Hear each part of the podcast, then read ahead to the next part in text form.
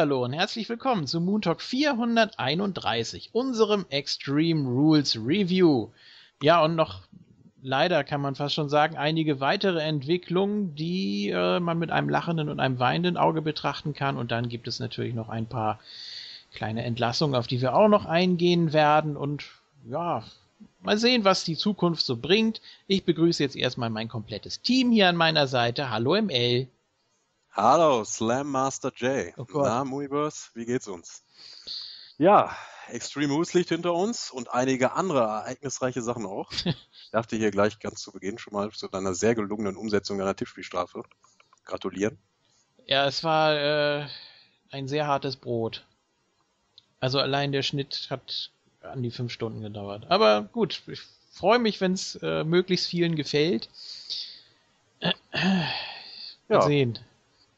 Das hat also auch noch einen Mehrwert, einen gewissen. Ne? Wenn John Cena jetzt zurückkommt nächste Woche, dann wirst du das auch mit anderen, zumindest das Theme mit anderen Ohren hören. Auf jeden Fall. Die werden mich auch einladen zu Raw, bin ich äh, ganz fest von überzeugt.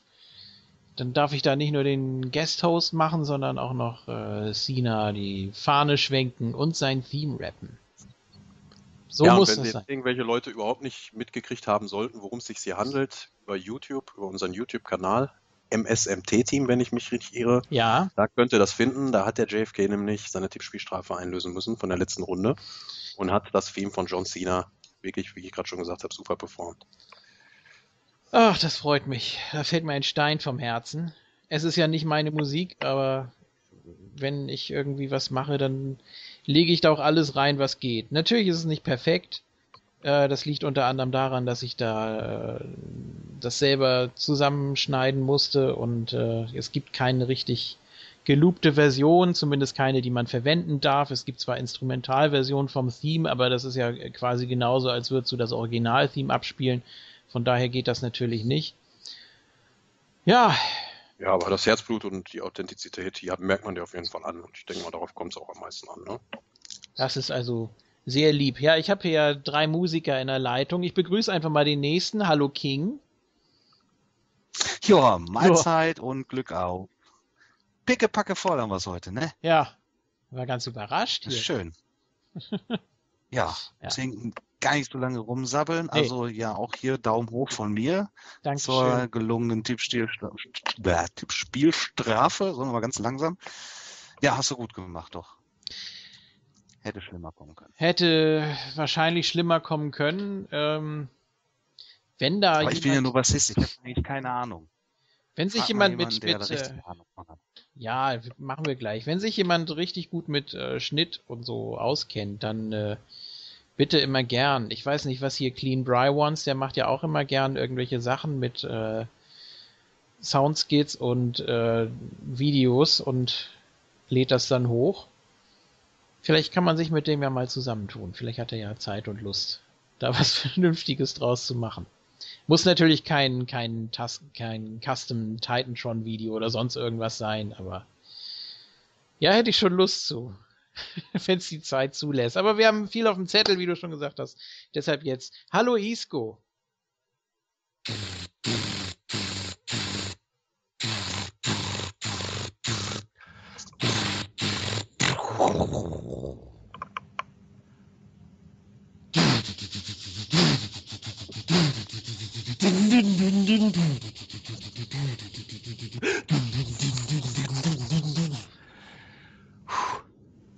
Alright, Alright, alright, er ist wieder da. endlich! Rollens, wie äh, ja, schön geschrieben hat auf dem Plakat. Ja, Unser heißgeliebter Chicken Shit Heel. Das war ein richtiger Fan. absolut. Ah, Wahrscheinlich hat, Rollins. ich glaube, der hat das Plakat von der WWE in die Hand gedrückt gekriegt. Vince hat gesagt, oh, ich mach, mal, ich, mach mal eben, zurück. Ich mach mal eben ein paar Plakate fertig. Das war eine Rippe, ja genau. so, Zum wie, wie heißt der? Äh, na, hilf mir mal gerade hier. Paul. Ähm, äh, dieser Tyler Black da. Damn it. der, der seht. Der seht. Nein, Ah, Rollins, äh, okay. Rollins. Alright, Rollins, äh.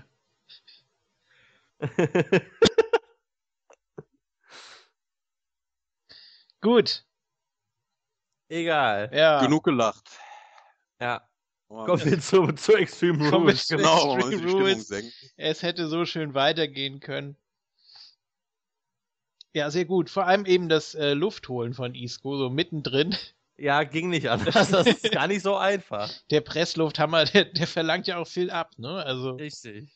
das ist ja gemein. So, ja, Extreme Rules. Ich, äh, ja, Du hast die Kickoff gesehen. ich habe einziger. ich hab natürlich den Kickoff mal wieder gesehen und ähm, ja, war okay. Also Panel war ganz, ganz witzig. Lawler fast schon wieder in alter Form aus den frühen 90ern. Ich war, ich war überrascht. Problem war nur, dass äh, die Leute um ihn herum seine Gags nicht verstanden haben. Allen voran Booker T, der immer erst so blöd geguckt hat und dann sein typisches und dann hat er geguckt, ob Corey Graves irgendwie lacht und äh, war aber auch nix. Und es, es war ganz komisch. Und Randy Young hat dann einfach immer irgendwie weiter moderiert und dann, ja, ja, so. Die musste da ja auch ihren Zettel abarbeiten. Ja, aber war so ganz in, äh, unterhaltsam. Ähm, Würde mich freuen, wenn Jerry Lawler wieder zu alter Form zurückfindet. Er ist ja nun mal eine Legende und wäre schade, wenn er da jetzt als Schatten seiner selbst weiter fungieren würde. Ja, Ansonsten, und ja, äh, er ist ja auch, also das, was ich von ihm auch mitbekommen habe in letzter Zeit, war ja auch, fand ich auch ziemlich gut. Er ist mit Abstand der Beste von denen, auch besser als hier Rich Brennan oder wie der auch immer heißt. Der von SmackDown da. ja, der ist doch weg. Ja, wie heißt er denn hier? Wer? Der von SmackDown. Da sitzt doch auch Byron Sexton noch mit bei. Ja, und noch einer. Mauro Ronaldo. Ach, Mauro Ronello. Ja. Ja, genau. Natürlich. Hast du den denn gehört im, im Kickoff-Match? Durfte der das wieder kommentieren? Ja, ja, natürlich. Dann, äh, also ich glaube, mit, mit äh, Byron Saxton haben sie dann ähm, ja versucht, irgendwie Baron Corbin overzubringen. Mhm. Ja, der versucht. Ja, äh, Byron Sexton, Baron Corbin. Den Satz muss er immer auf der Zunge zergehen lassen. Also, Ja, besser als umgekehrt. Ne, ich weiß es gar nicht. nee, geht überhaupt, macht überhaupt keinen Sinn. Ja, dann haben sie versucht, es irgendwie so rüberzubringen. Ja, ich glaube, dass er möchte, impressive zu sein, zu versuchen. Also so ganz vorsichtig haben sie versucht, ihn da irgendwie zu loben, dass er irgendwas erreicht hätte oder irgendwas erreichen wollen würde. Hat nicht so ganz funktioniert. Ich kaufe Baron Corbin nach wie vor überhaupt rein gar nichts ab. Ähm, Segler, ja, also es gibt kein schlechtes Segler-Match, das kann man nicht sagen. Er versucht auch immer das Beste rauszuholen, aber ja, es bringt eben Doch. nicht. Ja, noch. Das, das, das, das Match bei äh, Payback war schrecklich. Ach doch, ich hab, ich hab noch verstanden. Ja, Nee, nee, nee. Doch, das war gegen, also gegen Baron Corbin, das war furchtbar. ja, hier war es ja auch nicht gut. Es wurde ja explizit nochmal angekündigt, no disqualification. Wahrscheinlich so als Einstimmung auf den Pay-Per-View, wo ja eigentlich auch das meiste unter gedehnten Regeln stattgefunden hat. Aber das, das war auch nicht gut. Man hat da überhaupt keinen Bezug drauf genommen und dann wirklich nur das Finish da mit dem Low Blow. Ja, und dann hat man da irgendwie versucht, damit Heat zu generieren, was ja eigentlich Quatsch ist, weil ja eigentlich auch Dolph Segler schon als recht aggressiv dargestellt wurde, zumindest für eine Woche oder so. Ähm, der hätte also durchaus was entgegensetzen können, aber es war eben ein normal geführtes, äh, normal geführtes Match und dann auch die, die Promo dann bei Raw, als die beiden sich nochmal gegenüberstanden, als dann Segler zu ihm meinte, ja, du kannst mich eben nicht in einem reinen Wrestling-Match besiegen. Ja, darum, darum ging es doch gar nicht. Man hat doch bei Extreme Rules, hat man doch explizit äh, sich mit diesem Match einverstanden erklärt. Da kann man doch auch da die, die Regeln, sofern sie denn vorhanden sind, was sie nicht waren, ausschöpfen. Und dann muss man doch auch damit rechnen, dass da irgendwie eine, eine unfaire Attacke kommt. Was, was soll denn der Quatsch? Ja, Baron Corbin hatte doch dann auch voll recht. Also ich mag ihn jetzt kein Deut mehr dadurch, aber er hat ja dann auch gesagt, so, hey, ihr riecht euch auf, weil ich in einem No-DQ-Match einen Low-Blow angesetzt habe. Ja. Hä? Hallo? Was soll das? Ja, da, daraus will man jetzt irgendwie eine Story generieren und das, das bringt überhaupt nichts. Also der Typ ist so kalt. Ja, muss ich euch recht geben. Ich finde den Ansatz nach wie vor nicht schlecht, aber ich finde, der Typ ist halt der Falsche dafür. Ich finde dieses Gimmick gar nicht schlecht, auch das, was er Dorf Segler danach bei Raw mit auf den Weg gegeben hat. Ähm, ja, du warst immer der, der als kleiner Junge davon geträumt hat, mal hier im Main Event zu stehen. Ich habe sowas nicht gemacht, ich habe andere Leute verhauen und dann verbinde ich jetzt das Angenehme mit dem Nützlichen. Also ich finde diesen, diesen, diesen scheißegal Indie-Killer-Charakter eigentlich gar nicht schlecht, aber Baron Corbin ist absolut der Falsche, um das rüberzubringen. Weil er einfach nichts hat, keinen Ausdruck, keine Emotionen und noch nicht so weit ist. Viel zu grün. Ja. Und dann auch so diese, diese völlig leeren Augen immer, die mir auffallen bei Baron Corbin. Der kommt raus, guckt in die Kamera und ist einfach, ja, der ist, der, der wirkt immer so abwesend. Ich, ich kann mir nicht helfen. Wahrscheinlich tue ich ihm Unrecht, aber. Kann auch Unsicherheit sein. Ja, dass er so, ich weiß nicht, er wirkt so, so, ja, wie gesagt schon, haben wir auch schon einige Male gesagt, so, so desinteressiert an dem, was er da macht oder an dem, was er machen soll, dass er irgendwie so denkt, ja, ich gehe hier jetzt mal raus und dann bestreite ich ein Match und dann mal gucken und morgen sage ich noch irgendwas und so.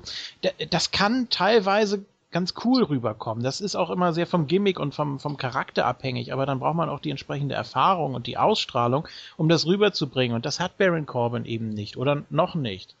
Ich ah, ich, ich, ich will ja keinem was Böses, aber es ist wirklich nicht schön anzusehen. Es scheint aber auch heutzutage total egal zu sein oder überhaupt nicht mehr wichtig zu sein, dass solche Kleinigkeiten wie Ausdruck, Gestik, Mimik ja. oder sowas, es geht ja hauptsächlich nur noch um die In-Ring-Performance und ähm, auf alles andere wird ja kaum noch Wert gelegt, dass die Leute einen vernünftigen Charakter haben, dass die Leute Charisma haben, das ist mittlerweile einfach nur scheißegal, wenn sie genügend Moves in ihrem Set haben und einfach nur spektakulär wresteln. Ja, nicht mal das. Wo, wobei, okay, End of Days ist ein Finisher, den, den kaufe ich durchaus ab.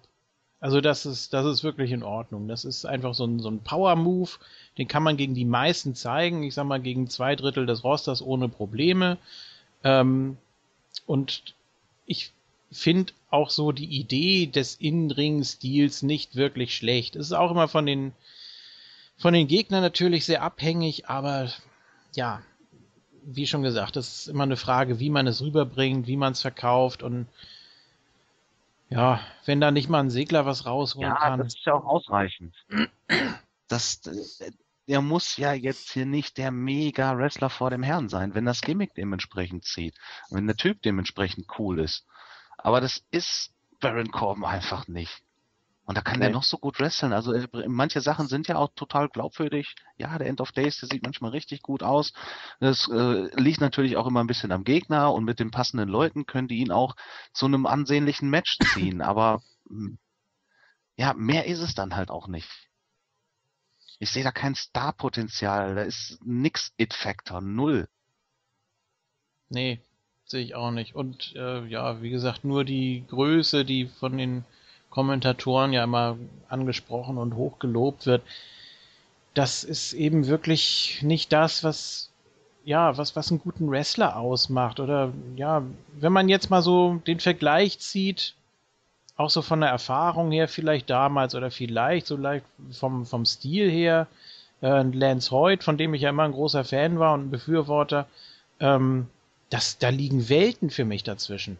Also ich kann mir nicht helfen. Das war jetzt auch ja, man muss sich doch einfach nur mal die, die, ganz großen Legenden raussuchen. Die wenigsten darunter sind äh, wirklich Fünf-Sterne-Match-Wrestler gewesen. Ja, ja. weil es total egal war. Also ohne da jetzt diesen, diesen subjektiven Maßstab anzusetzen, finde ich schon, dass, äh, dass man auf gewisse Dinge achten sollte. Dass man darauf achten sollte, wie reagiert da das Publikum. Gut, er wurde immer mal äh, ausgebuht und dann gab es ja auch noch dieses äh, Gimmick, dass das Publikum die Matchzeit mitgezählt hat bei NXT, weil das ja wirklich immer äh, extrem kurz war. das war ja auch noch irgendwo cool vom Ansatz her, aber jetzt hat er irgendwie nichts mehr davon übrig oder man konnte es nicht weiter ausbauen oder ja. Ja, man macht oft den Fehler, man nimmt halt auch die, die Crowd Reaction der, der Full University als Maßstab für was auf der großen Bühne passieren könnte oder funktionieren könnte. Ja. Das geht nicht immer. Diese Full Sail University, die Leute, das sind, die sind fast jede Woche da. Das sind fast immer das gleiche Publikum. Und das ist mittlerweile so eine eingeschworene Gemeinschaft. Das heißt aber nicht gleichzeitig, dass das bei Raw in den anderen Hallen mit 16.000 Leuten funktioniert. Isco, du hast äh, gar nichts gesagt, oder du hast ich zu Baron Corbin, Baron Corbin auch schon alles gesagt. Ja, wollte ich gerade sagen. Ich sag, ich sag, also in meiner kompletten Montalk-Karriere versuche ich jetzt nichts mehr zu Baron Corbin zu sagen. Seid Haben wir denn alle auf ihn getippt? Ich eigentlich auch schon wieder viel zu viel gesagt. Um das jetzt hier einfach mal ruckartig abzubauen. Ja, das, äh, das ist allerdings richtig. Wir haben alle auf Baron Corbin getippt. Das ist also ein deutlicher Pluspunkt, den wir hier verbuchen können. Was auch sehr lustig und unterhaltsam war beim Kickoff, war das S-Segment mit Lana und Rusev. Lana mhm. hat sich, Lana hat sich erstmal beschwert. Hast du es gesehen? Nee. Achso. Lana hat sich erstmal beschwert, dass es nicht äh, Ask Rusev and Lana heißt. äh, Achso, ich habe gerade erst verstanden, ein S-Segment. Ich hatte mich schon gefreut. Ich könnte das bei YouTube Fragen. nachgucken. Äh, beim, Schade. Beim Kickoff werden, werden Leute gefragt. Ja. Und da kannst du dann per Twitter, wofür du ja zuständig bist bei uns, äh, kann man dann Fragen einschicken. und äh, die werden dann vielleicht äh, gleich weggeschmissen oder erst später und dann kommen irgendwelche gestellten Fragen wahrscheinlich aus dem WWE-Team, die dem entsprechenden Charakter dann natürlich auch zuspielen. So, das ist jetzt eine reine Theorievermutung von mir hier, aber es könnte so sein. Unter anderem kam auch die Frage, was Matschka heißt. Und dann äh, waren die beiden völlig entsetzt, dass, äh, dass Tom Phillips das nicht weiß. Als ob der diese Fragen zusammengestellt hat oder über, überhaupt an, an deren Antwort interessiert sei. Das verstehe ich immer nicht. An, an den Heels, die da sitzen, dass sie so tun, als ob der Moderator sich die Fragen ausgedacht hat. Bist du denn doof? Das heißt Crash. Und dann so irgendwie so in, in der Richtung. Und das, das begreife ich immer nicht, dass man da so, ja, den, den armen Moderator dafür verantwortlich macht. Ja. Ja, doch. Denn wenn er es wüsste, müsste er die Frage ja gar nicht erstellen und könnte sie direkt beantworten. Ja, aber das machst du ja immer so, wenn, wenn du ein Interview führst mit einem, dann kannst du ja hundertmal die Antworten kennen. Du willst sie ja dann von ihm hören. Das ist ja deine Aufgabe, die, die äh, Antworten zu entlocken. Ja, ist den Heels doch aber egal. Ja, natürlich. Aber es wollen halt nicht belästigt werden mit so einer doofen Frage. Ich kann ja jetzt auch nicht mehr so. Egal, wer stellt nicht mehr, nicht mehr so alles wiedergeben, aber da waren eigentlich immer irgendwelche, irgendwelche Unruhen, die haben eigentlich immer irgendwas da noch äh, eingeworfen, immer wenn äh, Tom Phillips eigentlich weitermachen wollte, haben sie immer noch irgendwas gesagt und es war, es war wirklich lustig. Und dann zum Schluss auch, als äh, das Segment eigentlich vorbei war, äh, und Tom Phillips noch so meinte, ja, dann machen wir weiter im Programm und sprechen jetzt noch über den Main Event, denn äh, da treffen Roman Reigns und AJ Styles um den WWE World Heavyweight Title aufeinander und dann kam von Rusev nur so ganz trocken, good for them. und dann das war so, so völlig völlig Welcome to Earth. Ja. Welcome to Earth. ja, so spooky. Spooky.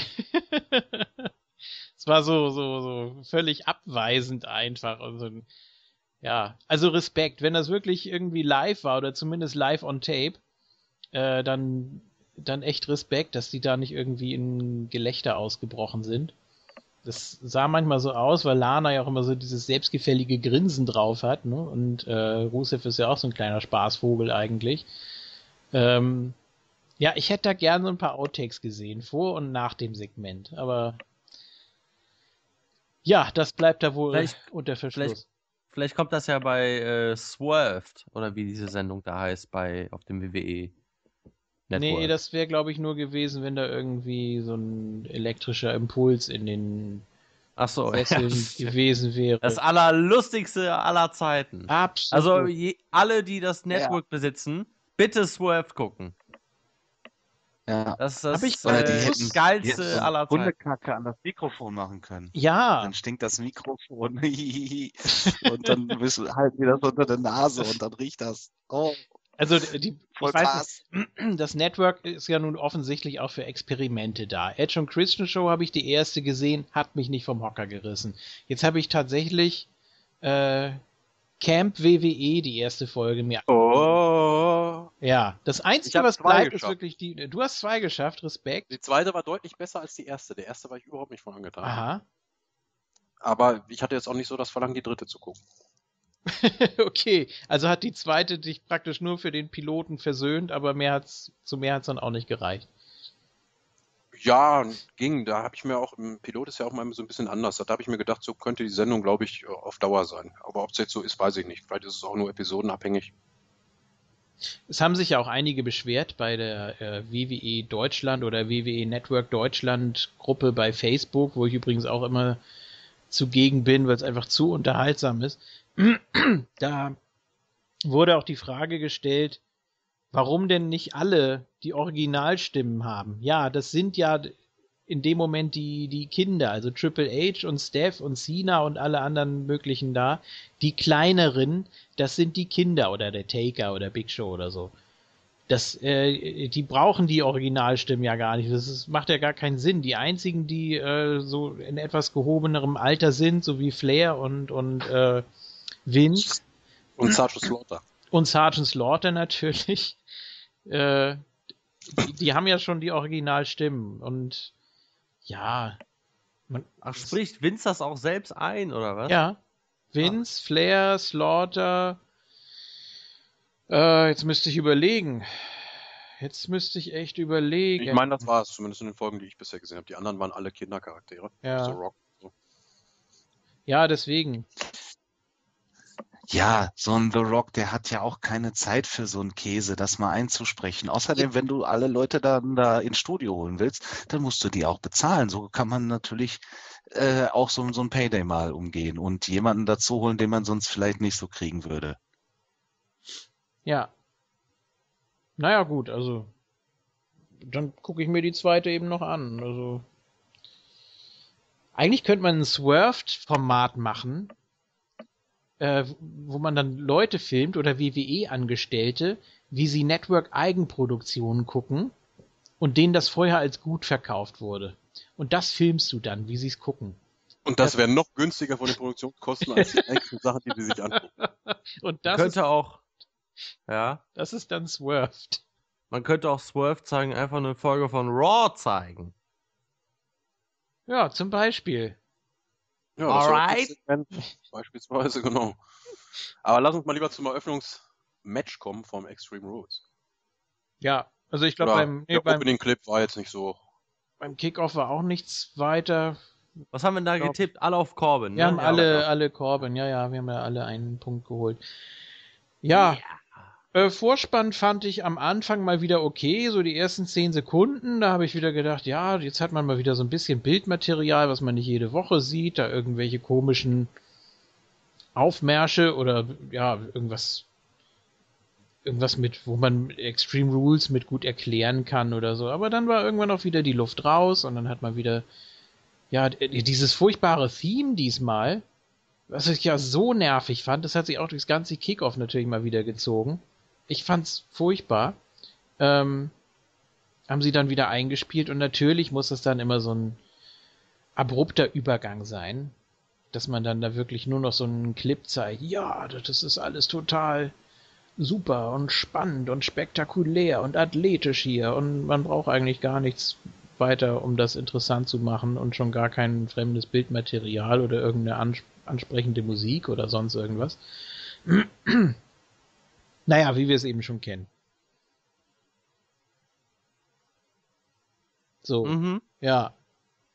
Nee, das wollte ich nur noch mal so Ja, anmerken. so typisch WWE. Ja, Weiß man ja, dass das äh, bei den meisten Vorspanns so ist. Ja, ach so, übrigens, ähm, bei diesem Here We Go, ne? Da gibt's doch auch jedes Mal so diesen Clip, ja, wir haben jetzt hier Camp und wir haben Edge und Christian und wir haben Ride Along und das ist alles so lustig und das ist alles so schön und so positiv und neue Ära und das Network und guckt doch mal und habt ihr noch nicht und wollt ihr nicht und Network und überhaupt und gute Stimmung und Network. Äh, da kam jetzt natürlich auch eine Vorschau. Isco wird es sehr freuen. Money! Money, money, money, money. Yeah! Money, money, money, money, money, money. Ja. Der Shane McMahon Podcast oder was? nee, ach so, auf den können wir auch noch gleich eingehen. Nein, ich meine natürlich den, den Donald Trump Den- den Donald Trump Pay-per-View natürlich. Ja. Das wäre auch mal was, oder? Wenn er als äh, Präsident dann ein Pay-per-View hosten würde oder so. Und den Koffer gewinnen. Ich glaube, das gab's auch so noch nicht. Wir hatten mal einen, äh, ja, den Koffer gewinnt er auch. Wir hatten, glaube ich, mal einen äh, Fake Bill Clinton irgendwo sitzen. Ne? Aber das ist Ja. natürlich kein, Ja. kein Vergleich. Also wenn das klappen würde, Wahnsinn. Wo war der Fake Bill Clinton nochmal? WrestleMania 11? Nein. Äh, Survivor Series 95. Ja, ah, okay. Ja. Gut. Bei, äh, bei Bam Bam Bigelow gegen Goldust. Und dann wurde er gerade interviewt. Und ich glaube von, von Sunny sogar. Und dann hatte äh, Bigelow sein Entrance. Und dann kam da diese Flammenexplosion. Er war ja damals äh, frisch Face. Ja. Und dann haben die Securities um den Bill Clinton Fake so getan, Stimmt. als ob der gerade angegriffen wird oder Ja, angegriffen richtig. werden könnte und haben sich dann so auf ihn draufgeschmissen. Und äh, das Publikum hat es überhaupt nicht interessiert. Ja. Eigentlich auch eine Pro-Wrestling-Nerd-Frage, oder? Ja. ja, zumindest Wrestle Crap eigentlich, ne? Ja.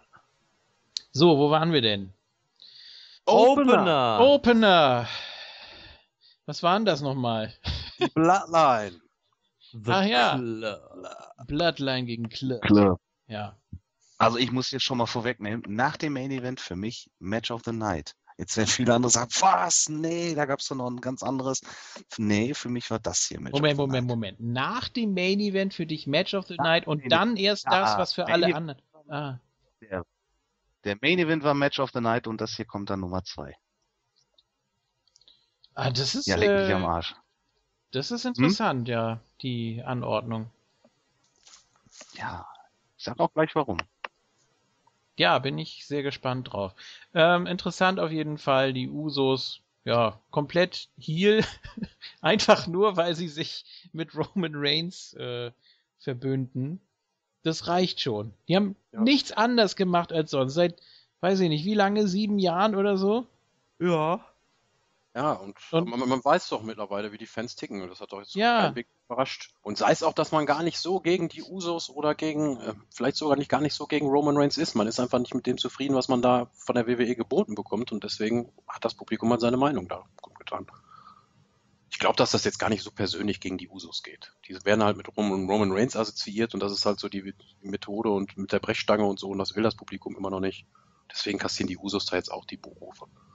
Ja, aber das ist auch so ein bisschen übertrieben, finde ich. Das ist so dieses, "Irr, die sind mit Roman Reigns verwandt. Nee, die mögen wir jetzt nicht mehr. Aber die, die haben ja wirklich nichts anders gemacht als sonst. Ja, Das- aber wie gesagt, ich sehe das mehr so aus der Protesthaltung raus. Ja, natürlich. Kommen, kommen, wer will, so. Also es geht jetzt nicht da so persönlich um die samoanische Clique da an sich. Es ist ein Meta-Ausbuhen. Ja, Ja. zum Match an sich muss ich aber sagen, äh, so viel ich davon mitgekriegt habe, war das erste Match in der King kam gerade an und haben uns natürlich noch sehr rege unterhalten. Aber es war auf jeden Fall durchweg Tempo drin und wie man sich das bei so einem Tornado Tag wünscht, war auch genug, äh, ja, dass alle vier unter, unterwegs waren. Das war viel mit Outside-Aktionen, dann waren mal mit dabei und so. Also das hat mir gut gefallen. Man hat die Stipulation auf jeden Fall beachtet. Ja, fand ich auch. Also es gab viel auch irgendwie so in den Seilen und dann hat man immer geguckt, ja, wo sind jetzt die von eben und äh, es wurde aber dann auch immer erklärt, dass es ja, ähm, dass, dass man ja nicht wechseln muss, ne, und dass es dann auch äh, kein, kein Auszählen, keine Disqualifikation und so gibt und ja, dass praktisch jeder jeden pinnen kann, also aus dem gegnerischen Team natürlich. und Ja, es war okay. Also für, ein, für einen Opener war es, war es in Ordnung. Ich bin noch nicht so ganz äh, beim Club angekommen. Ich mag, ich mag auch das Theme nicht. Ich finde das sehr, sehr inhaltslos irgendwie. Ich weiß nicht, wie ihr das seht, aber das geht auch immer so ein bisschen unter. Meistens wird dann irgendwie, oh mein Gott, der Club, und dann kommen die da raus und dann gucken sie und dann, also viel mehr kommt da eigentlich noch nicht. Ist eigentlich nur so diese Verbindung mit, mit AJ, was sie im Moment noch so interessant macht. Und jetzt natürlich auch die Konfrontation bei Raw, können wir dann nachher ja nochmal drauf eingehen. Aber eigentlich so für mich als normalen Zuschauer, der jetzt äh, nichts vom Bullet Club oder aus Japan oder sonst irgendwie gesehen hat, haben die Ja. noch nicht so viel, was mich jetzt irgendwie fesseln würde. Ja, richtig. Also- Besonders Festus, finde ich persönlich, aber das ist halt Geschmackssache. Ähm, zum Match an sich fand ich es aber vollkommen in Ordnung. Von der Länge her, auch von der Ansetzung, dass es äh, im Opener war, wenn man es dann überhaupt schon mal Pay-Per-View bringen musste. Aber man hatte ja im Hinterkopf später im Main Event Extreme Rules, da werden die vier sich nochmal blicken lassen. Und dass man es dann nicht direkt vor dem Main Event bringt, war in Ordnung und dass man es auch nicht zu sehr in die Länge zieht. Und ja, es war halt even Steven. Die Usos hatten bei Raw wieder gewonnen und deswegen konnte man schon erwarten, dass der, Cla äh, der Club jetzt hier wieder ausgleicht, damit sie dann zumindest auf Augenhöhe bleiben. Ich muss hier übrigens auch mal äh, Corey Graves loben, der ähm, am Panel noch gesagt hat, ähm, auf die Frage hin, ob denn Bloodline und Club im Main Event auch eingreifen würden, meinte er, ja, wenn sie äh, Match überleben, kann ich mir das ganz gut vorstellen, dass sie es zumindest versuchen. Also er hat es nicht als Selbstverständlichkeit angesehen, sondern er hat damit auch äh, praktisch dieses Match nochmal, ja, ohne es zu wollen, noch ein bisschen gehypt, ne? Also. Ich Was? fand das Match äh, relativ langweilig. Ich kann mich auch kaum mehr daran erinnern. Ich bin zwar hier großer Luke Gallows-Fan, aber irgendwie ging das so an mir vorbei, obwohl es der Opener war.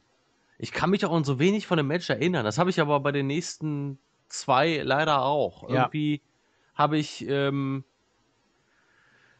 ja die, die, die erste, das erste Drittel des Pay-Per-Views irgendwie nur so nebenbei mitbekommen, obwohl ich es gesehen habe. Keine Ahnung, ich kann das nicht wirklich beschreiben, aber ähm, ich fand den Anfang des Pay-Per-Views sehr, sehr schwer. Irgendwie. Kann das eventuell damit zu tun haben, dass wir die Matchpaarung auch schon ziemlich oft hatten?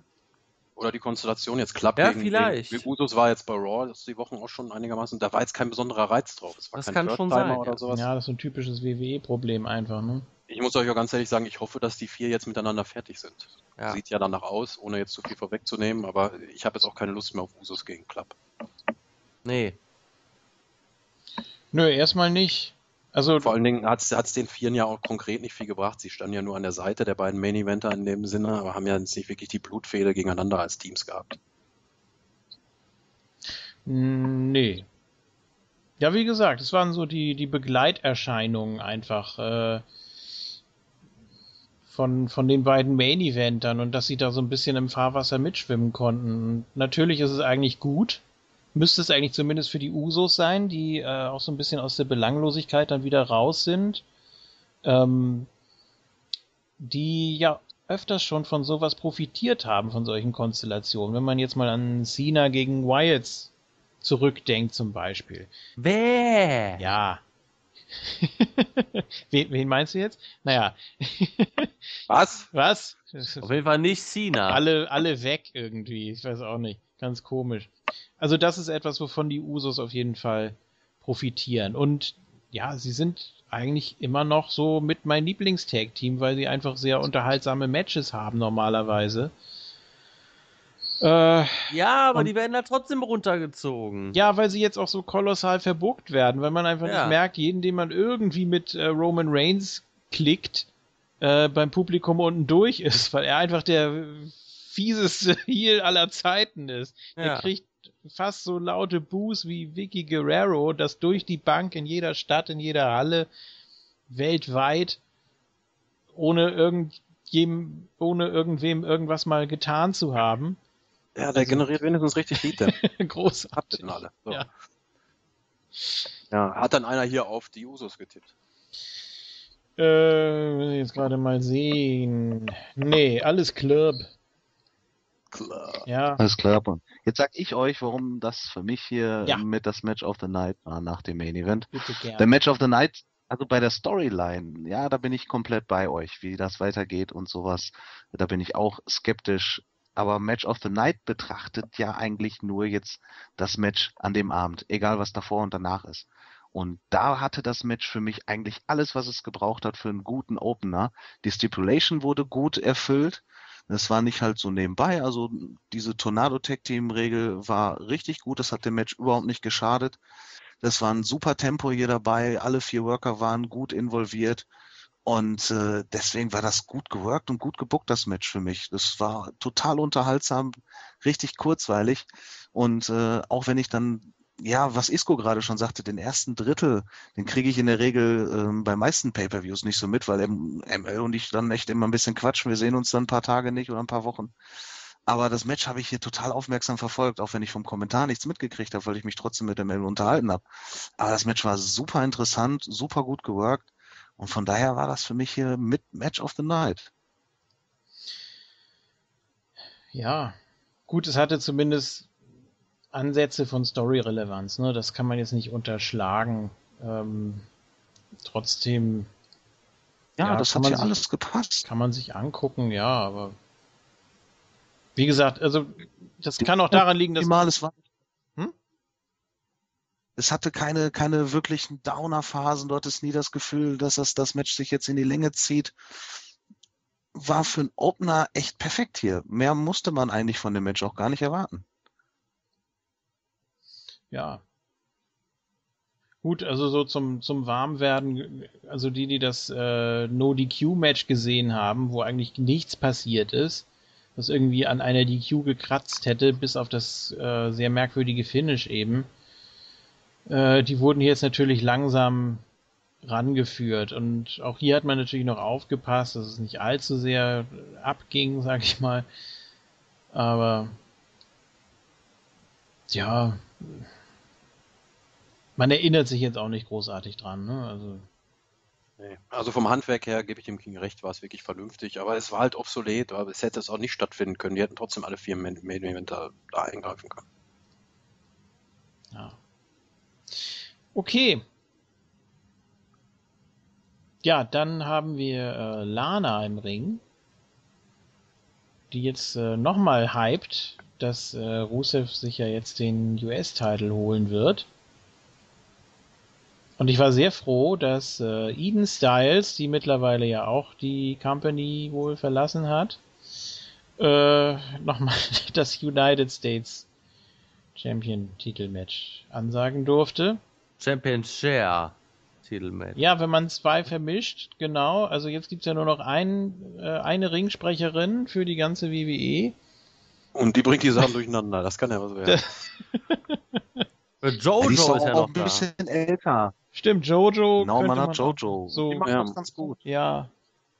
Was denn mit Tony Chimmel? Zum Beispiel. Der kommt jetzt wieder zurück, wenn SmackDown live geht. Ah, hör auf. Es fehlt eigentlich nur noch, dass. Ja, das, das, es fehlt nur noch, dass mehrere Weeklies gleichzeitig live laufen. Dass du so völlig ja. übersättigt bist. Ja, auf Screen 1 haben wir Raw, auf Screen 2 haben wir Nitro, auf Screen 3 haben wir, äh, weiß ich Smackdown. nicht. Ja, auch jetzt montags. Ja, genau. Macht nix. Monday Night Smackdown. WWE, Multi-Screen Experience. ja. Dann haben wir noch einen vierten Screen, da gibt's dann rund um die Uhr eine Vorschau, was morgen beim Main Event passiert. Irgendwann bist du dann völlig durch mit der Welt. Da kriegst du gar nichts mehr mit. Also da müssen ja. sie wirklich aufpassen, dass sie da nicht äh, zu viel wollen. Das wollen sie und die werden ja mit sowas von auf die Schnauze fallen. Gut, können wir nachher gerne noch mal ein bisschen ausführlicher werden. Gab ja auch einen netten Clip da von den McMahon-Geschwistern, die wir uns dann auch noch Richtig. mal zu Gemüte führen können. Ja. Facebook! Also sind wir schon fertig. Nicht? Also erstmal haben wir jetzt noch äh, Kalisto gegen, gegen Ruru. Gegen Ruru im United States Title Match. Wo es ja ursprünglich hieß, dass sich Kalisto im Accolade verletzt haben soll, weil der natürlich auch schon ziemlich krass aussah. Also, äh, ja. ich glaube, im Lexikon findet man unter Hohlkreuz ein Foto von Kalisto. Das ist ja unglaublich, wie der sich verbiegen kann. Ja, das war der krasseste Accolade, den man bisher gesehen hat, oder? Ja, ich glaube, nur gegen Charlotte wäre ein heftigerer möglich. ja. Ne? Also, aber jetzt. jetzt gegen Melina. Ja, jetzt wollen wir mal den, den ja. Elefanten im, im Raum hier, wie man im Englischen sagt, so äh, adressieren, der, der Accolade. Das war ja das Finish so, ne? Ja, das ja. letzte Dress the Elephant in the Room. Ne? Ja, ja, also, natürlich. Das Finish war natürlich so das Kontroverse. Ich habe es überhaupt nicht verstanden. Ich habe zum King auch nochmal gesagt, wir müssen jetzt nochmal zurückspulen. Der hat ihn doch jetzt gerade ermahnt. Der hat ihm doch jetzt gerade gesagt, lass gut sein. Ich muss checken, ob Kalisto noch bei Bewusstsein ist. Lieber Rusev, du darfst jetzt keinen Accolade ansetzen. Ja, und Rusev, der geht zwei, dreimal wieder dahin. Ja, was ist denn da los? Das ist doch der absolut größte Schwachsinn gewesen, den man sich je hätte einfallen lassen können. Wie kann denn sowas passieren? Das ist doch lächerlich. Dass der Referee dann das Match abläutet und äh, ihn nicht disqualifiziert, sondern noch zum Sieger erklärt. Nachdem er vorher gesagt hat, du darfst nicht an den Gegner ran, der Arzt muss den erstmal checken, jetzt geht er weg. Und dann lässt, geht er auf einmal auf ihn Lauf los und er lässt das zu. Da waren sich auch die Was ist denn mit dem Referee? nicht einig. Also ähm, das war wohl irgendwie so ein so eine Diskussion. Natürlich darf man den Gegner in der Situation nicht weiter bearbeiten. Andererseits, wenn der Gegner ausgenockt ist und nicht mehr weiter kann, dann soll der Titel wohl wechseln. Ich meine, das hat Michael Cole gesagt und der muss es wissen. Ähm, ja. Aber wenn er nicht vom Gegner ablässt, wird er doch grundsätzlich disqualifiziert, unabhängig davon, ob Gürtelmatch oder nicht. Und der Ringrichter hat ihn doch hier mehrmals weggeschickt. Interessant auch, dass hier. Das kann nicht sein. Hm? Das kann man so nicht verkaufen, eigentlich. Es wurde ein paar Mal das gesagt, dass es Quatsch. ein normales Match ist, ne? Und das ist natürlich. Eben. Ja sehr antiklimatisch, wenn du so ein Pay-per-View hast und den auch entsprechend aufgebaut hast und du siehst überall, ja, hier passiert dies und jenes und keiner ist sicher und um Gottes Willen und hier kracht das jetzt richtig. Ja, da, also das hier ist ein normales Match. Muss es auch mal doch, Was so ein bisschen das äh, Ganze dann natürlich runterreißt, ne? so von der, von der Stimmung her. Aber ich, ja, ich mag beide. Auch im Ring. So, deswegen hatte ich kein Problem mit der, mit der Match-Ansetzung an sich. Äh, die erste Hälfte war stinklangweilig, es tut mir leid. Konnte ich, konnte ich nichts mit anfangen. War nicht, war nicht so meins, war nicht mein Match. Ich habe irgendwie gedacht, dass Lana noch ein bisschen mehr macht.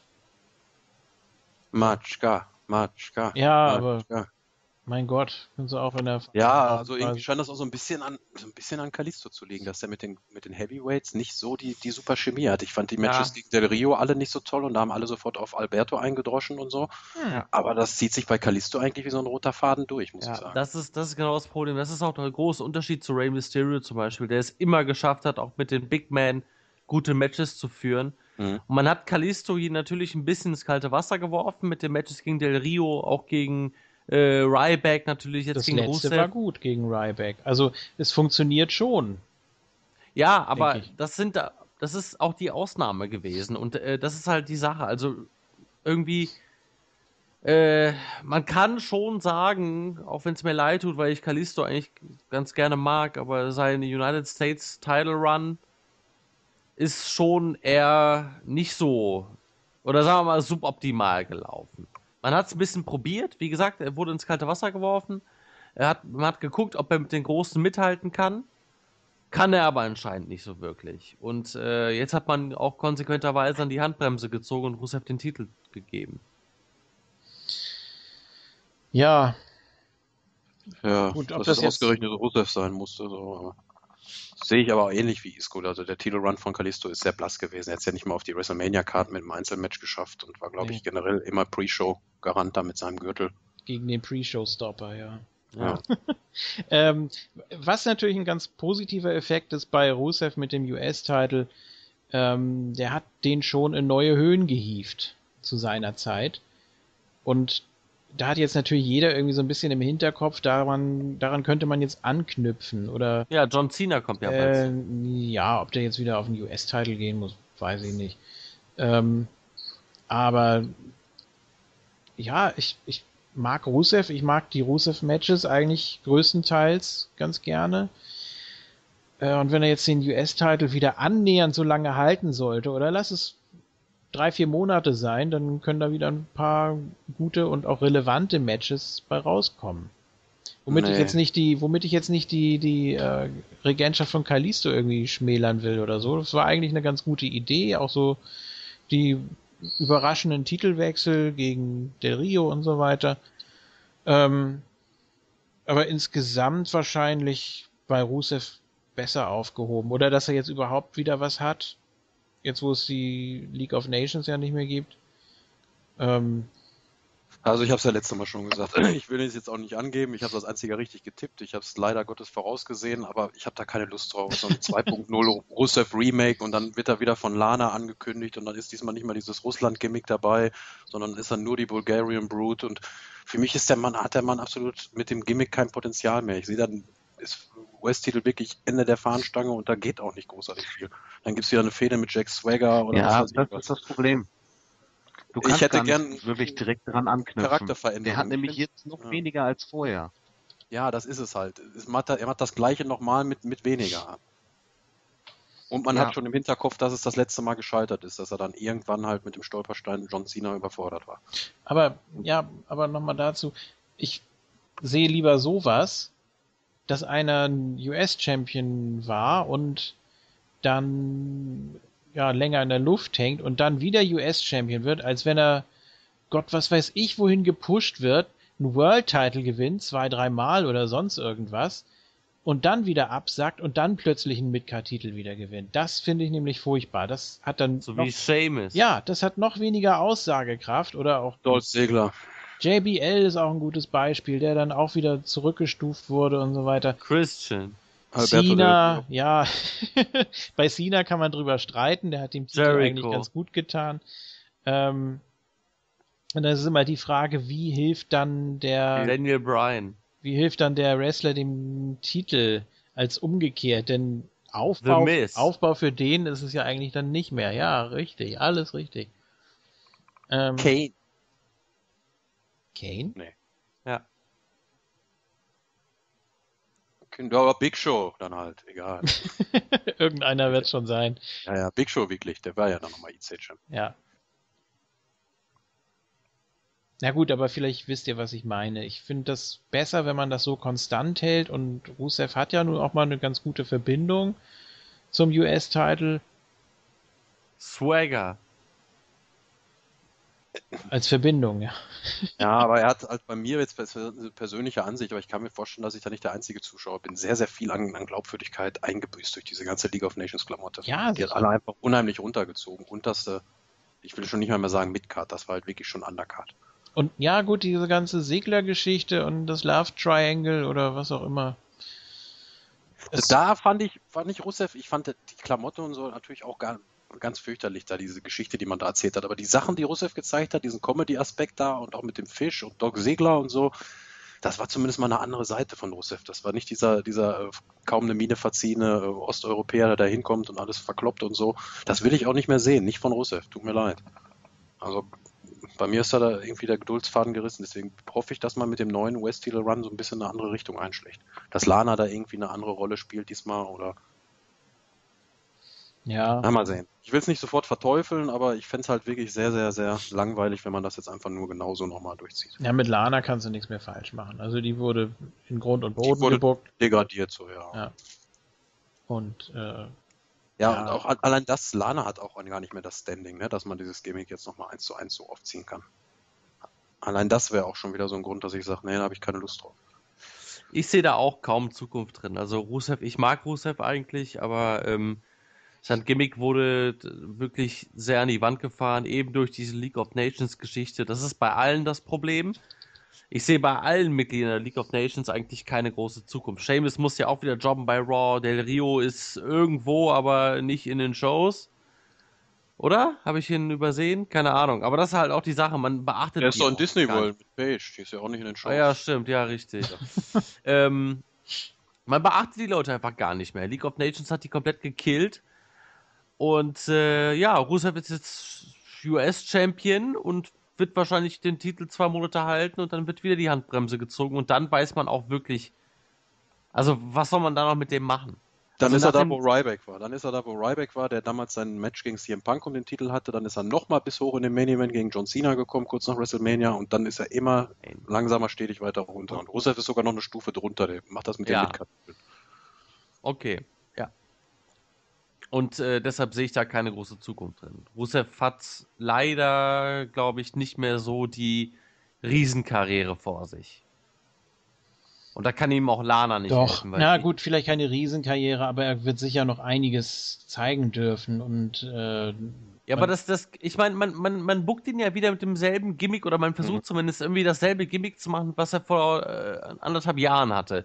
Und das ist ja schon ein Armutszeugnis, dass man ihn nicht weiterentwickelt, sondern dass er eigentlich nur Rückschritte macht, bis zu dem Schritt, wo er dann, oder bis, bis zu dieser Gesinnung, die er dann auch wirklich vor anderthalb Jahren hatte. Man hat ja nichts mit ihm irgendwie hinbekommen. Und was soll man denn da noch machen? Man hat ja überhaupt gar keine Ideen für ihn. Nee, und wie gesagt, dazwischen wurde er halt so schwach verkauft, das war ja echt so eine Würstchentruppe, die League of Nations. sind zu viert gegen Roman Reigns angetreten in irgendwelchen SmackDown Main Events. Also da sieht man einfach mal, welches Standing Rusev da hatte. Ne? Da war ja auch gar nichts mehr da von dem dominanten US-Titel-Run. Und das jetzt einfach wieder für gegeben vorauszusetzen, finde ich echt so ein bisschen vage, dass man jetzt einfach Rusev den Gürtel gibt und denkt, der kommt, wird jetzt wieder so stark wirken wie beim ersten Run. ja, Wenn man genau das gleiche macht. weiß ich, ja, glaube ich nicht. Es gibt ja bei SmackDown jetzt das Rückmatch, ne, gegen Kalisto. Ich glaube, die Hörer werden schon gesehen haben, wenn sie das hier hören. Das könnte sein. Waren ja auch beide nicht bei Raw zu sehen. Ja, oder will man Rusev jetzt nochmal irgendwie so einen zusätzlichen Auftrieb geben, dass er jetzt noch mehr Dann hätte Kraft man ihn ja bei Raw mal erstmal präsentieren können Ja. als neuen US-Champ. ne? Also das ist ja auch nicht unbedingt ein positives Zeichen, dass man den neuen US-Champ dann gar nicht in drei Stunden Raw irgendwie mal kurz zeigt. Ja, das ist natürlich richtig. Ja, man sieht da auch schon wahrscheinlich, äh, also ich denke mal auch, dass Rusev dann zum SmackDown-Roster gehören wird.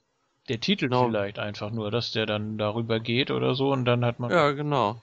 Es gibt Da ja zwei Midcard-Titel. Ich hoffe, dass es nicht zwei World-Titel geben wird, aber man, ich kann mir gut vorstellen, dass es den US-Titel da und den IC-Titel da geben wird. Eric Bischoff kommt mit dem Koffer. Also dann, nee, dann ist, dann ist wirklich äh, vorbei. Dann, Ja, man kann ja jetzt schon, also wenn, wenn ich mir die Card von SmackDown angucke, dann sieht man jetzt schon Tendenzen dazu, wie das Roster aussehen mag. Also hier gab es äh, Alberto Del Rio gegen Zack Ryder, Rusev gegen Kalisto, äh, Natalia gegen Dana Brooke, gut, Steven, da kann man immer ein bisschen hin und her switchen. Tyler Breeze und Fandango gegen Goldust und R-Truth und äh, Miz gegen Cesaro. Das sind schon alles potenzielle Kandidaten eigentlich für SmackDown. Ja. Bis auf Miz vielleicht, der, äh, glaube ich, als C-Champion bei Raw bleiben wird.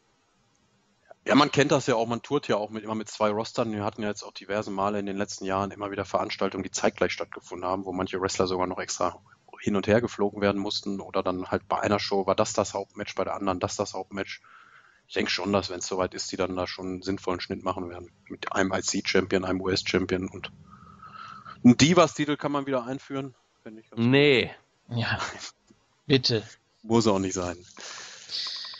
Ja, gut. Ähm, ML hat's gesagt, dass er hier den Risikotipp. Ja, leider. Aber ihr könnt den King fragen, ich habe mich nicht gefreut. Nein, hat er nicht. Wir haben uns beide nicht gefreut. Ja. Okay, dann gehen wir mal weiter.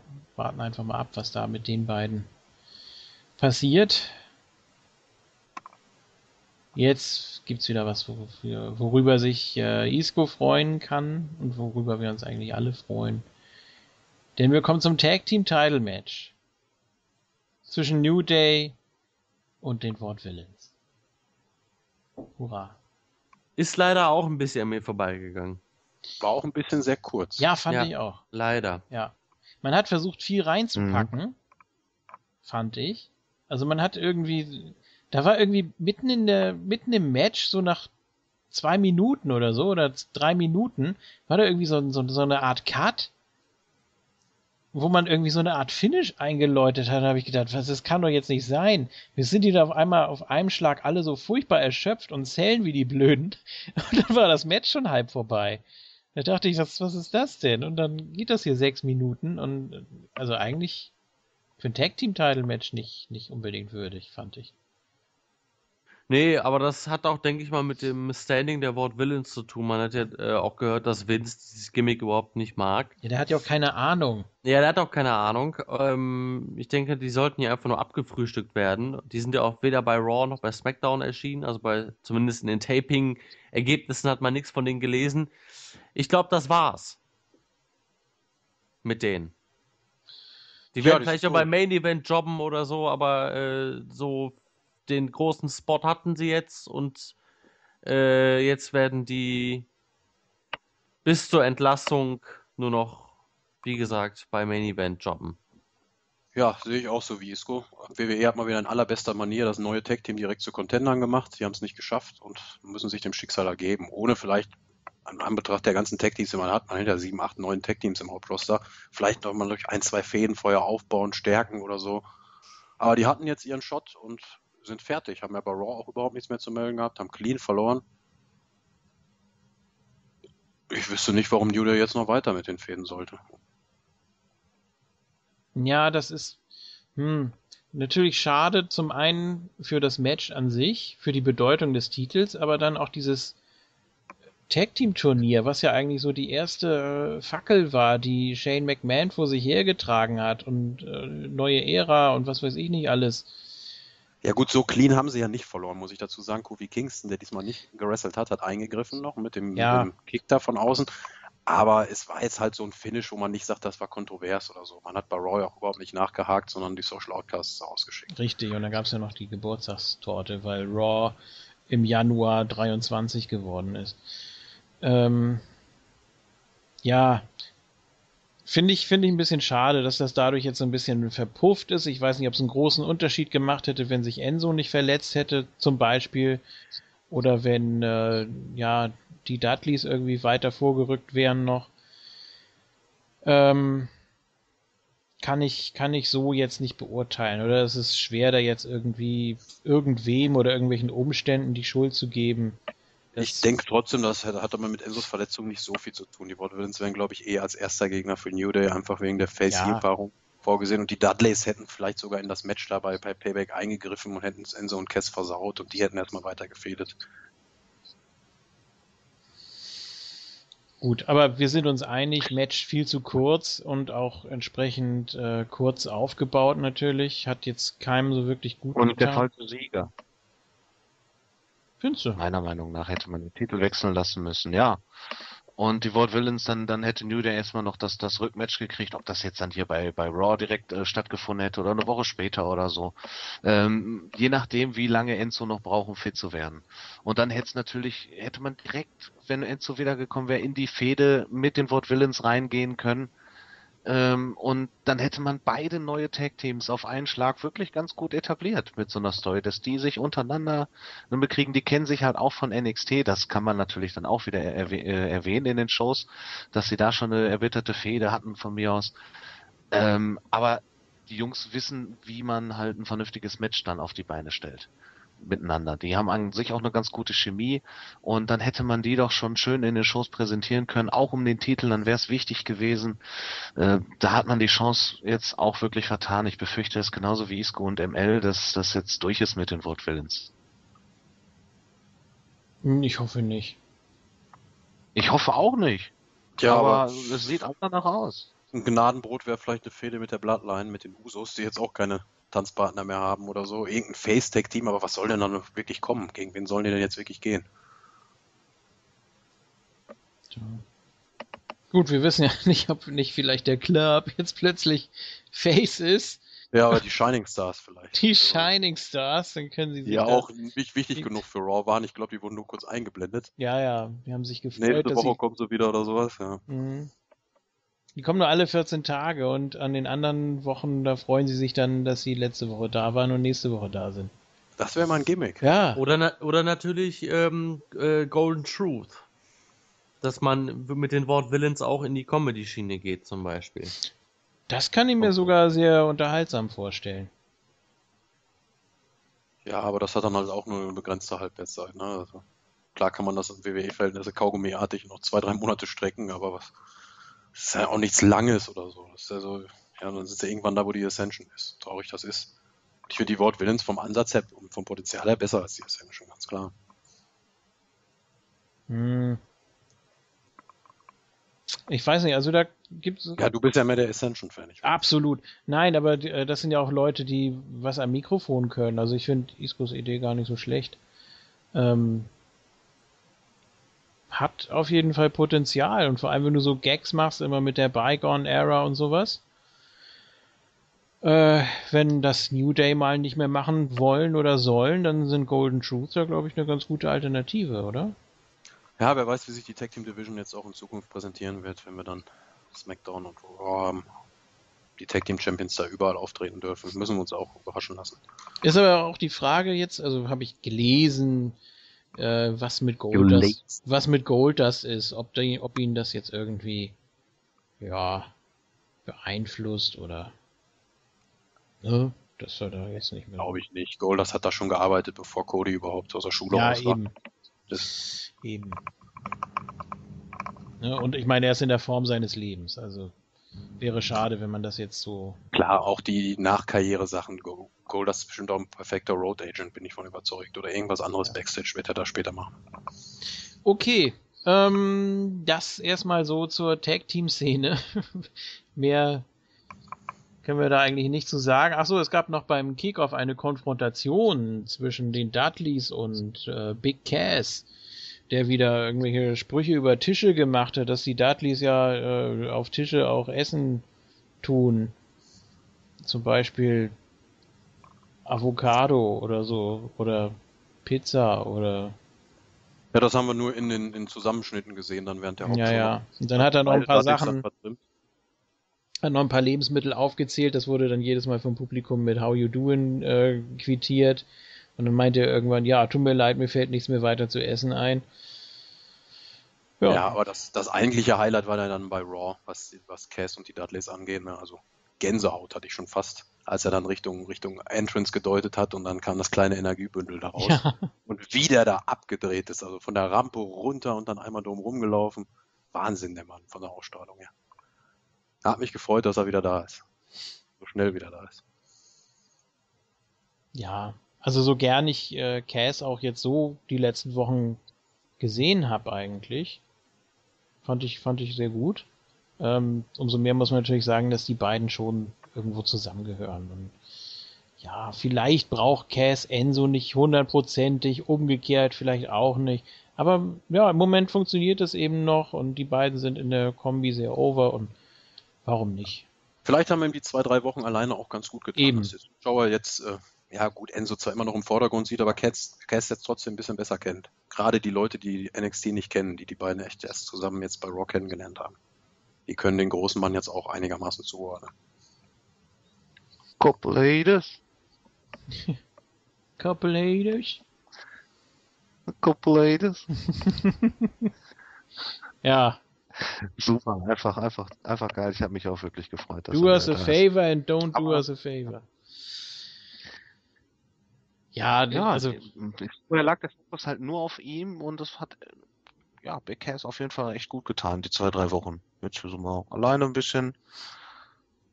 Ja, aber funktioniert halt zusammen immer noch besser einfach. Es ist super Chemie zwischen den beiden und das ergänzt sich total geil. Sollte man echt noch äh, lange, lange ziehen hier. Bitte kein Split.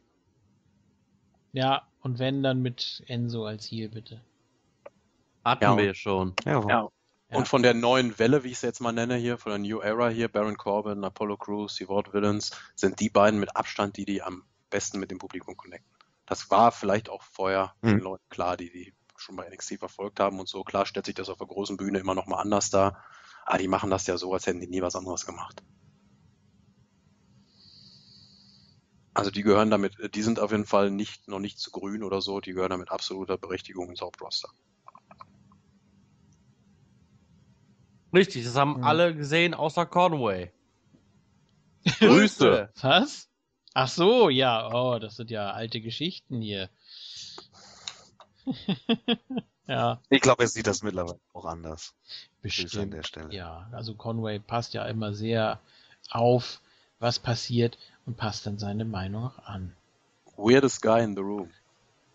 Ja, man kann sich ja auch mal irren und dann muss man ja auch mal einsehen, dass man vielleicht falsch gelegen hat. Was? Ja Hast du ihn irre genannt? so, äh, alle New Day. ML führt äh, 4 zu 3 allesamt. Oh, jetzt mit Live-Ticker hierbei, ja? Ja, dachte Nee. ich, kommen wir mal. Zwischenstand. Ja. So. Ähm, ja, wir sind bei Renee Young und AJ Styles. AJ Styles hat einfach keinen Bock mehr über Gallows und Anderson zu reden. Kann man auch verstehen. Ich finde es auch langsam langweilig. Geht aber danach in den, in den Locker-Room mit diesem Schild, wo drauf steht, The Club. Ja, natürlich. Gut, das kann auch irgendwas anderes bedeuten. Ne? Muss ja nicht der Bullet Club sein. War das hier bei, beim Pay-Per-View oder war das bei Raw, als es Bullet Club Chance gab? Ich weiß es gar nicht mehr. Gab es Bullet Club Chance? Ja. Habe ich gar nicht gehört. Ja, auch nicht. Doch, Wollte ich vielleicht auch nicht. ich glaube, ich glaube, das war bei Extreme Rules. Ich bin mir aber nicht ganz sicher. Ja, Ich fand auf jeden Fall schön, der King musste dann auch nochmal die, die AJ Styles Parodie machen während des Segments. Sag nochmal biggest match of my career. Und der King dann ist ja so toll, der hat ja auch diesen Georgia Slang drauf, wenn er möchte. total. Habe ich das? Jetzt ist er Da schüchtern. passte das. Letzte Moontalk-Sendung fand ich das auch sehr treffend. Alright. Nein, das ist ein anderer. Ja, ich weiß. Der kommt aus Davenport, Iowa. Jetzt hat sich das überschnitten, weil King etwas verzögert ist. Bitte nochmal. Was? Nein, auf Knopfdruck mache ich das nicht. Vielleicht Ich zum nicht Event. Vielleicht zum Main Na Event. gut, zum Main Event dann bitte nochmal. Ja. dann äh, eben nicht. So. Machen wir weiter mit dem Fatal Four Way um den IC-Title. Mhm. Sehr gefeiertes Match schon im Vorfeld. Äh, Ansetzung natürlich auch sensationell. Da ist alles drin, was man braucht und was auch gute Action verspricht. Und ja, es war für uns auch völlig offen. Wir haben hier äh, komplett durch die Bank getippt, kann man sagen. Also wir haben hier, kann ich ja gerne nochmal eben sagen. Und zwar haben wir Isco mit Kevin Owens im Rennen, den King mit Cesaro, ML mit Sami Zayn und ich dachte, warum nicht mal The Miz? Ja. Ja. Ja, Erzähl ich hätte ja eigentlich auch tendiert, aber, aber ich habe Sami Zayn auch gute Chancen zugesprochen. So. Also, ja. Gut ab, dass du dich hier durchgesetzt hast im Fatal Four Way. Zwischen uns Vieren. Ja, muss ja auch mal sein, ne? Und ich meine, so hat man Miz nochmal eine gute Titelverteidigung gegeben. Und ja, die anderen drei, hm, ich weiß nicht, ich hätte jetzt fast gesagt, die kommen auch so zurecht, aber wir waren uns ja eigentlich alle einig, dass auch die anderen drei durchaus mal einen IC-Title-Run verdienen würden. Gerade Owens, der äh, da total besessen ist, der unbedingt seinen Gürtel wiederhaben will, dem man das auch abkauft einfach. Ein Cesaro, der mit dem Gürtel einfach top aussieht. Ein Sami Zayn kann ich mir auch schon mittlerweile ganz gut vorstellen, weil er sehr, sehr over ist und ja, Ja, aber- fast, aber schon, fast schon Topface der Company eigentlich. Weil er mit dem Gürtel gut aussieht. Also das ist immer noch so das Argument, das ich leider nicht kaufen will. Tut mir leid. Also ich Ja. verstehe immer noch nicht, was da, das der Sinn der Sache ist. So. Also es gibt natürlich Wrestler, die nicht gut mit dem Gürtel aussehen, so wie Rey Mysterio damals mit dem World Heavyweight Title oder so. oder Big Show mit dem US-Titel. Das sind dann so Sachen, die nicht gut zueinander passen. Aber ansonsten, ja, weiß ich nicht. Klar können alle vier vom Status her locker den IC-Titel gewinnen. Das stimmt schon das äh, auch vom, auch vom Matchausgang her. Ne? Das war ja sehr spannend und ich muss hier als allererstes nochmal Mike Mizanin loben, der ja nicht vor elf Jahren äh, vor elf Jahren hat er bei der WWE angefangen, hat er, glaube ich, irgendwann auch neulich als Gastkommentator gesagt. Da war er ja noch der Typ, der von, vom Reality TV kam, von MTV und noch Hoorah und SmackDown angefeuert hat und so. Mhm. Und dass der Mann elf Jahre später wirklich mit den, mit den Indie-Größen, die vor elf Jahren noch irgendwelche Turnhallen da vor 200, 300 Leuten mit 60 Mann Ironman-Matches da ähm, berestelt haben, dass der dann wirklich so nahtlos da mithalten kann. Ich will jetzt nicht sagen, dass er der MVP des Matches war, nein, aber es ist auf jeden Fall nicht aufgefallen, dass er... Mann Iron Matches? Ja, 16 Mann, 60 Mann Ironman-Matches. Da kämpfen dann 60 Männer eine Stunde lang und wer am Ende noch, wer am Ende die meisten Pinballs hat, hat gewonnen. Da sind dann auch meistens mehr Matchteilnehmer als Zuschauer bei den Veranstaltungen, die sind nicht so gut besucht. Aber nochmal zurück zu dem Match. Also es ist nicht aufgefallen, dass er halt äh, aus dieser WWE-Schule kommt und die anderen drei halt diese ähm, Ring Generals sind, wie ich es immer nennen möchte. Ne? Die sind ja alle drei sehr große, gute Könner, Zane, Owens und Cesaro. Aber Miss hat sich da wirklich gut verkauft in dem Sinne und fand ich den Sieg auch völlig in Ordnung. Mir war ja eh klar, dass das so ein bisschen Abstaube opportunistisch machen würde. Ja, natürlich. War ja auch, war ja auch gut gelöst eigentlich, ne? Und ähm, dann mit Maries auch noch so. Aber mir haben alle vier sehr zugesagt in dem Match. Wie ja gesagt, klar, die anderen drei möchte ich dir deren Leistung natürlich nicht also, schmälern. Also das sind ja schon fast äh, No-Brainer, dass die dann abliefern. Und ja. für mich ist es auch das Match of the Night. Also ich sehe es ein bisschen anders als der King. Sehe ich äh, auch so, ja hat mich wirklich unterhalten, hat sich dann auch wirklich in so einen, in so einen gewissen Rausch gerasselt, ne? dass man erst einigermaßen langsam angefangen hat und man hatte dann aber doch nicht so viele Zwischenphasen. Ich habe es noch zum King gesagt, dass die WWE das gerne macht bei Fatal Four-Ways oder Triple Threat Matches, dass immer nur zwei im Ring sind und dann, aber da hat man eigentlich sich echt Mühe gegeben, dass man alle vier recht flüssig miteinander äh, in Verbindung setzt. Ich weiß jetzt auch gar nicht, wie lange es ging, aber ich hätte es mir gern noch ein paar Minuten länger angeguckt und als es dann zu Ende war, dachte ich irgendwie, oh, schade, das war also so richtig gerade gut in, in Fahrt und. Ja, es, ja. Es, ging, es ging circa 20 Minuten, ich glaube so. Ja. Äh, bei ähm, 1810. 1810. Eigentlich eine perfekte Länge für das, ja. für so ein Match, aber trotzdem. Das ging so schnell vorbei. Ja. ja ich hätte mir das auch noch fünf Minuten, vielleicht sogar zehn Minuten äh, länger ansehen können. Also fünf Minuten auf jeden Fall. Für mich natürlich auch Match of the Night. Das fand ich sehr, sehr stark. Ähm, eigentlich so für den letzten Four-Ways ist es eigentlich mein Lieblings-Four-Way, die ich gesehen habe. Ja, ähm, auch besser als den, als den letztes Jahr mit diesem Number One Contender oder sowas. Da war doch irgendwie letztes Jahr bei Raw so ein Four-Way. Ja, richtig. Ich glaube, der Abo, schöne Grüße, hat den auch damals so abgefeiert, aber ich fand den hier noch besser. Ich auch. Ja, war es auch. Sami Zayn wieder mal sehr, sehr überzeugend. Also, der wrestelt sich auch immer mehr so in mein Herz. Das finde ich gut. No. Und auch der, der Rest muss auch äh, eine Lanze für The Miss brechen, sehe ich genauso wie ML. Äh, ich bin ja, wie gesagt, nicht der größte The Miss-Fan, aber was er momentan abliefert in der WWE, sowohl im Ring als auch am Mic, ist äh, Spitzenklasse. Also da kann man gar nichts gegen sagen. Der Mann äh, hat sich wirklich aus der tiefsten Undercard wieder zurück in eine schöne Uppercard-Position äh, ja, gehievt. Und das hat er er demonstriert wirklich komplett sein Können momentan. Und das ist sehr, sehr gut. Also, The Miz ist auch so ein kleiner MVP momentan in den Shows, auf jeden Fall. Jetzt ist äh, der Begriff schon das zweite Mal im Zusammenhang mit dem Match und äh, Miz gefallen. Da würde ich mich dann ganz gern nochmal so einklinken und ihn tatsächlich mit als den MVP des Matches bezeichnen. Ähm, Kopf an Kopf rennen mit Cesaro, überhaupt die beiden, wenn die äh, ihre Phasen hatten, das hat mir so gut gefallen. Äh, ich weiß nicht, wie die das machen, aber die haben wirklich eine sehr gute Chemie miteinander, hatte ich so den Eindruck. Ähm, weiß nicht, also normalerweise ist ja so bei den bei den Four-Ways oder die WWE buckt das ja meistens so oder auch bei den Triple Threat Matches, dass dann dass man sich dann immer auf eine Paarung irgendwie fokussiert.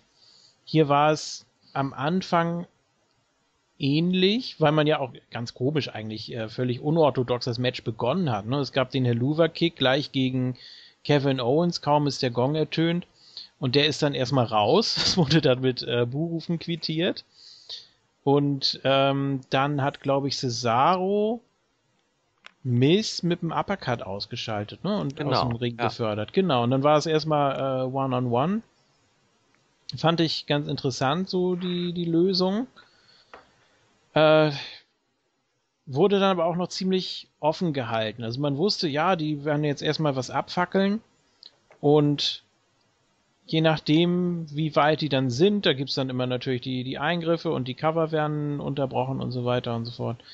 Ähm, ich würde mir eigentlich noch mal so ein Elimination-Match wünschen. In der Konstellation. Ja, aber äh, wenn man ein bisschen in die Zukunft guckt, also es wird ja jetzt wohl erstmal nicht der Fall sein. Mhm. Sie haben ja schon wieder andere Pläne jetzt, also die vier gehen ja schon wieder getrennte Wege in Anführungsstrichen. Ja, aber so von der, von der Idee her oder wie die vier dazu Werke gegangen sind, wird das, glaube ich, nochmal ganz gut passen. Ja. Aber jetzt haben wir hier das Match, also ich kann es auch nur nochmal noch mal abfeiern, das haben wir es genug abgefeiert. Der King scheint da eine etwas andere Meinung zu haben. Deswegen würde ich ja von ihm gerne mal wissen. Ja, Nein, soll er mal. Ja, so ganz, hm? ich, das heißt ja nicht, dass das Match mich nicht unterhalten hat. Ich fand das Match ja auch hier ganz kurzweilig und äh, es war ganz nett. Es war aber dann unterm Strich doch teilweise auch halt nur ähm, sehr spotlastig. Und ähm, ja, wir haben halt die Jungs in, in den unterschiedlichen Konstellationen jetzt in den letzten Wochen auch gesehen. Und es war halt mehr oder weniger so ein, so ein Zusammengeschnippel dieser ganzen Matches, die wir da gesehen haben. Teilweise haben die Jungs dann auch ihre Spots so ein bisschen runtergerattert, einfach nur so aneinandergereiht. Und ähm, das hat mich halt hier so ein bisschen Match gestört. Aber bei The Miz möchte ich sogar noch einen Schritt weitergehen. Emil hat gerade gesagt, ähm, dass er, obwohl er nicht diese Indie-Erfahrung hat, hier ganz gut in dem Match war. Ich möchte sogar sagen, dass es trotz der mangelnden Indie-Erfahrung ist, sondern äh, weil er hier seit elf Jahren den WWE-Stil kennt und fährt. Und deswegen war Cesaro auch der zweitbeste Mann. Er ist halt nach The Miz der Dienstälteste sozusagen. Und Zane und Owen sind halt noch nicht so lange bei der WWE, geschweige denn im Hauptroster. Und diesen WWE-Stil zu gehen, ist halt immer noch ein bisschen was anderes. Und das kann The Miz hier einfach am besten, weil er die Erfahrung hat. Er weiß, wie so ein Match auszusehen hat. Und deswegen ist er ja auch to total wichtig in dieser Fehde. Und ähm, ja, für mich war er ja auch absolut MVP des Matches und auch generell der Fehde. Ja, er nimmt hier schon eine gewisse Veteran-Funktion jetzt ein, ne? Also, wie er anfangs mal durch die Matches durchgezogen werden musste von Veterans. So ist er jetzt so ja, das macht er. in der Position, dass er sogar neue Leute, die inringmäßig ihm sogar überlegen sind, halt an diesen WWE-Stil, wie du gerade schon gesagt hast, anpassen kannst. Ja, er weiß nicht nur im Ring, was, was, wie man die WWE repräsentiert. Das hat er auch als, als Champ richtig gut gemacht.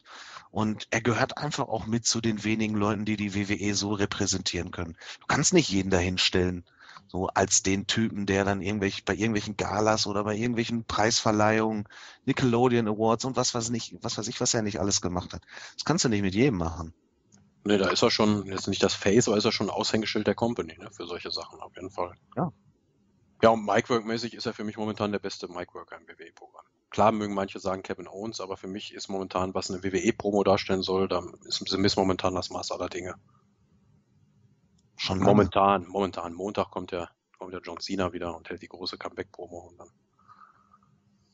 Mhm. Ja, dann wird alles anders. New Era. Ja, dann wird die WWE auf den Kopf gestellt.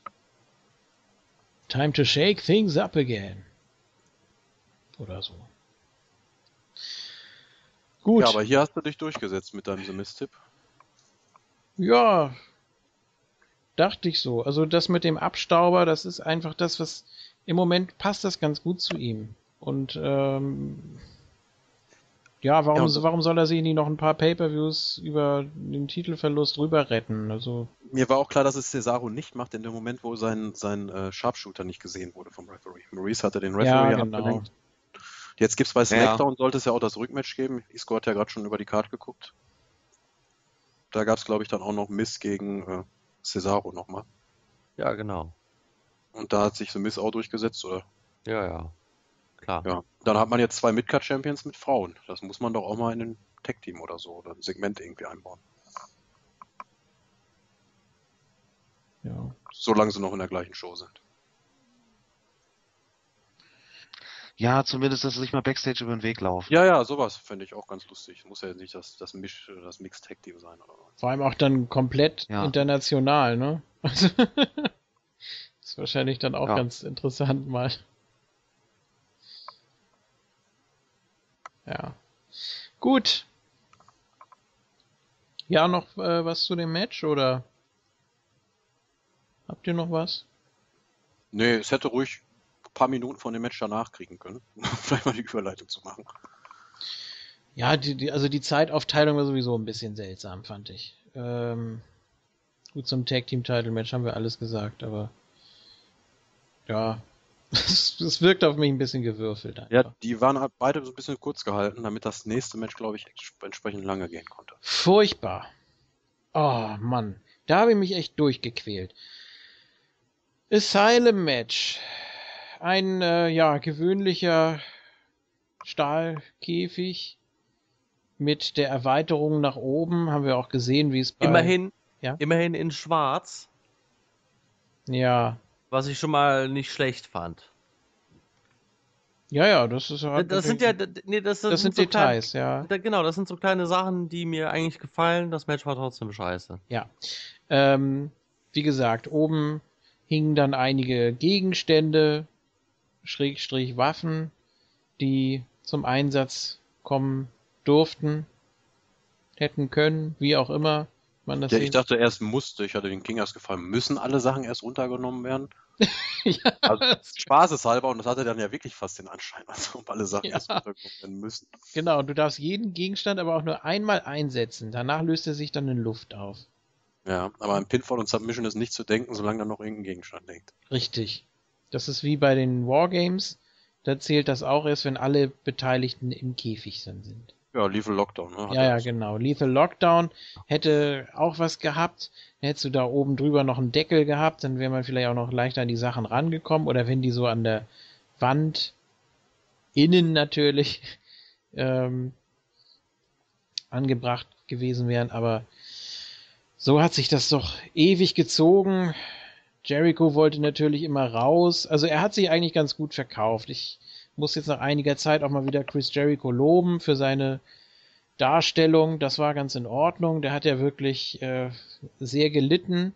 Wahrscheinlich mochte er das Match auch nicht so. Ambrose wirkte teilweise so ein bisschen verloren, obwohl das eigentlich sein Match war. Fand ich ein bisschen ungünstig. Ähm, er hat da irgendwie nicht genug den Stempel aufgedrückt, als ob er jetzt wirklich einen Plan hat.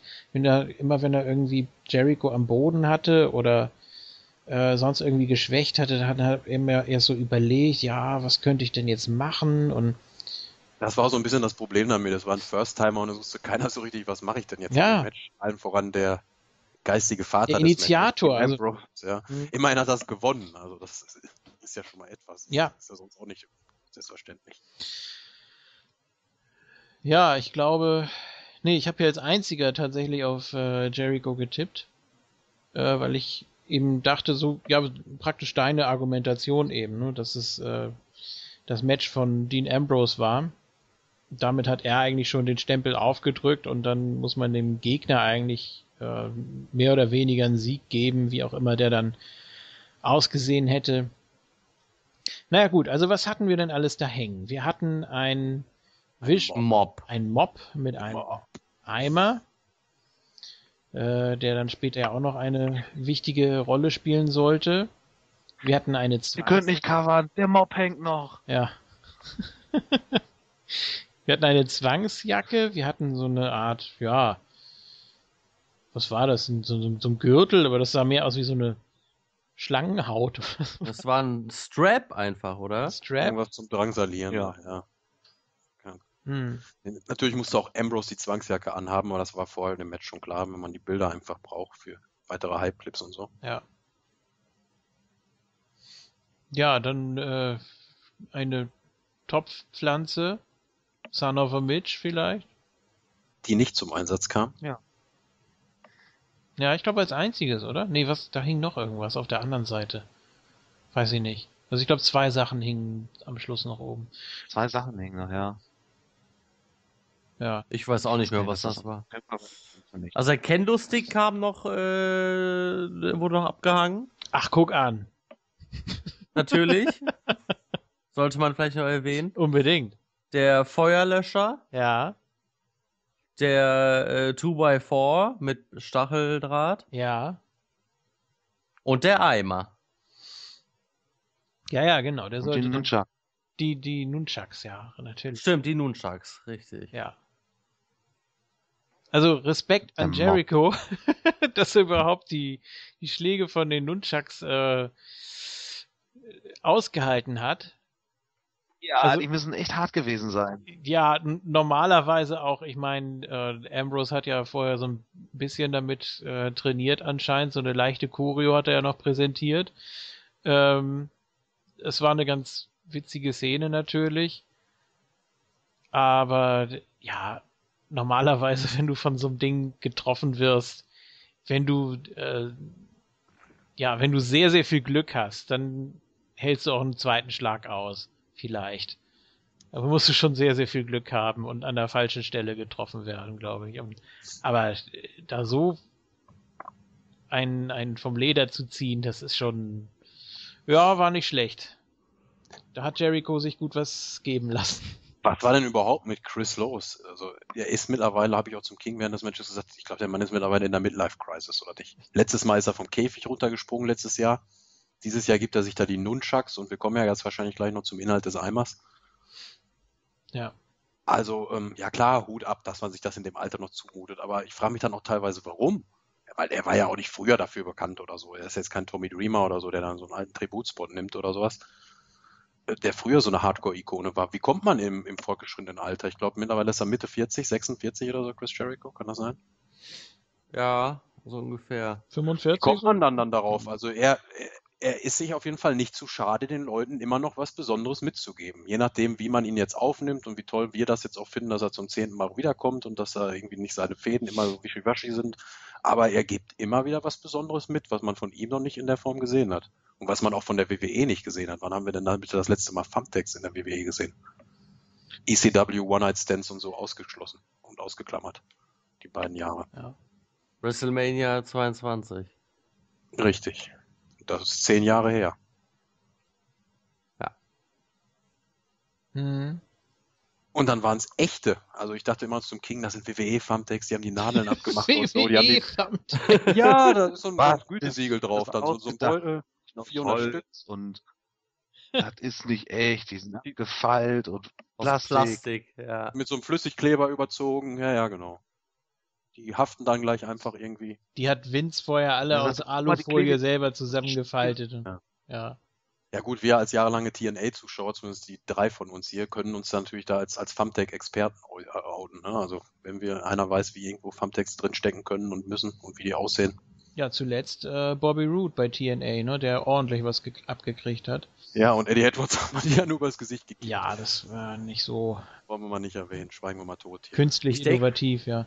Also bei Jericho denke ich einfach mal, dass er äh, jetzt zum Ende seiner Karriere, ich denke mal, so lange wird er auch nicht mehr machen, ähm, dass er dann noch ein paar Spots probiert, die er vorher noch nicht gemacht hat. Und deshalb ist er zum Beispiel letztes Jahr vom Käfig gesprungen, deshalb ist er jetzt in die Thumbtacks, äh, Thumbtacks gefallen. Also ich glaube, der hat doch so, so ein paar Sachen so auf seiner Liste, die er unbedingt noch machen möchte. Ich habe ich hab auch Angst davor, er- wer, wer sein erstes Buch gelesen hat oder stand im zweiten, ich weiß es gar nicht mehr. Er wollte immer mal eine Shooting Star Press springen. Oh Und Gott, das äh, kommt nach 2017, ja. ja, das, das wird wahrscheinlich das nächste sein, was er dann macht. Aber er hat sich bisher noch nicht getraut. Aber vielleicht, wenn er wirklich in so einer Midlife-Crisis ist und sich denkt, so komm, ich scheiß jetzt drauf und äh, hau hier nochmal alles raus, sehen wir vielleicht äh, nächstes Jahr eine Shooting Star Press von ihm. Was hast du denn gedacht, als dein Chris Jericho da wirklich in die Thumbtacks gegangen ist? Ich meine, Ich man habe hat damit ja überhaupt nicht gerechnet. Ich dachte, die werden einfach nur da äh, irgendwie ausgebreitet. Und äh, so, so wie damals mit dem äh, Stacheldraht-Ding da, mit dem Bad äh, bei Lesnar gegen Ambrose bei WrestleMania. Und das wird dann überhaupt gar nicht benutzt. die haben ja noch geschickt drum gespielt eine gewisse Zeit. Ja, ne? ja. Richtig. Das Und muss dann, man auch erstmal können. Und dann gab es diesen Codebreaker-Ansatz und dann hält Ambrose ihn fest. Und ich dachte mir, nein, das machen die nicht. Das machen die nicht. Und dann liegt der wirklich in den Thumbtacks drin. Ja. Dann war ich auch komplett im Match. Dann war es aber leider schon zu Ende. Das war sicher das Problem, dass der einzige Spot, auf den man da gewartet hat, eine Dreiviertelstunde oder so, der einfach nicht kommen wollte, dann noch gleich äh, das Ende eingeläutet hat. Also so ein bisschen wie beim Kickoff. Also die beiden Matches kann man vielleicht auf demselben Niveau anordnen. Nein. Ähm, Ja, das war ganz lustig. ML hat bei uns die ganze Zeit äh, abgestritten, dass das echte Thumbtacks sind. Ich war mir eigentlich sicher, dass das echte sind, aber ich war dann auch so wie Isco drauf, der gedacht hat, nee, das machen die nicht, die spielen nur damit, die spielen damit. Jetzt haben sie es ein paar Mal angedeutet und zwischendurch äh, war es dann irgendwie auch total vergessen. Und dann dachte ich mir jetzt, vielleicht kommt noch mal so ein Ansatz, aber wirklich durchziehen machen sie nicht. Ich war echt überrascht. hätte ja auch Ich war mir sicher, dass ich war mir sicher, dass es dann noch Chris Jericho sein würde, der da reingeht. Ich weiß nicht warum, aber als er die ausgebreitet hat, war ich mir sicher, Jericho geht da gleich rein. der macht ja auch mit den Dirty Deeds äh, Ambrose selbst einige in Kauf genommen hat. Muss man ja auch mal erwähnen. Das waren auch nicht. Ah, die eine hat auch so fies im Ellbogen gesteckt. Ja, ja. Ähm, ich Ja, mein auch, Gott, der ist es ja gewohnt. ja, das stimmt. Ich dachte auch irgendwie, dass äh, das ein guter Heelspot gewesen wäre, wenn Jericho sich den Mob schnappt oder so und die einfach alle aus dem Ring fegt oder so. Ja, zum Beispiel. Das wäre noch gut gewesen. Ja, oder mit dem Eimer wieder aufgefegt, ganz säuberlich. Wir haben ja auch erst gedacht, in dem Eimer ist gar nichts drin und haben uns noch drüber Ja, lustig gemacht. natürlich. Was willst du denn mit dem Eimer für große Dreckwasser oder sowas. Ja, du Schweinefülle hier, Henry Godwin. setzen Ja, und mit dem Kendo-Stick draufhauen oder sitzt da Vince und oh, oh, oh, oh.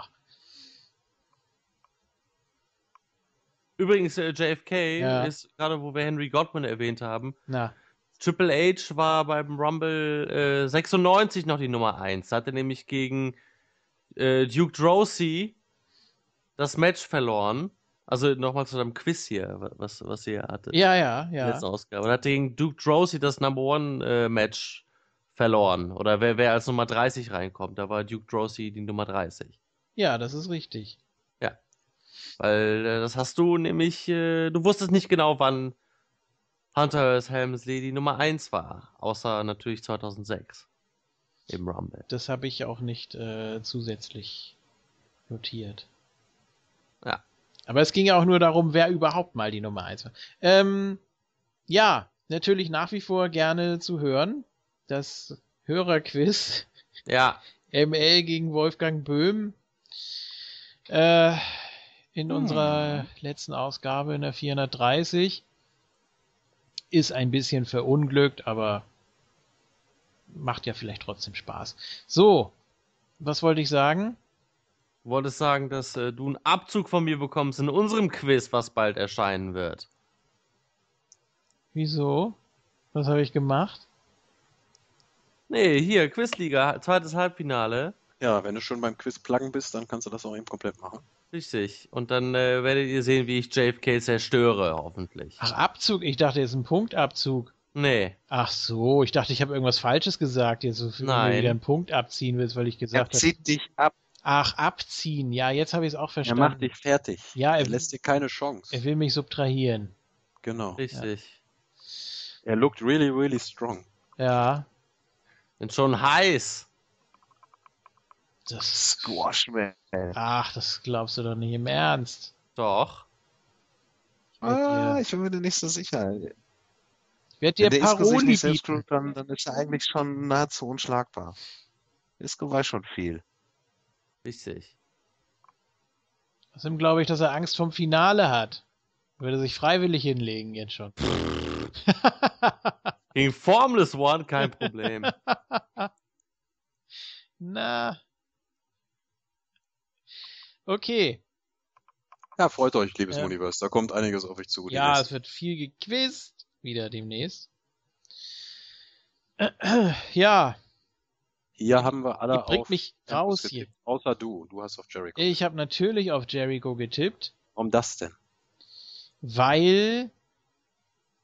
Habe ich, doch Hat vor- doch schon hab ich gesagt. vorhin gesagt. Okay, dann frage ich dich beim nächsten Match nochmal. Alles klar. Ist nicht schlimm. Beim nächsten Match kannst du mich gerne nochmal fragen. Oh. Äh, verwirrt guck.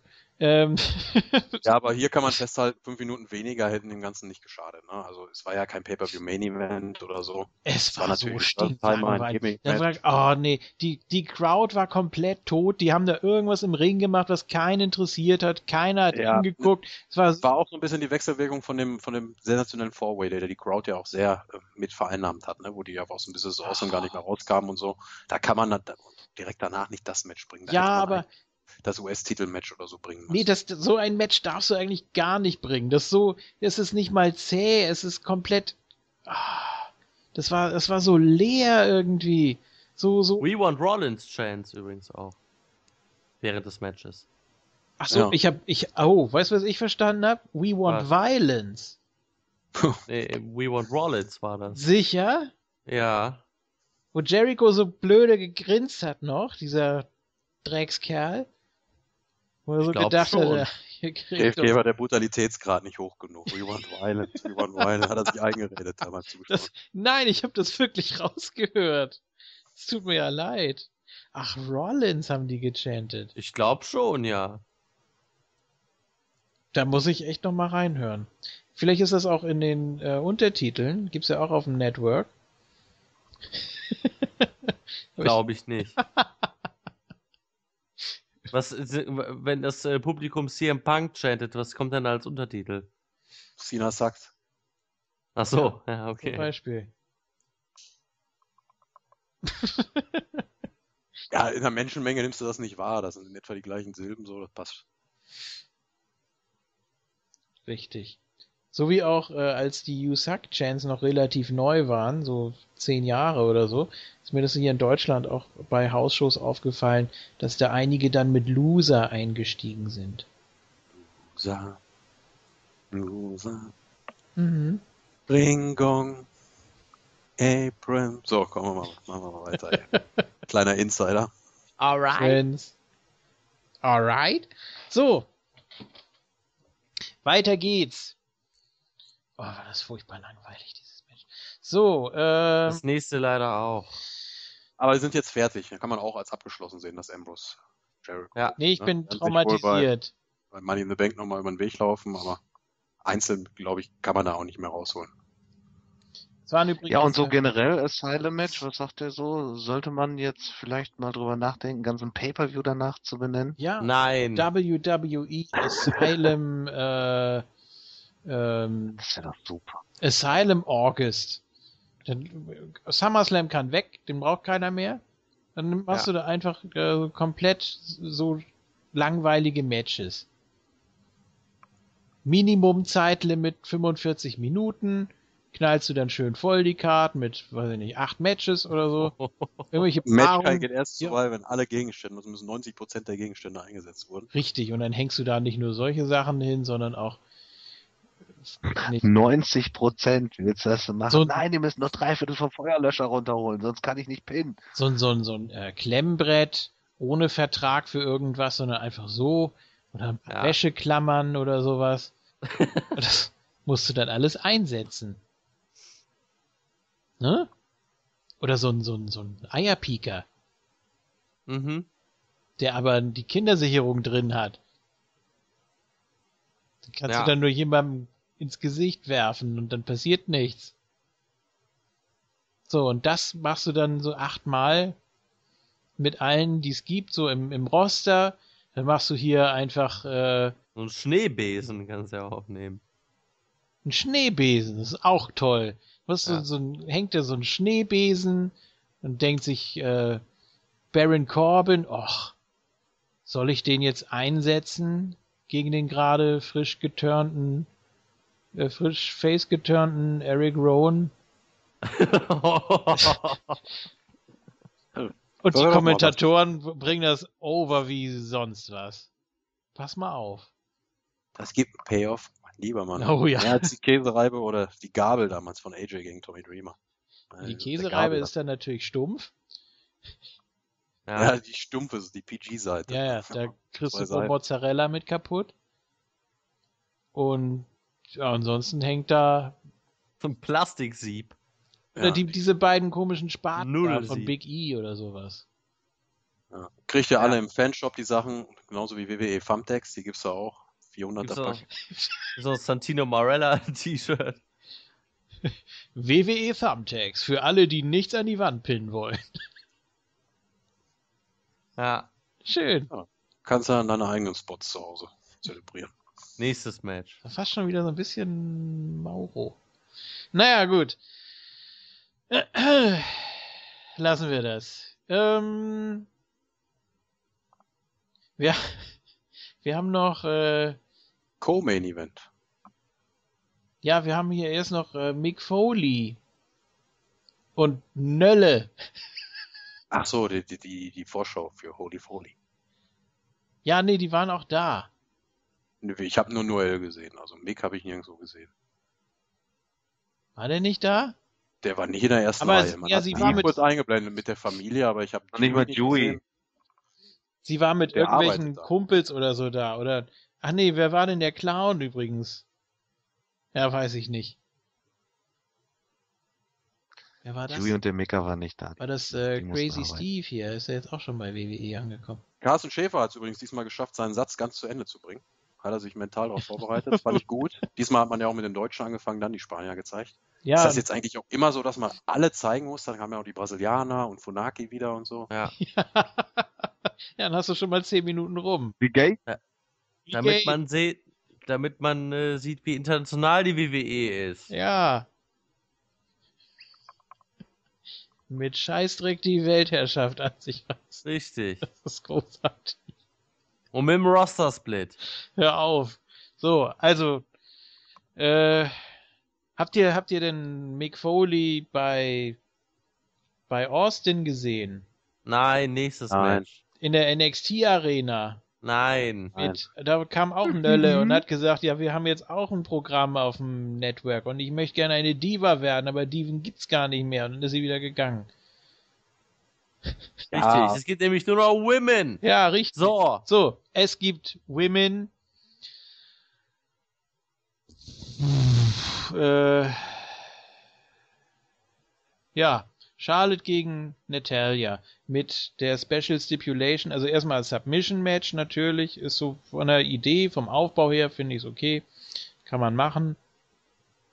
Ähm, und Zusatzstipulation, Ric Flair darf nicht am Ring sein. Der darf sich nicht mal dem Entrance-Bereich nähern, sonst ist das Match sofort vorbei und Natalia würde den Gürtel bekommen. So wurde das erklärt. Ja, Ich kann Nelly nicht mehr sehen. geht. Nee. Ähm, Und dann ist er trotzdem gekommen. Ich kann die nicht mehr sehen. witzig ist auch, Obwohl er ja eigentlich nicht durfte. Hm? Er ist ja trotzdem gekommen, obwohl er nicht durfte dann. ja, nach dem Match. Nee. Mitten im Match und dann hat Nettie doch, hat sich doch gefreut, dass sie gewinnt. Ja, richtig. Und nach dem Match kam dann noch äh, Dana Brooke im Anzug raus. Ja. Also wer hat das denn gekauft, dass es jetzt wirklich Rick ist? Ja, ich dachte, er ist hier War wieder. nur die fünf Sekunden, wo die Theme kam. Ich dachte, er ist hier wieder Noch nicht äh, äh, Charles Robinson. Oder war der Ja, F9? hätte ich auch erst. Ja, zum reinen Match an sich muss ich auch sagen, war das jetzt auch wieder keine Offenbarung. Also das NXT-Match von damals, da kam, kam so unschwer ran.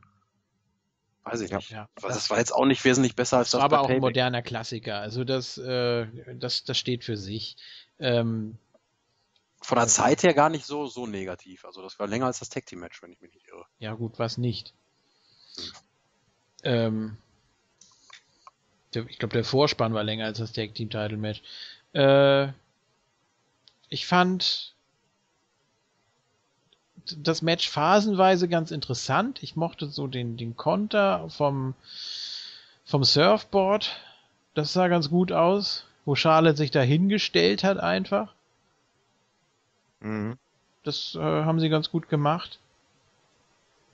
Ja, und ansonsten auch so, so diese Abtastphase mh, war anfangs noch ganz interessant. Ja. Und dann die Kommentatoren, die sich nicht einig waren und ob im Seil gelöst werden muss oder nicht. Was ist das denn für ein Quatsch? Das kann man doch vorher klären, oder? Dass sie da tatsächlich anfangen zu philosophieren. Ja, also einerseits, wenn man den äh, Griff angesetzt hat, dann kann man sich natürlich ins Seil retten und so befreien und dann kann man den Gegner ja wieder zurückziehen, aber das ist ja erlaubt und da kann der Ringrichter Ja. auch sagen, ja, Das ist ja die WWE, die macht ja ihre eigene Einungslosigkeit immer zum Programm. Ne? Ja. Dass, dass sie sich selber nicht im Klaren drüber sind, den armen Zuschauer dann auch noch zusätzlich verwirren wollen, ne? mit der sich dann auch noch ein bisschen was einredet währenddessen. Ja, weiß ich nicht, das habe ich jetzt auch nicht so streng gesehen. Da. Also beziehungsweise bin ich nicht davon ausgegangen, dass so ein Salzbot oder so dann da irgendwie Gewinn bringt. Das, Man hätte auch noch mehr mit diesem Submission spielen können. Ähm, ich finde sogar generell, wo, in Matches, wo nur durch Pin oder Submission entschieden werden kann, kann man auch ruhig mal zwischendurch nach einer Aufgabe fragen. Jetzt bei irgendeiner harten Aktion, auch beim, beim Asylum-Match oder sowas. Ask Ja, zum Beispiel, aber auch so in, in Match-Situationen, wo man es gar nicht so vermutet, dass dann eben kein äh, direkter Trademark-Move oder so angesetzt wird, sondern dass man einfach mal so zwischendurch fragt ob man, ob man noch kann. Beim I Quit Match macht man das auch so. Und das kann man meiner Meinung nach auch mal im Submission Match oder in einem No DQ Match so rüberbringen. Warum nicht? Ja, sehe ich ganz genauso. Dass das ähnlich wie beim I Quit Match auch gehandhabt werden sollte, dass dann auch andere Submission Moves schön angesetzt werden und dann auch mal gefragt wird. Nein, das, das hat man hier halt nicht gemacht. Und Wirkt dann auch unterm Strich fand ich das Match dann echt stinklangweilig.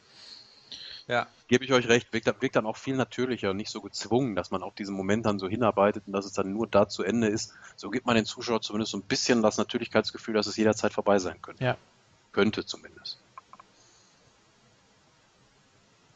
Ja. Ja, wie gesagt, das Match war auch keine Offenbarung, bis dann Ric Flairs Musik einsetzte. Das war auch wieder genau wie bei Payback. Es war so ein Finish-Only-Match eigentlich. Also es hatte so seine netten Momente, die auch in Erinnerung bleiben. Ähm, aber ansonsten, nee. doch, also diesen Surfboard-Konter, den fand ich schon exzellent. Davon träume ich heute Nacht. So. Ja? Ja. Ich weiß nur noch nicht, ob aktiv oder passiv. Jedenfalls kam dann äh, Nature Boy Dana Brooke raus. Da dachte ich schon irgendwie, nein, doch nicht in einem Submission-Match. Nur auch wirklich jetzt, wenn jetzt hier äh, Charlotte oder so durch Schoolgirl oder so hätte gewinnen können. Okay, das hätte, dann hättest du was Tolles für Raw gehabt. Super, hurra. Aber doch nicht in einem Submission-Match, wo, wo es wirklich darum geht, dass du äh, ja, in, in einen Move gerätst, wo, also wo der Gegner auch dafür arbeiten muss, dass du da reinkommst und wo das nicht so, ja, okay, jetzt bist du abgelenkt, jetzt kommst du in den Submission-Move rein und kommst dann da nicht mehr raus, weil du eben abgelenkt warst. Das ist mir zu. Wenn ein weiblicher WWE-Superstar, Diva darf ich ja nicht mehr sagen, das so verkaufen kann, ist das Natalia. Ohne Frage so. Also die ist so.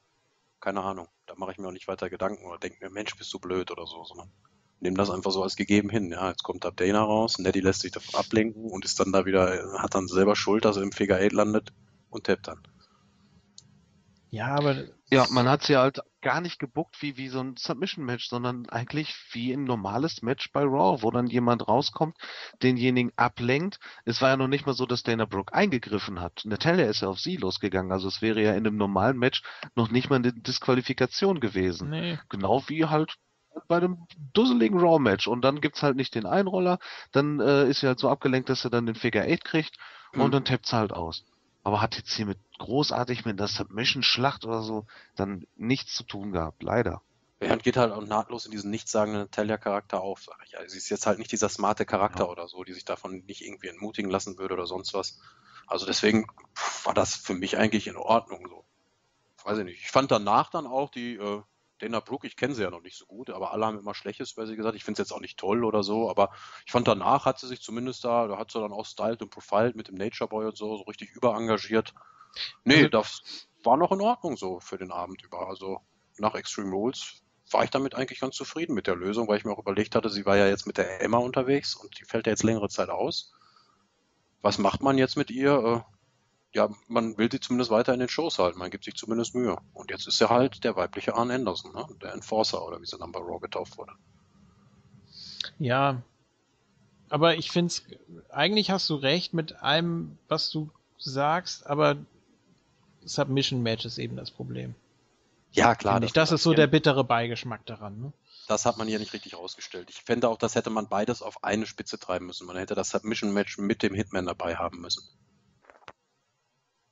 Denn irgendwie war die Luft da für mich schon bei Payback raus, weil der Hitman jetzt nicht mehr mit dabei war. Das war halt dieses besondere Bonbon, dieser besondere Bonus und das Set fand ja, ich man hat es dann wieder gedowngraded so ein bisschen dadurch. Also was so das äh, Während die anderen Matches eigentlich alle eine Aufwertung erfahren haben. Das Asylum Match ähm, halt im Vergleich zum normalen Match, das No DQ Match zwischen Dozy und Corby da im mhm. Opener, das war ja anfangs auch nur ein normales Match bei Payback. Ja, Reigns und AJ war diesmal auch Extreme Rules Aber das Submission hat es hier diesmal nicht gebracht, so die Sonderstipulation. Also hebt sich nicht großartig vom Payback-Match ab oder so, dass ich sage, das war eine Stufe mehr oder besser. Ja, vor allem die beiden, die können mehr. Ne? Auch ohne Begleitung, auch ohne Stipulations, die, die, die können super Match hinzaubern. Das geht. Ja, wollen wir den Aftermath von der Damen-Division dann gleich mit reinnehmen, was dann bei Raw noch geschah? Ja. Ja, müssen wir eigentlich, weil es ja doch relativ wichtig war, etwas, worüber wir jetzt schon die letzten Wochen spekuliert haben. Wann passiert's denn endlich? Ja, Ähm. eigentlich wollte Charlotte ja den State des, des Woman-Titels adressen. Ne? Also sie wollte ja sagen, was denn jetzt so Sache ist, wer denn die nächste Contenderin wird oder so. So wurde zumindest verkauft, bis alle drei dann im Ring standen. Ja. Also Charlotte mal wieder, das ist ja wieder so eine so eine Sache, diese Championship Celebrations und so, das ist ähnlich wie ein Contract Signing. Eigentlich, wenn du gar nicht unbedingt viel zu sagen hast, hast du damit einen ganz guten, eine ganz gute Bühne, äh, einen ganz guten Aufhänger, äh, um da nochmal irgendwie so ein paar neue Wege auszuprobieren. Und Dana Brooke, ja, also gönnen wir ihr das einfach mal. Ist bei, äh, hier, wie heißt sie? Breaking Ground. Äh, äußerst sympathisch. So kommt sie jetzt eigentlich eher nicht so rüber. Ähm, schon gar nicht im Team mit Emma, wobei die beiden bei NXT wirklich schon fast geglänzt haben. Kann man sagen. Und jetzt hier aber so plötzlich an der Seite von Charlotte.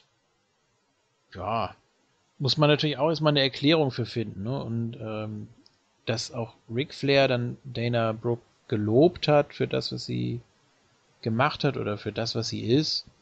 Und dass sie dann auch sogar mit, mit Rick da diesen, diesen Flair Walk da machen konnte. Also, puh, das sah ein bisschen übel aus. Ich dachte ja auch, bis zu dem Zeitpunkt die Storyline verläuft so ein bisschen, dass sie so ein bisschen der, der, der Ric Flair-Fan ist und Charlotte eigentlich immer mehr von ihrem Papa gelangweilt ist und sie sich mehr so die Gunst des Vaters spielt.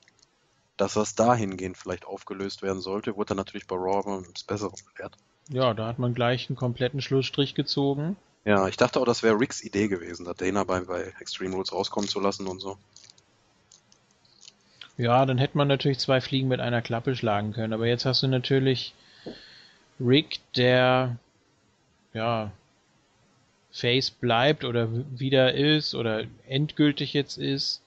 Und äh, Charlotte ist natürlich jetzt in ihrer Rolle sehr gefestigt. Und wir haben ja eigentlich schon spekuliert, dass es früher oder später soweit kommen muss. Jetzt ist es so. Ich finde es ganz gut. Ich, ich fand, das war auch ganz gut gemacht. Die beiden haben geweint und Charlotte war so richtig eklig, hat ihm das nochmal so richtig schön reingerieben und Das ist oder wie Öl runtergegangen. ah, das war herrlich.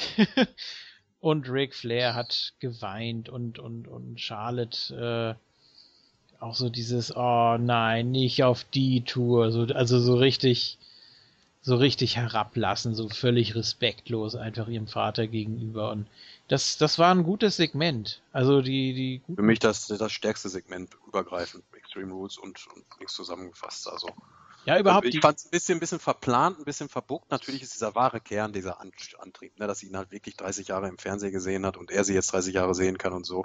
Da hat man schon kein Blatt vor den Mund genommen. Aber ich fand so, so ähm, ja, vom Ansatz her vielleicht so ein bisschen über den Zaun gebrochen. Das war dann echt, das hätte man so ein bisschen, also alles in der Promo schon sagen können, ja, aber was sie da sagt, da kam sie, glaube ich, am Ende selbst so ein bisschen durcheinander, weil sie dann halt noch im Clinch mit dem Publikum lag, das dann auch wirklich souverän gemeistert hat, aber war vielleicht schon so ein bisschen zu viel des Guten. Also irgendwie fiel sie dann schwer, den roten Erzählfaden aufrechtzuerhalten. Trotzdem kam natürlich die Delivery komplett rüber, was sie ihm sagen wollte und so. Das hat den Sinn und Zweck erfüllt. Das ist jetzt auch Meckern auf ganz, ganz, ganz hohem Niveau.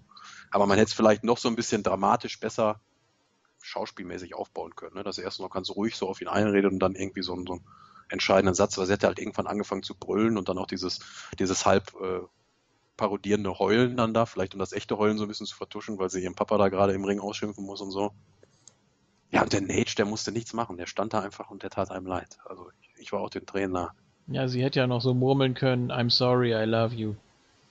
Ja. und dann wäre er gegangen. genau. Ja. Wird der alte Hund das letzte Mal rausgebracht oder was hat er ihm noch gesagt vor WrestleMania? Weiß ich nicht. Old Yellow, irgendwas. Irgend so ein Spruch. Ja, und dann konnte er gehen. Double A war übrigens auch noch zu sehen bei Raw. Fand ich auch toll, dass man den, den männlichen Enforcer, also sein Best Buddy, das was Dana Brooke jetzt angeblich seit einer Woche für Charlotte ist, ähm, den hat man dann noch als letztes gebracht, der dann ihm Rick dann auch Backstage alles Gute gewünscht hat. Hm. Ich mochte Dana Brooke hier bei, bei Breaking Ground schon nicht wirklich, bei NXT erst recht nicht und, und jetzt auch überhaupt nicht. Ich mag die einfach nicht. Ja, dann, dann macht sie ja alles richtig. Ne? Ja nein, nein, nicht in dem Sinne. Nee, nicht in dem Sinne. Ich finde die einfach nicht sympathisch. Ja. Irgendwie. Dann passt es doch. Ja, aber man hat ja äh, bei, bei Breaking Ground war sie ja off-Character sozusagen.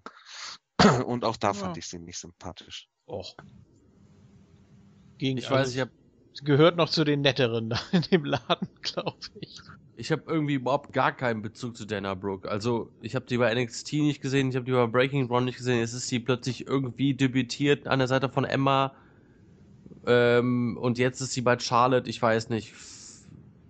Ich habe da gar keine Meinung zu. Ich bin einfach nur froh, dass Natalia aus dieser Geschichte jetzt komplett raus ist. Weil, wie ich gerade auch schon gesagt habe, ich kann die überhaupt nicht mehr ertragen. Also, geht gar nicht, die Frau. Ähm, Habe ich aber auch schon letztes Mal gesagt, ich muss mich da auch nicht wiederholen oder so. Ich bin froh, dass diese Story jetzt vorbei ist und dass dieses Segment von Charlotte und Ric Flair fand ich auch sehr, sehr stark. Ähm, ja, Charlotte geht jetzt ihren eigenen Weg, hat aber natürlich Dana Brooke noch in ihrer Seite. Das ist jetzt auch, ich weiß nicht, ob das so, so ein Upgrade jetzt ist oder. Ich meine, es wird sich ja nichts am Charakter Charlotte jetzt an sich ändern, denn sie hat ja eigentlich nur die, ja, ihr, ihr Valid ausgetauscht, sozusagen. Da wird ja, ja wahrscheinlich, also sie wird genauso gebuckt werden wie vorher, nur ohne ihren Vater, sondern mit Dana Brooke an der Seite.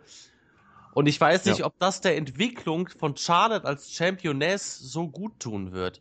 Also so langsam müsste Sascha Banks mal aus der Pause rauskommen und äh, ja, äh, ne, die Number One Contenderin werden. Ja, das musste dann auch natürlich erstmal werden. Ne? Aber ich denke schon, dass man Dana besser als, als Rick booken kann, einfach nur, weil sie auch eine Frau ist, weil sie auch körperlich gegen die Frauen zu sehr kann. Sie ist ja auch mehr so der Typ äh, Powerhouse, Diva darf man ja gar nicht sagen, Woman, ne? also so mehr so die, die Marke Beth Phoenix oder so, also jemand, oder, oder Tamina oder so, so also die Marke, die auch wirklich jemanden mal so äh, impressen kann. Ja, und ja, mal sehen, ob das auch so lang angelegt ist. Vielleicht turnt sie auch irgendwann gegen Charlotte, nur das kann ich mir beim besten Willen überhaupt nicht vorstellen. Eine Face Dana Brooke. Ja, also. Nee, aber äh, Charlotte äh, leitet ja den Laden da. Also da habe ich jetzt nicht so die, die Ängste wie Isco. Also sie ist ja diejenige, die jetzt wirklich äh, tall steht. Und die. Ja, und sie ist nun mal auch die, die, die, die Heel-Championess, ne? Ja. Und wenn du dann halt immer noch fremd einwirkende Hilfe hat und so, ja, dann ist das halt ist das halt manchmal so äh, halt ein Stilmittel. Es ist ja nicht so, dass sie das ja, ausschließlich wegrennt von den, das ist jetzt kein Chicken Shit so wie Seth Rollins 2015 oder so, dass er da immer vor der Competition kneift und sowas. Alright, alright. Aber wenn sie in die Competition reingeht, dann cheatet sie sich da halt durch. Dirtiest Player in the game, ne? Also. Ja, also da habe ich, da habe ich keine Bedenken und vor allem Dana Brooke äh, eifert ja ihr nach. Und vorher war ja Charlotte diejenige, die in die Fußstapfen ihres Vaters treten wollte. Den hat sie jetzt abgeschüttelt und jetzt leitet sie eben Dana Brooke. Also das ist so ein ähnliches Verhältnis vielleicht wie zwischen äh, China und Miss Kitty oder so. ja. Natürlich nicht ganz so comichaft, aber äh, sondern mehr auf athletischer Ebene oder so, aber ja, ja, ich find's, ich find's nicht so gut, aber ich habe, wie gesagt, nicht so viel Bezug zu Dana Brooke. Vielleicht äh, entwickelt sich das ja noch. Keine Ahnung. Letzte Frage von mir an euch jetzt hier noch zu den Damen. Mhm. Äh, wer kommt denn als nächstes? Sascha wahrscheinlich immer noch verletzt, bis wahrscheinlich zum SummerSlam. Die ist verletzt? So. Ich meine, Sascha Banks ist verletzt. Die kann deswegen die macht einfach nur Pause. Also die wird einfach nur aus den Shows gelassen, weil. Nee, das ist, macht Page. Ja, dann kommt Page jetzt zurück. Oh, ja, war ja 2016 auch noch nicht. Ne? Wird ja Zeit, jetzt auch wieder ihren Gimmick ja. da gerecht zu werden. Ja, und ansonsten, ob man dann noch Glaub mehr. This is my house! Ja, und dann kommt die Kreissäge. Oder man macht ein. Äh, und dann kommt Bertie. Ja, man macht ein, man macht ein Three-Way. This is my house. Ja. ja, this is Mikasa. Ähm, nee, man macht ein Three-Way Mixtag Miss und Maries, äh, Rusev und Lana und Paige und Del Rio. Ja. Wahnsinn. Also Intergender, International, alles drin, was du brauchst. Ja, das stimmt. Ja. Füllt man dann auch einen neuen Gürtel ein. Ja. Mixtag-Gürtel oder sowas. Ultimate Opportunity. also ich hoffe auch, dass es nicht Page wird, weil äh, auf die kann ich auch getrost verzichten. Kann WWE auch gerne auf die Entlassungsliste setzen. Ja, hat man dann jetzt noch jemanden aus dem, aus dem sehr dünnen wohl äh, NXT Damen-Roster jetzt raus? Man der mit Emma und, und Dana jetzt schon zwei rausgenommen? Also Nein, aber dann holt so man NXT-Experte. Dann holt man jetzt für einen Pay-per-View äh, Foxy aus der Versenkung zum Beispiel. Kann man mal machen. Oder wen hat man denn noch als Face, Steven? Äh, hier, äh, Becky Lynch ist doch jetzt frei, die hat doch kein äh, Standing. Ja, kein Standing sowieso, aber ähm, keine Fehlgegnerin mehr, weil äh, Emma sich ja verletzt hat. Ja, die wurde ja auch zuletzt, glaube ich, von Dana Brooke äh, One-on-One -on -one dann abgefertigt. In zwei Minuten oder so. Ja, ja deswegen. Furchtbar. Becky da auch keine Messlatte da momentan, die Charlotte da wirklich gefährlich werden könnte. Das können die nicht ernst meinen. Ja, dann holt man. Nein, nee, Team Bad ist verletzt, ne? Komplett. Auch komplett außer Gefecht. Team Hurt. Ja, oder ja. dann kommt doch Bailey halt, ne? Und dann gibt es doch den Bailey Club mit Luke Gallows und Carl Anderson. Ja. Bailey. Heel-Turn sofort im Hauptcross. Ja. Das geht, glaube ich, nicht. Nee. Bailey als Heel. Oder ja. Wie wär's, wenn. Ja, und ich dachte mir noch, als das Segment so hieß, Charlotte addresses the state of the WWE Women's Championship, ich so, ah, das ist aber jetzt echt schnell bei der Sache. Mal sehen, wen sie als nächste Contenderin da präsentieren. Aber im Endeffekt ging das Segment ja gar nicht darum. Ne? Also die Frage, nee. die ich euch jetzt gerade gestellt habe, hat man da gar nicht beantwortet. Nö, dann kann sie ja jetzt erstmal ein bisschen da damit arbeiten. Ja, bis Money in the Bank macht sie jetzt irgendwas, oder es findet sich jetzt noch eine Contenderin. Gerade wo sie jetzt das Momentum hat, dass Rick da den, den Laufpass gegeben hat und so, sollte man da eigentlich schon sie auch noch prominent in den Shows halten, finde ich. Ja. Ja, gerade jetzt, ne? Jetzt ja, beginnt für sie eine neue Ära. Den Face damit, damit, damit over zu kriegen, ne? Indem sie halt gegen die verhasste Charlotte geht. Wer auch immer diejenige ist. Ja weiß nicht. Gibt ja auch einige Champions, die sich jede Woche erstmal selbst abgefeiert haben, ohne dass da irgendwelche ernsthaften Bedrohungen kamen. Und JBL zum Beispiel. Hat ja auch lange durchgehalten. Dann hat er immer irgendwelche großen Celebrations gemacht. Ja, das war aber auch großartig. Also Limo Osten hat er die Babys dann im Arm gehabt, Fotos gemacht und ja. so. Und Jordan hat dann vorher noch die, die Desinfektionstücher rausgeholt und sowas. Da war er auf Wahlkampf. Ja, das war nicht schlecht. Ja, super. Okay, ähm, ich gucke gerade mal hier auf die Tipps. Ja. Es tut mir leid, liebes Mooniverse. Mhm. mhm. Ja, dann wollte ich. Es hätte ja sein können. Warum nee. hast du denn hier auf Natalia getippt, bitte? Ich dachte so. Oder dass man irgendwas mit Rick macht oder so. Jetzt hat man es ja relativ simpel gelöst. Man hat einfach hier Dana Brooke jetzt genommen als zusätzlichen Faktor. Und nun ist auch gut. Jetzt ist die Geschichte abgehakt. Wunderbar. Nettie kann nach Hause gehen und kann, äh, wie heißt er nochmal? Der, ja, richtig. Der ist so lange weg, da habe ich jetzt den Namen glatt nicht mehr präsent. Ist es zu fassen. Naja. Äh, keine guten Vorzeichen, dass der dann bei dir instant over ist, wenn der wiederkommt. Doch, Wenn er nochmal wieder. Schon. Wollen wir mal hoffen, ne? Ja. So. Ja, dann äh, geht es weiter mit dem Main Event. Main Event? Äh, war da nichts mehr? War nichts mehr dazwischen, ne? glaube ich. War nicht noch irgendein Segment mit mit? Äh, Ein Main Event. Nein, jetzt, jetzt, jetzt, mal, jetzt mal ohne Witz. War nicht noch irgendwas mit äh, Seamus, der ausgerastet ist, weil irgendjemand New Era gesagt hat? Das war bei Raw. Das war bei Raw. Ach, das, ja. Ich dachte, das war hier um, irgendwo. Ja. Nein, das war bei Raw. Also, okay. Ah, Ich dachte, das war auch zweimal mit unterschiedlichen Leuten. Oh, war ja. Ja. Und dann wollen sie demnächst dem JFK auch noch Smackdown reindrücken. Ihr merkt das ja jetzt schon. Ja, ja, dass also ich bin völlig Produkt überfordert. Schon überfordert ist. Wie soll das erst werden?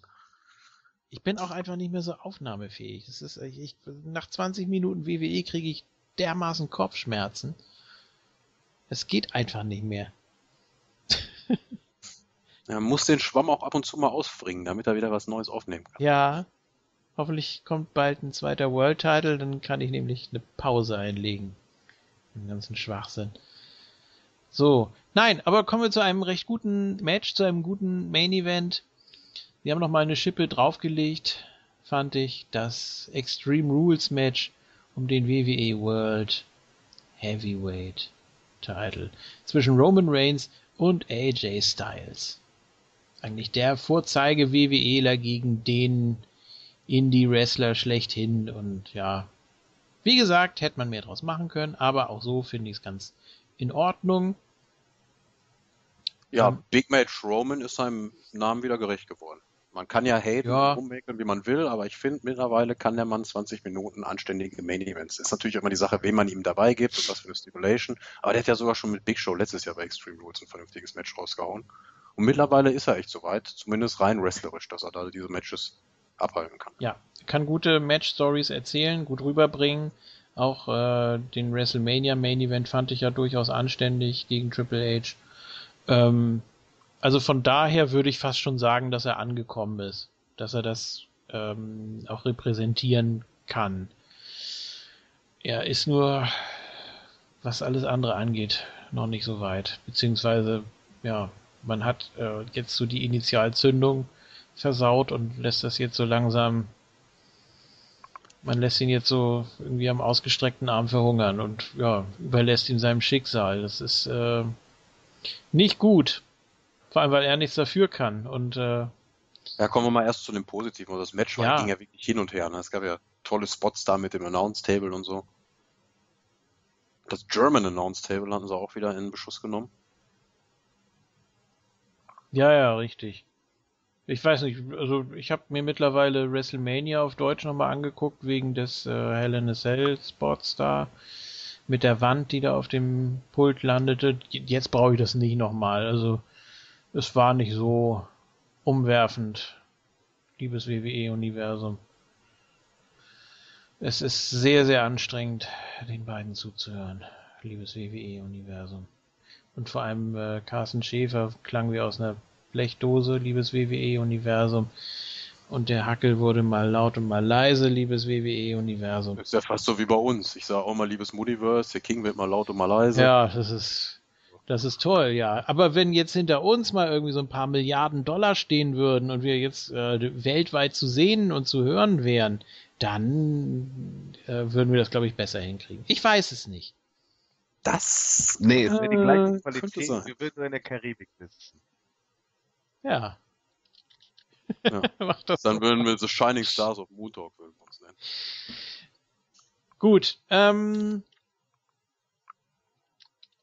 fand ich, fand ich auch so ganz gut soweit. Ich glaube, dass die beiden sich da auch ganz gut äh, ergänzt haben, was man denn so zeigen könnte und was man, was man machen kann, was äh, funktionieren könnte. Das hat man irgendwie so ein bisschen gemerkt einfach. Ähm, Ja, Und und Roman hat nicht ein, sondern zwei Style. Gut, das sind keine TNA-Styles-Clashes mehr. Ich sehe es ja ein, dass es nicht der alles entscheidende Finisher ist, aber er hat zwei Styles-Clashes überlebt, der zweite sogar auf dem Stuhl. Ja, es ist auch nicht mehr so. Hm. Es, es, es, er springt ja auch nicht mehr so hoch, sondern und, und, und er wirft sich dann nach vorne, sondern er kippt ja mehr so um. Also, Ja, gut, aber das liegt vielleicht auch immer am, am Gegner. Ne? Ja klar, das kann er jetzt, jetzt auch nicht so Kanten. Mit, mit äh, Impact zeigen, das ist schon klar. Das sieht ja auch nicht aus. Überhaupt, dass er den gegen äh, Roman zeigen darf, ist schon ein Knaller. Ja, dann fand ich die Einbindung von, vom Club und von, von den Usos auf jeden Fall noch ganz, ganz sinnvoll und gut gemacht. Wenigstens kamen sie diesmal relativ zeitnah, also nicht so weit voneinander versetzt wie bei Payback rein, dass die Usos da erst eine Viertelstunde später gefühlt reinkommen. Und dann hatten sie auch nicht so unmittelbar was mit dem finalen Match-Finish zu tun. Wir haben halt doch ein recht sauberes Finish gesehen. Klar haben sie vorher beide Teams nochmal probiert, dann gab es den Nearfall gegen Roman, dann den Nearfall gegen AJ. Da dachte ich auch erst, die Usos, die machen es doch jetzt nicht, die verhelfen Roman jetzt nicht zum Sieg, als sie dann da in bester Young Buck-Manier mit den Superkicks kamen und dann Frog Splash und zack, zack. Nee, das hat man auch gut gemacht, dass die sich dann wieder relativ schnell wieder neutralisiert hatten. Also, dass sie auftauchen mussten, war klar, aber man hat es auch gut wieder weggeschrieben. Ja.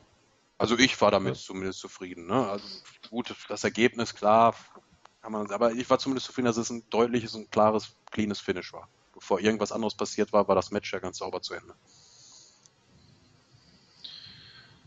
Ja, gut, es war natürlich ja ein Stück weit vorhersehbar. King? Ja, der hat ja doch gut ausgeteilt. Ja, mit dem Stuhl, ne? Da ist er dann richtig ausgetickt am Ende. Ne? Der Stuhl war ja auch so simpel. Ja, richtig Tabula Rasa gemacht. Ja. ja gut, aber das war auch der Spot, der dann leider äh, das Finish so ein bisschen Superman-like gemacht hat, leider. Ja, ich habe es ja gerade auch also, schon angedeutet, mit den ja. zwei Style-Clashes hier und da vielleicht so ein bisschen viel, dann klar. Das war auch viel zu viel. Also ganz ehrlich, das hatte wirklich schon so Ausmaße von äh, Miss gegen Cena. Was war das? I Quit Match, glaube ich. Ja, genau, das I Quit Match. Ähm, wo er auch nicht, wo er wirklich 60 Minuten lang verprügelt wurde, gefesselt wurde und alles mit ihm gemacht wurde. Und am Ende gewinnt er halt trotzdem. Ähm, ich weiß nicht. Ich, also ich fand das. Es ist ja nicht schlimm, dass Roman Reigns dieses Match gewinnt. Habe ich nichts gegen. Es ist nur die Art und Weise, wie. Match war nicht schlecht. Also kann man. Die beiden haben delivered auf jeden Fall. Ich finde das Booking im Endeffekt aber wieder völlig schlecht einfach, was Roman Reigns angeht. Er ist jetzt, das war wirklich Superman-Booking par excellence und das geht einfach nicht. Das ist, ich hätte dann auch keinen Bock mehr. Also Gott sei Dank ist da noch was passiert, weil sonst äh, wäre ich mit einem sehr, sehr schlechten Gefühl ins Bett gegangen. Ja, JFK scheitert deines Amtes. Dann gab es, glaube ich, den Spear und das Cover. Waren der King und ich schon bedient. Ja, gut. Also, wobei das jetzt natürlich kein schlechtes Finish war, ne? Nein, nein, der Spot also, sah ja auch sehr sauber aus, ja. der Springboard den gefangen hat und so. Von der Machart her wirklich sehr gut. Da kann ich Roman Reigns auch wirklich nur äh, loben. So. Aber es ist halt die Art und Weise, wie er gebuckt wird, wie ich es gerade schon gesagt habe. Ne? Das ist dann oft einfach zu viel des Guten. Ja, aber das ist auch schon ja, ich rede mich schon oder drauf aus dem man dann nee, äh, nee, ich sehe es auch gar nicht. Da haben sie einen schon so verdrossen gemacht. Ich sehe es auch gar nicht so, so, so schlimm jetzt. Ich man kennt es einfach nur noch mittlerweile hin. Aber generell fand ich das hier ein ganz ordentliches Main Event auf jeden Fall. Also das Match hatte alles, was, was so ein Main Event eigentlich braucht. Die beiden haben echt ganz gut äh, miteinander harmoniert im Ring und auch äh, draußen. Also Roman Reigns tun natürlich solche Stipulations auch ganz gut, wenn es halt auch einen Outside Brawl geben kann und so weiter. Ein reines Wrestling Match ist es halt, ja, dafür ist er dann nicht gut genug. Aber solche Matches kann er hier richtig gut worken. Wie Emil ja auch gerade sagte, letztes Jahr gegen Big Show, das war auch nicht schlecht hier bei Extreme Rules. So mit eines der besten Roman Reigns Matches auf jeden Fall. Und ich fand, das hier war doch schon das, das, das Beste, würde ich mal so sagen. Ähm, mag jetzt auch an AJ liegen, aber Roman Reigns kann mittlerweile gute Main Events worken. Das ist, das ist ja gar nicht das Problem. Wie ihr gerade auch schon sagtet, die Darstellung am Ende ist natürlich immer wieder so fragwürdig und das allgemeine Booking von Roman Reigns, ja, da haben wir schon viel zu viel drüber eigentlich geredet. Das wird sich ja. auch nicht ändern. Wir müssen es halt hinnehmen. Was halt so schade ist, dass, dass Roman Reigns so, so ein bisschen er spaltet ja einfach die Gemüter. Man, man, die einen buhen ihn aus, die anderen bejubeln ihn und man weiß nicht wirklich, wie man ihn darstellen soll. Äh, dann, dann kriegt er mal leichte Heel-Züge und dann ist er doch wieder der cleane Face. Äh, ich würde auf jeden Fall den, den, den Heel-Turn hier immer noch bevorzugen, aber man will es wohl einfach nicht machen und äh, das ist halt auch das Komische. Dann, dann kriegen die Usos hier ganz andere Reaktionen, als sie eigentlich kriegen müssten. Bei AJ sind sich die Leute dann auch nicht sicher, ist er jetzt, soll er als Heel dargestellt werden, aber eigentlich finden sie AJ cool und auch der Club und das ist alles, ja, durch Roman Reigns wird das alles so in so, so einen Mischmasch reingezogen. Das ist alles nicht so klar und man weiß gar nicht, ja, das so eine Kettenreaktion, ne? wenn man Roman partout Face halten will, dann doch auf eine gewisse Art und Weise, auch wenn er jetzt so gewisse graue Facetten dabei gekriegt hat. Ja, und dann gebe ich dir recht, als Kurzfazit ja. jetzt sein dritter Titelrun, die Matches, die beiden Main Events, äh, Payback und Extreme Woods, wirklich super, wirklich Champion-würdig, aber alles andere ist einfach noch nicht World Heavyweight Champion Material. Keine, nicht die Promos, nicht das Auftreten, nicht wie er dargestellt wird, reagiert. Auch dann, ähm, jetzt kann JFK ja gleich erwähnen, was passiert ist, wie er auf die Ereignisse von Extreme Rules reagiert hat. Wieder total lasch und fehlgebuckt und dass er da nicht rausgeht und den, den, den umhaut oder kaputt reißt oder sowas, weißt du? Ja, aber jetzt bin ich hier wieder beim reinen Match of the Night. Also Mhm. deswegen für mich ein würdiger Main Event und Match of the Night, weil es unterhaltsam war. Es hatte die, die passende Länge. Es war an sich gut gebuckt mit, den, mit dem Eingreifen im Main Event. Es war halt auch so, ein- so, ein- so ein teilweises Überbooking, Overbooking. Mag ich eigentlich echt gerne. Das muss ein Main Event für mich haben und deswegen hat das hier alles an sich gepasst. Aber der Rest ist natürlich halt, ja. Das, Käse. das haben, haben wir den Typen von denen jetzt schon so gelobt. Jetzt will ich natürlich unseren Jungen auch nochmal hervorheben. AJ Styles, äh, gleiche wie bei Payback, à la Bonheur, wie er das eins zu eins einfach auch auf der großen Bühne umsetzen kann. Und das war ja immer das, was man all die Jahre gedacht hat. Ja, wird das auch so bei der WWE funktionieren? Und es tut's genau so, eins zu eins. Der Mann kann jedes Mal das Match of the Career da haben. Hat mir gut gefallen, AJ. Ich soll noch eine Sache anmerken, da hat äh, mich der Espada, schöne Grüße, äh, darauf hingewiesen, was ich auf jeden Fall noch erwähnen soll, dass JBL gesagt hat, dass es noch nie einen Champion gab, der so kontrovers vom Publikum angenommen wurde. Ja. Ja, JBL wurde die letzten zehn Jahre verschlafen. Ja, das äh, so, Ja, wen, wen hat er denn overgebracht zum World Champion? Gerade der. so hat sich das zumindest für mich angehört, ja. Also, Gerade JBL müsste das wissen. und sie sind natürlich sehr. I love it! Die sind natürlich sehr passionate about Roman Reigns und ja, es ist, es ist immer sehr kontrovers und es polarisiert natürlich, ja klar. Also wenn da 99,99% ihn wirklich mit aller Kraft aus der Halle buhen, dann ist das, äh, äh, wie, wie würde äh, Jim Ross sagen, Mixed Reactions. Alright. Ja, Ja, bei dem auch. mit verschleierten Wirklichkeit, da lebt man jetzt einfach mit so. Ne? Da muss man sich dann halt 16.000 Leute kaufen, die dann Roman Reigns bejubeln, so, wenn man das unbedingt haben möchte. Ansonsten kann man den Leuten das halt nicht vorspulen. Die Diskussion haben wir ja auch zu oft genug geführt. Leute lassen sich das nicht aufzwingen. Er hat ja auch sogar diese You Still Suck Chance nach dem dicken Tablespot gegen AJ gekriegt. Ja, und der Das ist meiner Meinung nach hoch, auch nicht- also- Ja, das ist meiner Meinung nach auch nicht persönlich gemeint. Ich glaube nicht, dass die Fans da so sehr in dem Moment gegen Roman Reigns sind. Klar finden sie Nein. den scheiße und so, aber das ist einfach die Verdrossenheit dem Produkt gegenüber. Man will der WWE einfach zeigen, wir sind hier nicht zufrieden, was hier abläuft. Deswegen gibt's dann Seth Rollins Chance oder was weiß ich während des Matches oder You Still Suck oder sowas. Ja. Das ist halt ja, genauso wie die CM Punk Chance. Das ist, glaube ich, auch mittlerweile nur noch so ein Zeichen des Protests. Das ist kein, da will keiner mehr wirklich für Brooks wieder haben oder ein gewisser Prozentsatz davon, wenn die das chanten. Dann ist das mehr so eine Anti-Haltung. Ja, es ist. Äh,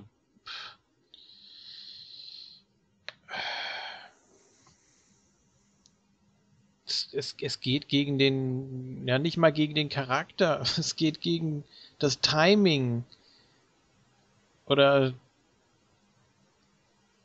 ja, oder man ist, man ist ungeduldig, man, man möchte das so nicht sehen, sondern man, man würde am liebsten die Zeit zurückdrehen, als er noch äh, Runner-up im Rumble war und möchte da vielleicht nochmal ansetzen. Und jetzt denkt man, ach verdammt, jetzt ist das alles so vermurkst und verkorkst, es wird nichts mehr. Man hat da auch schon aufgegeben, man hat resigniert und das äh, spürt man jedes Mal wieder deutlich.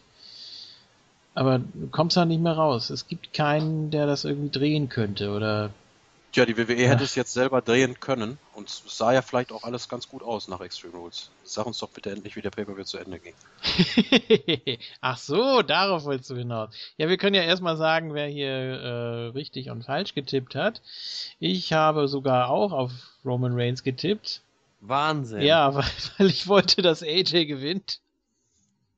Ja, okay, da ist eine gewisse Logik drin. Wenn Ja. du dann gegen AJ tippst, dann könnte er wirklich mal gewinnen. Klar. Natürlich. Ja, dann können wir das jetzt hier auch quasi abschließen. Ja, es hat sich nichts geändert. Zumindest an der Positionierung. Äh, Es gibt drei Leute mit fünf Punkten. Und ML hat hier noch einen draufgesetzt. Ah, Hätte ich mich mal nicht zu Sami Zayn verleiten lassen. Ich habe noch nie ein Tippspiel gesweept. Ja, das, jetzt stapelt er hier wieder tief, ne? Ja, muss ich ja, Ja. muss ich ja.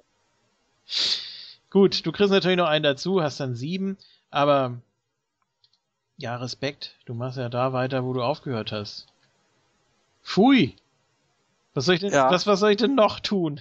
Wie willst du mich denn noch demütigen? Sofern es mich treffen sollte, ich werde Ach gleich so, mal die rechnen. Strafe jetzt. Ich dachte, wieder fürs Hörerquiz. Gib dir Mühe, Wolfgang Böhm. Man sieht sich zwei, man sieht sich immer zweimal. Schöne Grüße an der Stelle. Ja. Wenn das auch so in der ähm, Talker gegen Hörergruppe in der Liste so ist, ne? Aber ich glaube, da, auch da wirst du alles wegschmeißen. Wieso? Weil Warte das, mal. Weil das wer, hat, anderes. Hm? wer hat fünf Punkte? Wir alle, außer ML. Der, Der hat, hat sechs. der hat sechs beziehungsweise sieben. So. Hat ML nicht nur ein, ein Match falsch getippt? Ja, das, Ja. wo ich mich zu überreden lassen habe mit Sami Zayn halt. Also, Aber es gibt, es gibt doch äh, acht Matches. So, warte mal, ich gehe nochmal alles durch. Also die Verteilung müsste stimmen hier. So, Corbin, Club. Bei Jericho habe ich nix. Bei Kalisto habe ich nix. New Day, Miz und Reigns. Das passt. So, ML, Corbin, Club, Dean, Rusev, New Day, Charlotte, Charlotte. Roman, ja. Reigns tatsächlich, ja. Oh, sehr gut aufgepasst, Isco. Danke dir, Isco. Ja. Hoffentlich bringt dich das nicht näher an die Tippspielstrafe. okay, das sehen wir dann in der Gesamtwertung. Nö, weil ich glaube, JFK hat nämlich am wenigsten geholt hier. Komisch, wie kommt denn das? Ach, ich glaube, ich habe da äh, die, die Charlotte-Punkte vergessen. Wie kann denn sowas passieren? Ja, wie kann sowas Ja, passieren? äh, Corbin, Club, Dean. Kalis, nee. Das ist schon mal verkehrt hier. Äh. Corbin, Club, Dean, New Day, Charlotte, Reigns. Das Wir ist, brauchen mal wieder einen Tippspielnotar. ja, das glaube ich auch. Herr Ostmann, bitte, falls es sie noch gibt. Bitte Äh, melde dich. genau. Ist ja die Sendung immer So. früher. Corbin, Club, Dean. New Day, Charlotte, Reigns. Völlig richtig. So, jetzt, oh, ich wollte mich ja eigentlich durchcheaten. Schade. Ja, Damit habe ich, nicht äh, mit Isco da Costa hier. damit habe ich Alles im 22 Punkte. ML hier, der hüpft von dannen mit äh, 25 plus 8, das sind bei mir zumindest äh, 33. Dann haben wir den King, der hatte ebenfalls 17, genau wie ich, hat aber jetzt ein mehr durch die 6, hat 23. So, und Isco hatte 19, kriegt ebenfalls 6 dazu, ist jetzt bei 25, also da, wo ML vor dem Tippspiel war, das klingt fast dicht dran. Ja, aber es ist ja doch eine Menge Holz. Und außerdem habt ihr drei da auch noch einen gewissen Dreikampf um die rote Laterne. Ist ja noch nicht aller Tage Abend hier in der Tipprunde. Ja, eben. Also Wer weiß, vielleicht gehe ich ja auch auf eine Losing Streak jetzt hier ab. Was für, ein- was für ein Dreikampf. JFK ist drei Punkte von mir entfernt. Ja, gut. Ja, aber King kann ich noch erwischen. Das auf jeden Fall. Ja, das ist eng da unten. Bitte? Da musst du was gegen tun. Ich muss Das den ist Gürtel aufmachen. da. ja. Inhale. so. So, wie ging denn Extreme Rules zu Ende, bitte? Du kannst es nicht erwarten, ne? Nein, Mit der nein. tollen Musik, die, äh, ach nee, gar nicht wahr. Er kam ja einfach Nee. so rein. Das kam ja erst bei Raw dann so. Genau, da wollte man sich ja den Impact noch aufsparen. Roman Reigns hat nämlich gefeiert und wurde dann hinterrücks attackiert von Seth Rollins. Hm. I. Alright. Und, Vom Sether, wie ja, auf einmal laut aufgeschrien hat. bitte. Der Sether! Der Seth. Der Sepher, ja, so wie der Doser, äh, der Dolpher. Ja, genau. Das war doch die Begleitung von Dusty Rhodes. ja, gut, Ja, aber haben vorher Moment war es halt. Was? Wir haben ja noch über die ganzen Leute, die jetzt bald zurückkehren, mal wieder spekuliert. Und ja, Cena kommt zum Memorial Day. Und dann, dann hieß es ja, dass Seth Rollins im Juni wiederkommt, aber wohl eher Ende Juni. Und Randy Orton müsste ja auch bald wiederkommen. Und dann haben wir das eigentlich total kategorisch Alle ausgeschlossen. Wir sind dann echt ausgemacht. Ja. Wir sind echt ausgemacht. Also wir waren auch keinerlei gespoilert. Und es war, war ein cooler Moment. Hat man hier echt gut geschafft. Der Sether. Der Sether, da stand er dann noch einmal da, ne? Im ganz neuen T-Shirt, keine blonde Strähne mehr in den Haaren, aber noch deutlich zu erkennen. Und Michael Cole hat es echt gut gemacht im Moment. Er hat genau das erzählt, was ich hören wollte. He never lost that championship oder irgendwas hat er dann gesagt. Ja, aber so einfach und leicht geht Wrestling manchmal auch. Ne? Mehr, mehr war da ja auch gar nicht nötig von den Kommentatoren, das so rüberzubringen. Ja, und das Publikum. Also ich fand den Moment stark und gelungen so. Ne? Ja, war auch gut. Also das Publikum hat's ja gekauft und die sind ja komplett ausgerastet. Das Dach ist ja weggeflogen. Das war ja auch das, was sie jetzt die letzten Wochen immer gefordert haben. Also jetzt mal so in Bezug auf Shield. Ähm, Dean Ambrose mag man natürlich, aber der ist natürlich auch in seiner ganz eigenen Sparte. Der darf zwar auch mal am Main Event kratzen und sich da feiern lassen. Äh, Roman Reigns haben wir uns schon mehr als genug zu geäußert. Und äh, Rollins, dadurch, dass er jetzt, was war es, sieben Monate Ja. weg war, Seit November, ja. Sieben ähm, Monate. ist er natürlich, ja, heiß erwartet gewesen. Ne? Und er hat auch sensationelle Matches gehabt. Und egal, wie man jetzt zu seiner Gesinnung stand, er war immer einer der Top-Leute bei der WWE, seit er da war. Und ja, da hat man natürlich gehofft, dass er daran anknüpft und dann da wieder so ein bisschen Leben in die Bude bringt. Und ja, dementsprechend erleichtert war man dann wohl auch und hat das äh, sehr, sehr abgefeiert, klar. Ja, zumindest da noch. Da dachte ich auch, boah, WWE, Hut ab, guck mal, was ihr jetzt da habt. Da habt Ja. ihr vor einem Jahr noch Seth Rollins als World Champion gehabt, wurde er ausgebuhlt, war der Chicken Shit Heel, der es keinem recht machen konnte und jetzt wird er da als der Babyface angenommen, wenn er sich am Ende des Pay-Per-Views den Gürtel schnappt und den hochhält. Ja. Dachte ich nach Extreme Rules, vor Raw, wie gesagt. Ja. Ja, gut. Äh, wollen wir das jetzt schon mal so ein bisschen verbinden oder äh, im Zusammenhang mit Facebook möglicherweise?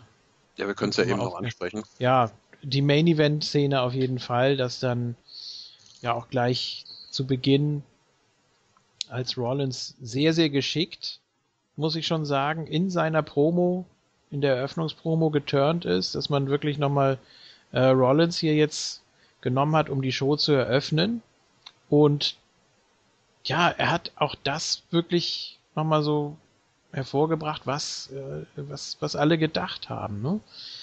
Dass er vermisst wurde und ja, hat das natürlich auch sehr genossen für den Moment, aber dann, ja, hat er seine wahre Seite mal wieder gezeigt und hat gesagt, ja, ich habe äh, die Company auf meinen Schultern getragen und deshalb hat mein Knie versagt und ja, selbst dafür hat er noch Pops bekommen, aber dann ging es wieder so in diese typische 0815 Schiene, Mhm. ähm, als er dann meinte, ja, er hat das alles ohne uns, sage ich jetzt mal ganz pauschal, ohne die Zuschauer, ohne die Fans, ohne irgendwelche Unterstützung von außen geschafft, äh, ja, erfolgreich einzucashen und so ein erfolgreicher Champion zu sein und so weiter und so fort. Und das wird er auch wieder schaffen.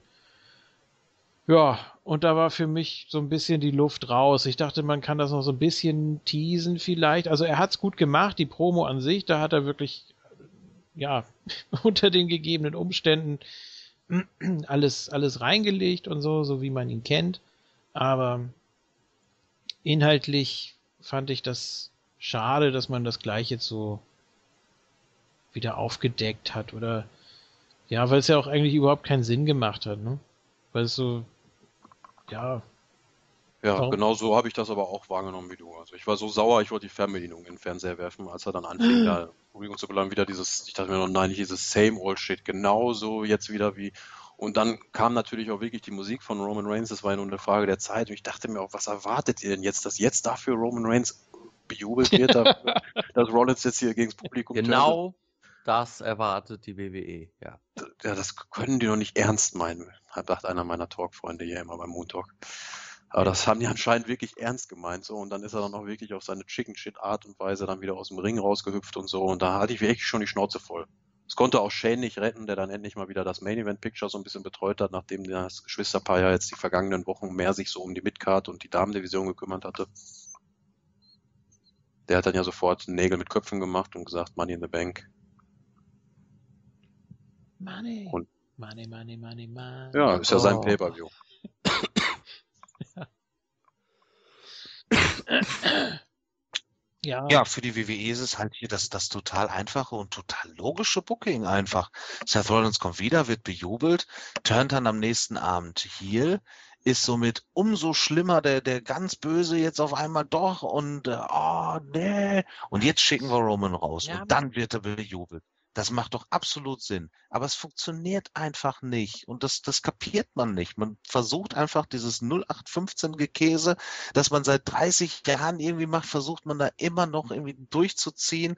Und es ist nichts Interessantes, nichts Kontroverses dabei. Und das, man kapiert einfach Dann- nicht, dass das nicht mehr ankommt. Dann bist du aber auch drauf reingefallen, ne? Also Reigns ist ja schon offiziell in Anführungsstrichen Face. Und wenn er von Rollins hinterrücks attackiert wird, dann ist das ja ein Heel-Move. Ja, da, Ja, Das ist mir ja das auch Problem. Darum, ich finde das gar nicht so, so, so schlimm, dass Seth Rollins jetzt wieder Heel ist, weil man ja eh einen Gewicht, einen gewissen Mangel an Heels hat. Aber mir ist es so schlimm, äh, ich finde es ein Dorn im Auge, äh, ja, generell finde ich es einfach schlimm und beschissen, Grüße. dass es nur dafür genutzt wird, ja, genutzt wird, Grüße, Roman Reigns als Face probi- äh, overzubringen. Das kann einfach nicht klappen so. Nee, das kann auch nicht funktionieren. Aber an sich finde ich Ja. den Move gar nicht so schlecht, weil, also wenn es nicht Roman Reigns auf der Face-Seite wäre, weil normalerweise würde man, weil das ist eben nicht dieses 0815-Booking, sondern das ist genau das, was man nicht erwartet hätte. Eigentlich hätte jeder mit äh, gerechnet, dass Seth Rollins zurückkommt und als ganz klares Face zurückkommt. Das, davon haben wir auch immer gesprochen, dass er Face-Reaktion bekommt, dann seinen großen Face-Run bekommt, den Titel zurückholt und so weiter. Ähnlich wie zum Beispiel auch ein Edge 2010. Der Face Run von ihm ist aber auch komplett gescheitert damals. Also er musste nochmal Heel werden, um dann als Face seine Karriere zu beenden. Also das war ja so ein, so ein Hin und Her bei dem im Jahr 2010. Er ist, glaube ich, irgendwie, äh, er kam im Januar wieder, ist dann im, im Mai irgendwie Heel geturnt, weil der Face Run nicht funktioniert hat und dann irgendwie im, im Herbst dann wieder Heel get äh, Face geturnt. So, und dann, dann wurde er auch angenommen. Aber das ist schon schwierig, als Face zurückzukommen ähm, nach so einer langen Verletzung, wenn man davor die ganze Zeit nur Heal war. Und äh, hier hat man das ein bisschen geschickter gemacht, finde ich eigentlich, dass man ihn hier gelassen hat und jetzt vielleicht auch langsam einen Face-Turn äh, ansetzt. Also, dass er jetzt langsam anfängt zu turnen. Man hat ja auch dieses, dieses Backstage-Segment da gesehen mit Stephanie, äh, die ihn auch nicht mehr so unter ihren Fittichen hat.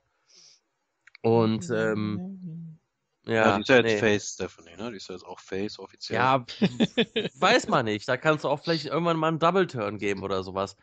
Auf jeden Fall finde ich es eben nicht nur auf 15, weil es eigentlich relativ vorhersehbar war, dass Seth Rollins als Face zurückkommt und äh, jetzt ist er eben Heel. Finde ich gar nicht Ich finde das gar nicht so verkehrt. vorhersehbar. Also ich finde, wir haben uns das natürlich immer gewünscht, dass er diesen, diesen Face Run kriegt und weil es jetzt auch funktioniert hätte. Auf jeden Fall. Man hätte äh, da easy diesen Face Turn vollziehen können. Das, man hat es ja auch ein bisschen angeteased. Äh, man hat ja gesehen, wie die Reaktionen sind und es hätte definitiv Sinn gemacht. Aber mich hat es jetzt hier auch nicht überrascht, dass man den Weg gegangen ist. Und wenn, dann muss man das natürlich dann auch so durchziehen, dass man erst diese Face-Promo hält, ja, so ein bisschen, und dann genau in dieser Promo diesen, den, den 180-Grad-Turn vollzieht und umso mehr das Publikum auf sich zieht. Das habe ich die ganze Zeit auch für möglich gehalten. Deswegen hat es mich hier gar nicht so sehr überrascht, dass man den Weg gegangen ist. So Ja, wie Big Show 2008 bei No Way Out. Ja, da kann man als das Face Ja, ist halt auch dagegen gegen Mayweather dann Deswegen für mich halt auch 0815, weil das ist natürlich dann der logische andere Weg, wenn du es halt nicht durchziehen willst mit dem Face Run. Wenn du es halt dann weiterhin bei, dem- bei dem Year Run belassen willst, dann musst du natürlich erstmal diesen Bass beim Pay-Per-View kreieren. Seth Rollins ist wieder da und oh, gegen Roman Reigns, alles klar, wir müssen morgen Raw gucken und da kriegst du dann die Leute. Ja, bei längerem Überlegen habe ich mich dann auch, das ist es gar nicht so, so verkehrt, dass er jetzt, ich sage ja nochmal, das ist nicht das Problem, dass er irgendwas besser oder schlechter ja. könnte. Ne? Man hätte ihn jetzt, wie wir es alle gehofft haben, vielleicht auch mehr als, als erwartet, ihn problemlos als Face einsetzen können. Man kann ihn auch problemlos als Heel einsetzen und Heels sind einfach momentan mehr gefordert. Gerade aus WWE-Sicht, die haben sich das jetzt, ob uns das passt oder nicht, würde jetzt Abo wieder sagen, im Kopf gesetzt, Roman Reigns ist unser ähm, Babyface Top Champion. Und da braucht man einfach keinen weiteren Superface jetzt daneben, was Seth Rollins ohne Zweifel jetzt gewesen wäre. Ja, und so setzt man ihn dann wieder als Heel ein. Also ich finde halt schade an der Sache, dass man jetzt die Möglichkeit so verpulvert. Man hätte da jetzt mehr rausholen können, machen können mit Seth Rollins, jetzt wieder in die Rolle zu bucken wie vor der Survivor Series. Ja, aber das ist doch auch. Nur, dass der Gürtel jetzt halt bei Roman ist und nicht bei ihm. Das ist doch paradox. Man, man stellt ihn ja gegen alle. Also äh, vorwiegend würde ich fast schon sagen gegen, gegen Faces. Jetzt zuletzt gegen AJ, äh, der sehr over war, der ähm, ja auch schon fast so eine kleine Charakterrolle jetzt bekommen hat, auch schon bei Raw. Jetzt wird das weiter äh, gesponnen. Jetzt hat er natürlich wahrscheinlich nichts mehr mit äh, Reigns zu tun oder weiß ich nicht. Aber ja, ich verstehe diese Logik auch immer noch nicht ganz. Wie damals äh, seit Fastlane 2015 mit Daniel Bryan, dass man ihn dagegen. Genau, genau das gleiche Schema. Seitdem ja. macht man das Spielchen. Vielleicht will man einfach nicht, dass der Heel so sehr overkommt, wie das Triple H bei WrestleMania 32 dann war. Dass, dass man sich denkt, okay, wenn er schon gegen jemanden kämpft und der Gegner wird eh bejubelt, dann stellen wir ihn auch gegen Face. Und dann können wir immer noch sagen, Roman Reigns ist a controversial man und 50-50 äh, Crowd hier und was weiß ich. Ja, nee. Ja, ist es natürlich nicht, aber das sagt Cole als kalt. ja. Er nicht. Und JBL sagt Ballgame und dann ist das so. Wenn JBL Ballgame sagt, dann ist sowieso alles gelaufen.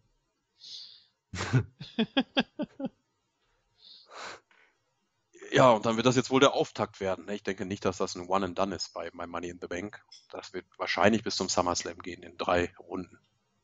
Ach, dass beim SummerSlam der Final Encounter kommt. Ja, aber jetzt nicht am Stück, da muss jetzt kein neues Cena gegen Rusev werden, dass wir da vier Pay-Per-View-Matches am Gibt's noch haben. hier äh, Hell in a Cell dann im Oktober. Ja, da könnte ja dann Dean Ambrose seinen Koffer eincashen. Oh, jetzt habe ich ja schon so viel verraten. Da gibt's dann Hell in a Cell Triple Threat Shield. Ha, ha, ha. Machen sie ja nie. So. Äh. Noch irgendwie so den, den Rest von Raw irgendwie so. Hm. Ja, Charlotte haben wir erwähnt und Enzo, das waren meine beiden Highlights. Charlotte und Enzo, das ist auch Ja, also, also die Promo an sich so, ja. ne? Also die Art und Weise, das ist halt wirklich mal was passiert und so. Das hätte zwar noch ein bisschen, bisschen prägnanter ausfallen können. Ja, die Shining Stars waren ja nicht da, waren ja nicht da, da war ich auch ein bisschen enttäuscht. Ja, ehrlich gesagt nicht. Ja, wir hatten ja noch AJ hier und den Club. Ja. Und danach hatten wir, haben, so. hatten wir natürlich unsere Qualifikationsmatches für Money in the Bank. Ne? Und Seamus war wieder da. Ja. JFK, du hast richtig gesehen. Ja, ja, deswegen ist. Äh, aber ich dachte, er hätte, er wäre gegen zwei so vorgegangen irgendwie. Ja, es gab zwei Backstage-Segmente. Ja. Ja, also einmal. Und, oder gab es drei? Irgendeiner hat doch gesagt hier äh, New Era. Ja, das war Seamus, der mit Apollo Crews aneinander geraten ist. Apollo Crews, genau. Und den hat er dann vertrimmt und Apollo kam dann frisch wie aus dem Ei gepellt wieder raus zu seinem Match gegen Chris Jericho. Hat sogar noch gegrinst. Ja. Also der hat sich überhaupt keine Mühe gegeben, die Verletzung noch zu sellen. Deswegen passte das nach dem Match, als Seamus seinen Kommentar, was er dazu von hält, dass Apollo jetzt nicht gewonnen hat und dass er nur gelacht hat, passte das gar nicht dazu. Die Verletzung hatte jetzt nicht die großen Auswirkungen. Ich vermute mal, das hat man vorher getaped oder so und hat das dann vergessen. Ja. Keine Ahnung, aber Apollo kam da raus und hat wie immer gegrinst. Also, so wie Roman really, really strong looked. Ich will ja nicht mit zweierlei Maß messen, das gilt auch für Apollo Crews. Also, das hätte man das auch besser ist, Das ist richtig. Immerhin hat Jericho dann auch äh, gewonnen. Relativ unspektakulär mit seinen ganzen Post-its. Ja, der Bienenstich, Chris Jericho. Ja. mit seinen Kinderpflastern. Aber immerhin verkauft der Mann so eine Verletzung. Ne? Also andere Leute werden den Abend danach schon wieder komplett ohne Verband oder so rausgekommen. Er ist ja auch Profi. Total. Ja, ja, Roman Reigns übrigens auch, dafür, dass er ein Extreme Rules Main Event hatte und so, ne? Und kann man da auch wieder richtig frisch raus sagen. Ja, also eigentlich ist Roman Reigns genau wie Chris Jericho. Ja. Nee. ja, was hatten wir noch? Ja, die äh, Trennung vom Club haben wir schon erwähnt. Ähm, Steph zeigt die kalte Schulter. Ähm, ja, was noch? Das äh, Segment mit Charlotte haben wir erwähnt. Wir, eigentlich haben wir alles erwähnt. Äh, wer sind jetzt die fünf, die weitergekommen sind? Zane und Owens. Zane und Owens, Cesaro. Jericho. Ja. Cesaro. Ja. Und zwei Plätze fehlen noch. Das ist natürlich Spekulation. Gucken, Bei SmackDown war wohl noch kein Qualifikationsmatch, will man sich noch aufheben. Jetzt frage ich mich echt ernsthaft, was macht man mit äh, Sigler bei Money in the Bank? Oh Gott. hat, man, hat man jetzt irgendwie, hm, ich, das ist eigentlich so ein Standardkandidat. Und jetzt ist er mal nicht dabei. Er kann auch mal ein Pay-Per-View aussetzen. Also das wird er wohl verkraften, wenn er mal nicht im Kickoff ist. Ach so, ja gut, wenn er mal nicht im... hm. Gut, dann sagt er wahrscheinlich, ach, nicht mal im Kickoff Ja, mehr. aber mit diesem riesigen Roster, man kann ja nicht diese TNA 2006 Mentalität haben. Wir müssen jeden Worker auf die Pay-Per-View-Card bringen. Egal wie viele Multiman-Matches wir haben. Also da sollte man manchmal auch schon einen Punkt machen. Dann reicht es halt manchmal nicht für einen Dorfsegler für eine Fehde. Ich sehe da momentan noch nichts. Ich sehe Seamus gegen Apollo Crews jetzt konkret. Für Money in the Bank im Kickoff. Ja. Ich auch. Vielleicht auch auf der Hauptcard. wer Schöne weiß. Voraussetzung. Das sehe ich definitiv im Kickoff. wenn das so, hm. Das ist, das wird jetzt Ja, man muss ja klein anfangen. Ne? Ja, ja. die großen Spots dann für Rusev auf der Maincard und Ja. Ja, aber es, diesmal finde ich Money in the Bank ziemlich offen. Ja, was Also macht denn jetzt AJ Styles? Also wir haben ja gerade gesagt, mit dem Club hat er sich gestritten. War auch ein bisschen diffus. Also so, so face-mäßig kam man mir da gar nicht rüber. Und dann hat er sein Match verloren gegen Kevin Owens. Kevin Owens hat sich ja für Money in the Bank qualifiziert. Und AJ Styles, ich dachte, die kommen jetzt hundertprozentig und greifen mal ein in das Match und versauen ihm das jetzt. Aber nee, so nachtragen waren die dann gar nicht vom The Club.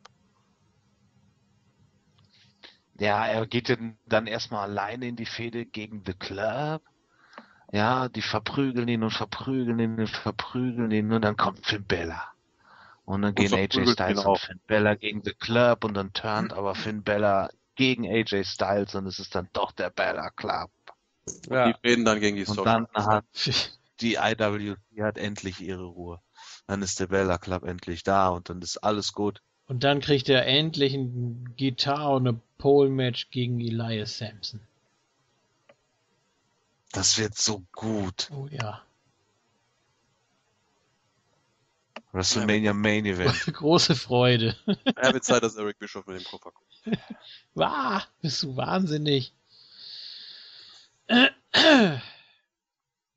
So. Facebook. Wollen wir? Facebook. Ja, ne? Ohne aber, mich. Aber vorher, ja, wollte ich gerade Ja. sagen, äh, müssen wir leider den Isco verabschieden, der hier Oh. äh, schon einknickt. Ja, ich Ja. will ihn noch ganz kurz fragen, Ethan Cody Rhodes, seine abschließenden Worte von, von ihn. das, das war ein richtig trauriger Moment, als ich es gelesen habe. Cody natürlich, einer meiner absoluten Favorites, jetzt nicht mehr in der WWE, nimmt Eden auch noch mit.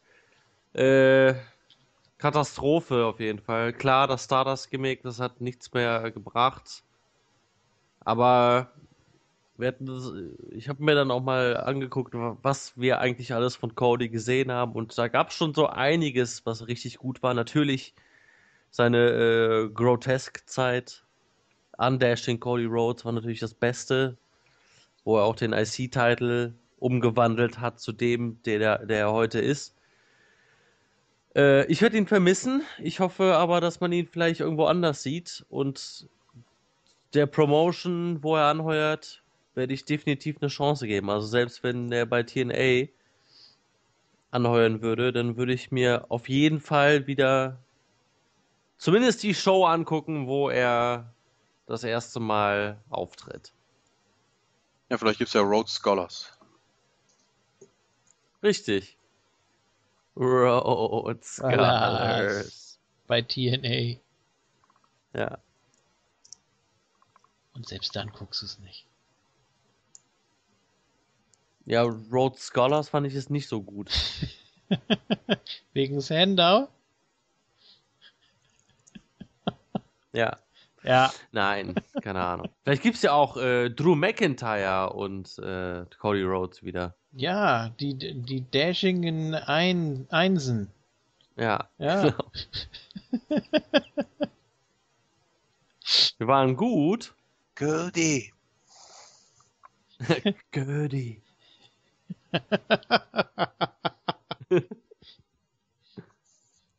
Was ist denn?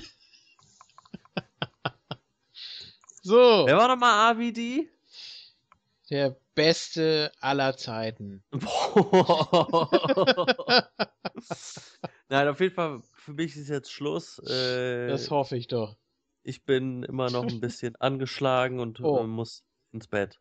Ja, dann ähm, dringend. Äh, korrigier dich, hätte ich fast gesagt. Kurier dich. Mach ich. Und ähm, danke, dass du dabei warst und bis zum nächsten Mal. Irgendwann ist bestimmt wieder irgendein Lucha oder so und dann freuen wir uns, dich wieder zu hören. Ja, auch im nächsten äh, Weekly Part WWE natürlich, äh, auch Ja. bald zu hören. Und natürlich in der Quizliga. Wie gesagt, ich zieh dich ab.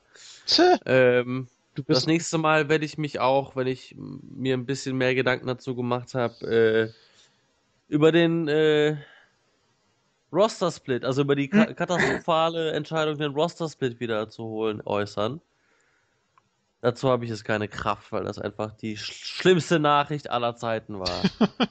Wie, man macht alles falsch in der WWE gerade und äh, fünf, also, nee, geht fünf Stunden in der Woche WWE gucken müssen, um alle Leute zu sehen. Nein, danke. Also die WWE ist einfach so unkreativ und egal. Ich äußere mich beim nächsten Mal dazu. ja, ist gut. Äh, gibt auch keine große Verabschiedung heute von mir, sondern einfach nur ein Tschüss und viel Spaß. Ja, Euer, euer Isco. tschüss. Ja, Leute. Bald weiter Moon Talk, dann da. Ah, nein, ich bin ja noch nicht dran. Wir kommen jetzt zu Facebook. Kann ich dem Isco schon mal Ja. als erstes klauen jetzt hier? Ich So. nimm mir noch ein paar Catchphrases ab hier. Warte mal ab. Ich mich gleich verabschiede. Ach so, willst du was? Äh, oh, startet, startest du eine neue Ära oder was? Nee, nee, dann gucke ich wieder alte Promos und was weiß ich, was ich mir dann noch angucke. Alte Promos. Ja, Isco hat das doch auch immer in seinen, in seinen Verabschiedungen drin. Ich gucke mir jetzt noch alte Entrances Ach von so, das an. meinst du. Ja, ja, klar. Von, von Nash 2003 dann oder so. Ja, ja, ich weiß nur noch nicht, welche Promo ich mir Das angucke. macht Pascha ja so. Mal sehen. So, jetzt muss ich es erstmal suchen hier. Und denn? diesen Mann, Mick Foley. Nein, nein, nein. So, Ehrlich. das ist ja ganz weit unten hier gelandet. Was ist denn da los? Da, so, jetzt haben wir es. Martin Spiller, Glaubwürdigkeitsdaumen nach oben für Rollins Raw Promo. Da ist jetzt kein Smiley oder so dahinter. Ich glaube, er meint das ernst. Bei den Damen Vince ein Fuchs. Paaren wir Charlotte mit Dana, damit wir außerhalb des Title Pictures gar nichts mehr zeigen müssen. Was ein... Was? Spare... Ein, ein Sparefroh. Ach, Sparefroh. Der Mac... Was hast du denn gelesen? Ein Sparefroh? Sparefroh, der McMahon. ja. Klingt nach so leichten Rippchen. Sparefroh. ja, Sparefroh. delicious. Ja, da wird man auch halt-. Wir haben es ja vorhin auch schon durchgekaut, was, was der Spieler da festhält. Die äh, Damendivision ist ja momentan arg limitiert durch die ganzen Verletzungen und Ausfälle und so. Da wird halt die Not zur Tugend gemacht und dann besinnt man sich auf das, was man kann, nämlich nur eine Fehde, um den Datentitel umzubucken. Mehr ist momentan einfach nicht drin. Wer soll denn da was machen? Also ich will jetzt nicht unbedingt A-Fox gegen, äh, gegen Becky Lynch oder so sehen, weiß ich nicht. Da muss man mir schon eine gute Storyline dabei verkaufen. A-Fox gegen B-Fox. B-Fox. Dass mal keinen Sen äh, Ärger mit dem Fernsehsender gibt. Nein. So, ähm, gibt's nichts weiter zu sagen, ne? Zu Herrn Spiller. Schöne Grüße. Aber Dem so, nichts hinzuzufügen. So. Sören Matata. Das ist ein bisschen mehr. Extreme Rules. Das Ambrose Asylum Match war für mich absolut nichts. Gezogen hat es sich wie Kaugummi. Es wirkte so, als würden die beiden hier gern eine Hardcore-Schlacht abliefern, aber erstens ist da die PG-Ausrichtung im Weg und zweitens wirkte es so, als wäre der Käfig und das Spielzeug darüber im Weg. Dieses mühsame Hochklettern aufs Gerüst, um Spielzeug zu bekommen und seinen Partner damit anzugreifen, nee, das war nichts. Kleine Frage an das Talker-Team. Ein Brett mit Stacheldraht liegt im Ring und oben hängt ein Bullrope. Würdet ihr das Brett nehmen, was schon im Ring liegt, oder macht ihr euch mühsam auf den Weg und holt das Bullrope, um den Gegner damit zu schlagen? Ich finde, es gab wirklich viele Logikfehler. Ja, na klar war es klar, dass Stacheldraht nicht zum Einsatz kommt, aber ein bisschen Logik kann man noch verlangen, oder? So, das war das Erste. Das war das, was ich vorhin meinte, das irgendwie sehr mühsam war, äh, auch zu beobachten, dass sie da ständig irgendwas runterholen mussten, obwohl da schon die tollsten Sachen im Ring lagen, die sie aber einfach ignoriert haben, nachdem sie sie einmal angefasst hatten. Also damit hatte ich auch ein Problem, ja, das stimmt das war auch, glaube ich, ein logistisches Problem, einfach weil das ein First-Timer war und dieser Matchart noch gar keine wirklichen Erfahrungen ja. hatte auf der WWE, so dumm sich das jetzt auch anhört, aber WWE hat ja noch nie so ein Leave-Lockdown-Match gehabt und da waren auch die Road Agents meiner Meinung nach, die mit den Jungs da das Match durchsprechen, nicht, nicht auf Zack genug und zu sagen, ja guck mal, das, das dauert Ewigkeiten, wenn wir das alles hier an Spot, an Spot, an Spot und das hochklettern und so. Wer weiß, inwieweit die überhaupt Einfluss, gerade einer wie Chris Jericho, ich glaube, der, der hat da, kann da eh wresteln, was er möchte. Der hat da so viel Mitspracherecht, was sein eigenes Match angeht. Vielleicht haben die sich das auch alles kürzer vorgestellt und das hat dann halt im Endeffekt so lange gedauert. Ja, aber im Endeffekt ist es doch so, wenn, wenn sie jetzt nicht so viel zum Einsatz gebracht hätten, dann hätten wir auch gesagt, oh, wofür hängen sie denn so viel auf, wenn sie nur den Kendo-Stick und, und den Mob nehmen? Ja. Dann macht es doch alles keinen Sinn. Also man wollte natürlich auch halt hier schon ein paar Spots unterbringen und ein paar Sachen damit rein. Und dann muss man diese Logikfehler, finde ich, auch ein bisschen hinnehmen. Das gehört dann halt teilweise zum, zu so einem Spot-Wrestling dann auch dazu. Es geht halt hier nicht um so ein reines, um ein reines Wrestling-Match, es geht halt auch hier um gewisse Hardcore-Spots und die wollte man so ein bisschen zeigen. Ja, die Keule ist ja auch irgendwie ein bisschen zum Einsatz gekommen und ja, so wollte man jedem Teil hier ein bisschen seine Berechtigung geben. Ja, Gut, ich denke, es wird sicher noch das ein oder andere Asylum-Match geben oder zumindest sowas in der Art. Das war jetzt so, was die WWE so von der, von der Idee her hatte, kann man es vielleicht so ein bisschen vergleichen mit dieser komischen Hardcore Elimination Chamber. Ähm, vom, vom Ablauf her sicher auch fragwürdig, aber wenn man sich da mal ein paar Gedanken zu macht oder wie so ein Match aussehen muss, nicht nur kann, sondern muss, dann kann man da auch so ein paar äh, Klassiker draus zaubern, denke ich. Naja, mal sehen. Oder hier, was, was äh, gab es bei TNA nochmal? Ähm, na, schon so einiges. Ja, äh, Ravens Clockwork Orange House of Fun Match zum Beispiel. Das war ja der halben, der halben Käfig. Genau, so eine, so eine Käfigwand stand da rum und da hingen dann ja auch Gegenstände, die du einsetzen konntest. Ja. So in der Art vielleicht. Ich weiß jetzt ja. auch nicht, ob die alle so super logisch waren oder ja, da hast du ja natürlich auch noch mehr Spielraum, weil äh, ja, weil du einfach beweglicher bist nicht so eingeschränkt vom, vom Radius her, aber. Jetzt weiß man ja, mit welchem zeitlichen Umfang es man tun hat, wenn man so ein Asylum-Match auf die Karte buckt. Falls wir sowas nochmal wiedersehen werden. Ja. Denke ich schon, dass man das dann überarbeiten wird. Zane und Owens hat man, wie ich finde, super weitergeführt. Zane kann nun von Owens behaupten, dass er ihm seinen Sieg gekostet hat. Somit hat Zane nun einen weiteren Grund, auf Owens stinkig zu sein. Bei Money in the Bank wird das dann wohl auch so weitergehen, aber vielleicht ist es dann doch einer der beiden, der sich den Koffer krallen kann.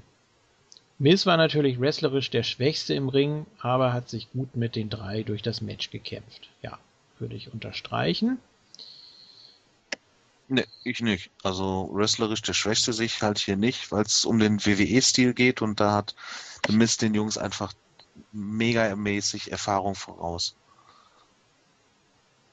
Ja, gut, vielleicht so von der, von der Chemie.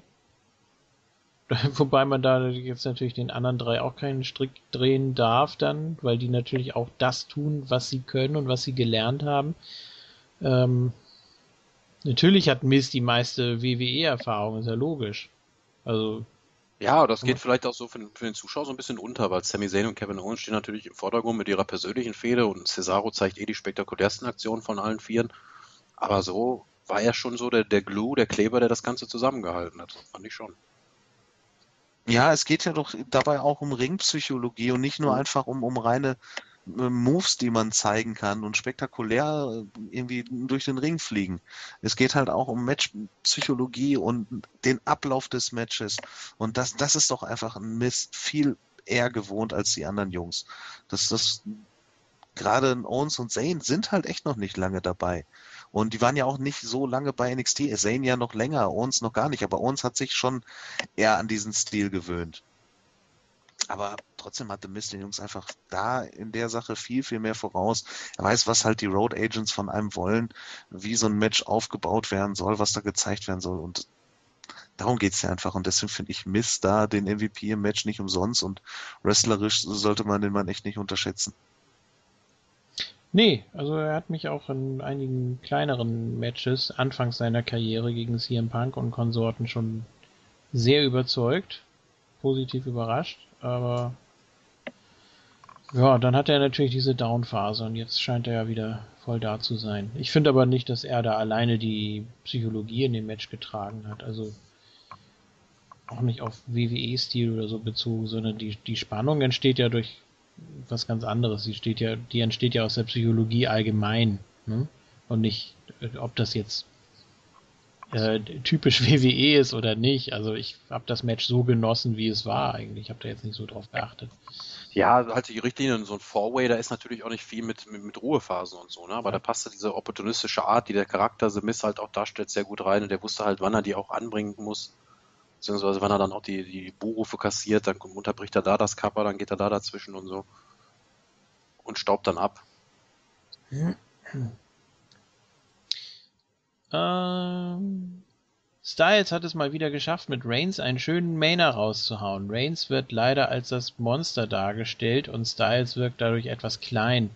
Ich will nun auch nicht anfangen, die Finisher aufzuzählen. Durchweg ein gutes Match und der Bruch im Dä Club bringt Styles eine weitere Fehde. Ja. Okay, ja, das Monster Romanza Coeto. Roman, ne? Genau. Äh, aber nun nochmal was. Was zum Teufel war denn das mit Dana Brooke? Wer kam denn auf die Idee? Vielleicht könnt ihr mich von diesem Szenario überzeugen. So, nun Gude und macht ich weiter. Ich kann's so. nicht. Ja, haben wir ja vorhin eigentlich zumindest versucht, dass man Charlotte jetzt so eine, so eine Leader-Position geben will, vielleicht. Oder? Ja, und ich kann nur sagen, es wäre halt ist es halt immer noch besser als das, was sonst auf Dana Brooke jetzt gewartet hätte, aufgrund der Verletzung von Emma. Ich weiß nicht, ob das gut wird, aber es wird auf jeden Fall besser als das, was jetzt, was sonst passiert wäre. Also schlechter kann das schon fast nicht werden, wenn man sie Charlotte an der Seite stellt. Ne? Das ist ja an sich schon was. Für einen Neuankömmling. Ja. So, Espada. Pay-per-view war nicht schlecht. Einziger Downer war Ambrose gegen Jericho. Findet ihr nicht auch, dass Jericho total dämlich war mit seinem Let Me Out? ja, hätte ihm natürlich nichts gebracht, ne? Ich dachte ja. Ja, trotzdem finde ich jetzt gar nicht so dumm. Er ist halt dann teilweise auch der feige hier. Wenn es dann halt gar nicht anders geht, dann, dann haut er auch drauf. Er ist ja dann auch nicht, äh, nicht blöd, aber ja, warum halt nicht da mal versuchen rauszukommen? Ja, und der ist wieder im Trend, ne? Also die ganzen Oldschooler, Barbara Ray, Kevin Owens ist ja auch auf den Zug aufgesprungen. Jericho ist auch so ein Trash-Talker, ne? Mhm. Der dann auch Apollo Crews bei Raw sagte, Stupid Idiot! Und dann hat er ihn nochmal geschlagen und so. Der quatscht auch die ganze Zeit. Auch beim Asylum war er dann nur zugange. Let me out und mit dem Referee da diskutiert. Ja, das, so kann man das aber auch ganz gut äh, nutzen, um nebenbei noch ein bisschen zu callen. Also du holst die Leute damit natürlich zu dir und dann hast du die, äh, die, die Aufmerksamkeit und dann kannst du es irgendwie verbinden oder entsprechend. Ja, ja, und da fällt das auch nicht auf, wenn man da mal so, so worden ist. Nicht so wie der Schweiger John Cena, der das ganze Match keinen Ton von sich gibt und dann auf einmal bla bla bla bla bla bla. Das geht da natürlich nicht als Trash Talk durch, das ist klar. Ja. Falls es eine weitere Entlassungswelle geben wird, wer wird eurer Meinung nach dabei sein?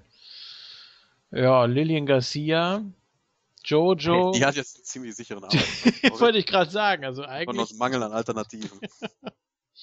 ja, also.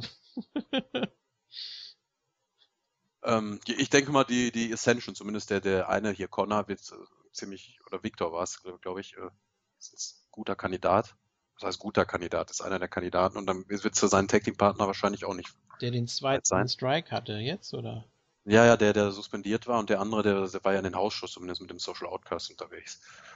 Ja, die Social Outcast, weiß ich nicht. Keine Ahnung. Curtis Axel einfach nur aus Grund seiner äh, Qualitäten. Er hat ja damals auch mit The Rock da als Sparingspartner gewrestelt um WrestleMania 28, 29 rum. Der hat natürlich auch sein, seine History und als Sohn von, von Kurt Hennig. Gleiches gilt für Bo Dallas, der ist da familiär eingebunden. Ähm, die sehe ich eigentlich nicht so gefährdet. Heath Slater ist wie Unkraut, der vergeht nicht. Weiß ich nicht, wer fällt euch denn noch so ein? Titus? Darren Young scheint gerettet zu sein fürs Erste. Also man gibt ihm zumindest was.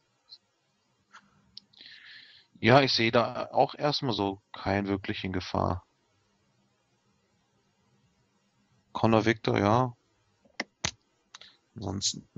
Ja, es ist ja jetzt wirklich erschreckend. Man muss sich ja wirklich mehr Sorgen machen um die Leute, die schon 30 Jahre plus dabei sind, als um die, die jetzt irgendwo unter ferner Liefen auf der Rosterseite stehen. Ne? Jack Swagger ist natürlich auch so ein Kandidat. Wird uns vielleicht alle äh, einigermaßen überraschen, aber so sehr dann auch nicht, wenn man mal drüber nachdenkt.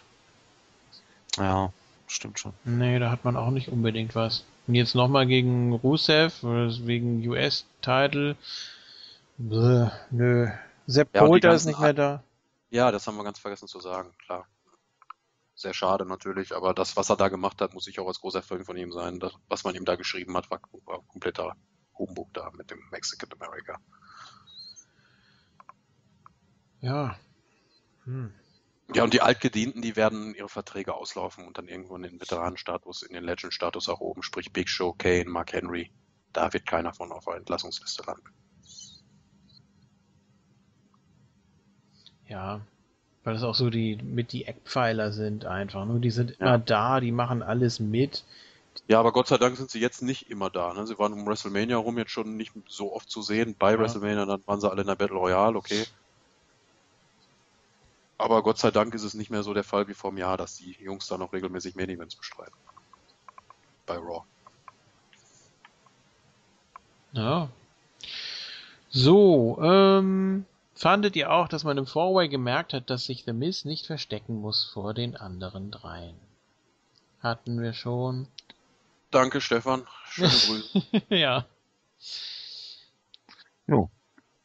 Möchte einer von euch David Kipri oder? Ich dachte schon, du machst hier heute so eine, so eine One-Man-Show, dass du das alles Nö, ich, vor, ich, ja? ich frag einfach mal. Darf der King danach weitermachen? Aber ich lese jetzt erstmal hier Ja. David Kiep vor. Super, dass der neue Titelträger des United States Championship Rusev ist. Gibt es Hoffnung, dass wir von Lana wieder Sätze, Sprüche hören wie Oh, you stupid Americans, Rusev Crush oder Wladimir Putin? Nein. Ich fürchte auch nicht. Ich glaube auch nicht, David. Das ist jetzt nur noch die Bulgarian Brood und man schweigt das tot, dass Lana ursprünglich äh, Russin ist und Russ, äh, Rusev für Russland gekämpft hat und so. Das ist jetzt nur noch so eine Light-Version von dem Ganzen.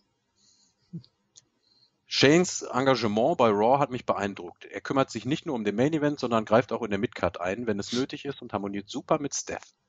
Wie schätzt ihr die Chancen auf ein Happy End in der Familie der MC Mans? Ach so, der McMahons. Äh, also in der Familie der McMahons gibt es gar kein Ende, glaube ich. Das wird immer irgendwie weitergehen. Und Ja, in wenn der es mal. Familie ja nieder wäre sehr tragisch. Nein, ich meine jetzt auch so äh, in den Storylines on air. Storyline, ja. Also. Da, da gibt's, da gibt's kein Happy End. Da, da- das, das wird immer weiterlaufen. Mal verstehen sie sich besser, mal verstehen sie sich schlechter. Mal screwt der eine den anderen, dann wieder umgekehrt. Mal versöhnen sie sich, dann. Klar, das ist, hat, das ist Teil und Identität dieser Liga geworden. Ja. Ne? Ob das jetzt Wrestling-Puristen mögen oder nicht, aber dieses Sports Entertainment, das haben die McMahons und ihre ganze Beziehung zueinander und so, dieses Seifenoperartige, ist das ja schon manchmal so ein bisschen, ne, wenn es da auch um so eine Familie geht, das haben die mitgeprägt und das wird auch über Generationen da drin bleiben, selbst wenn Vince mal nicht mehr da ist. Wann auch immer das ist, äh, denke ich trotzdem, dass die McMahons da immer noch ihre persönlichen Note mit reinbringen werden. Vince ist unsterblich. Und für die neue Generation ist ja gesorgt. Wir haben ja alle den Entrance von Chamber WrestleMania gesehen. Dann haben Hunter und Stephanie ja auch noch so ein bisschen was auf Lager für die Women's Division. Ja. Ne? Da das, könnte ja äh, noch was passieren. Cruiserweight, wie heißt das nochmal? Classic? Nee, was ist denn das? McMahon Classic, da dreht er die ganze Familie im Turnier an.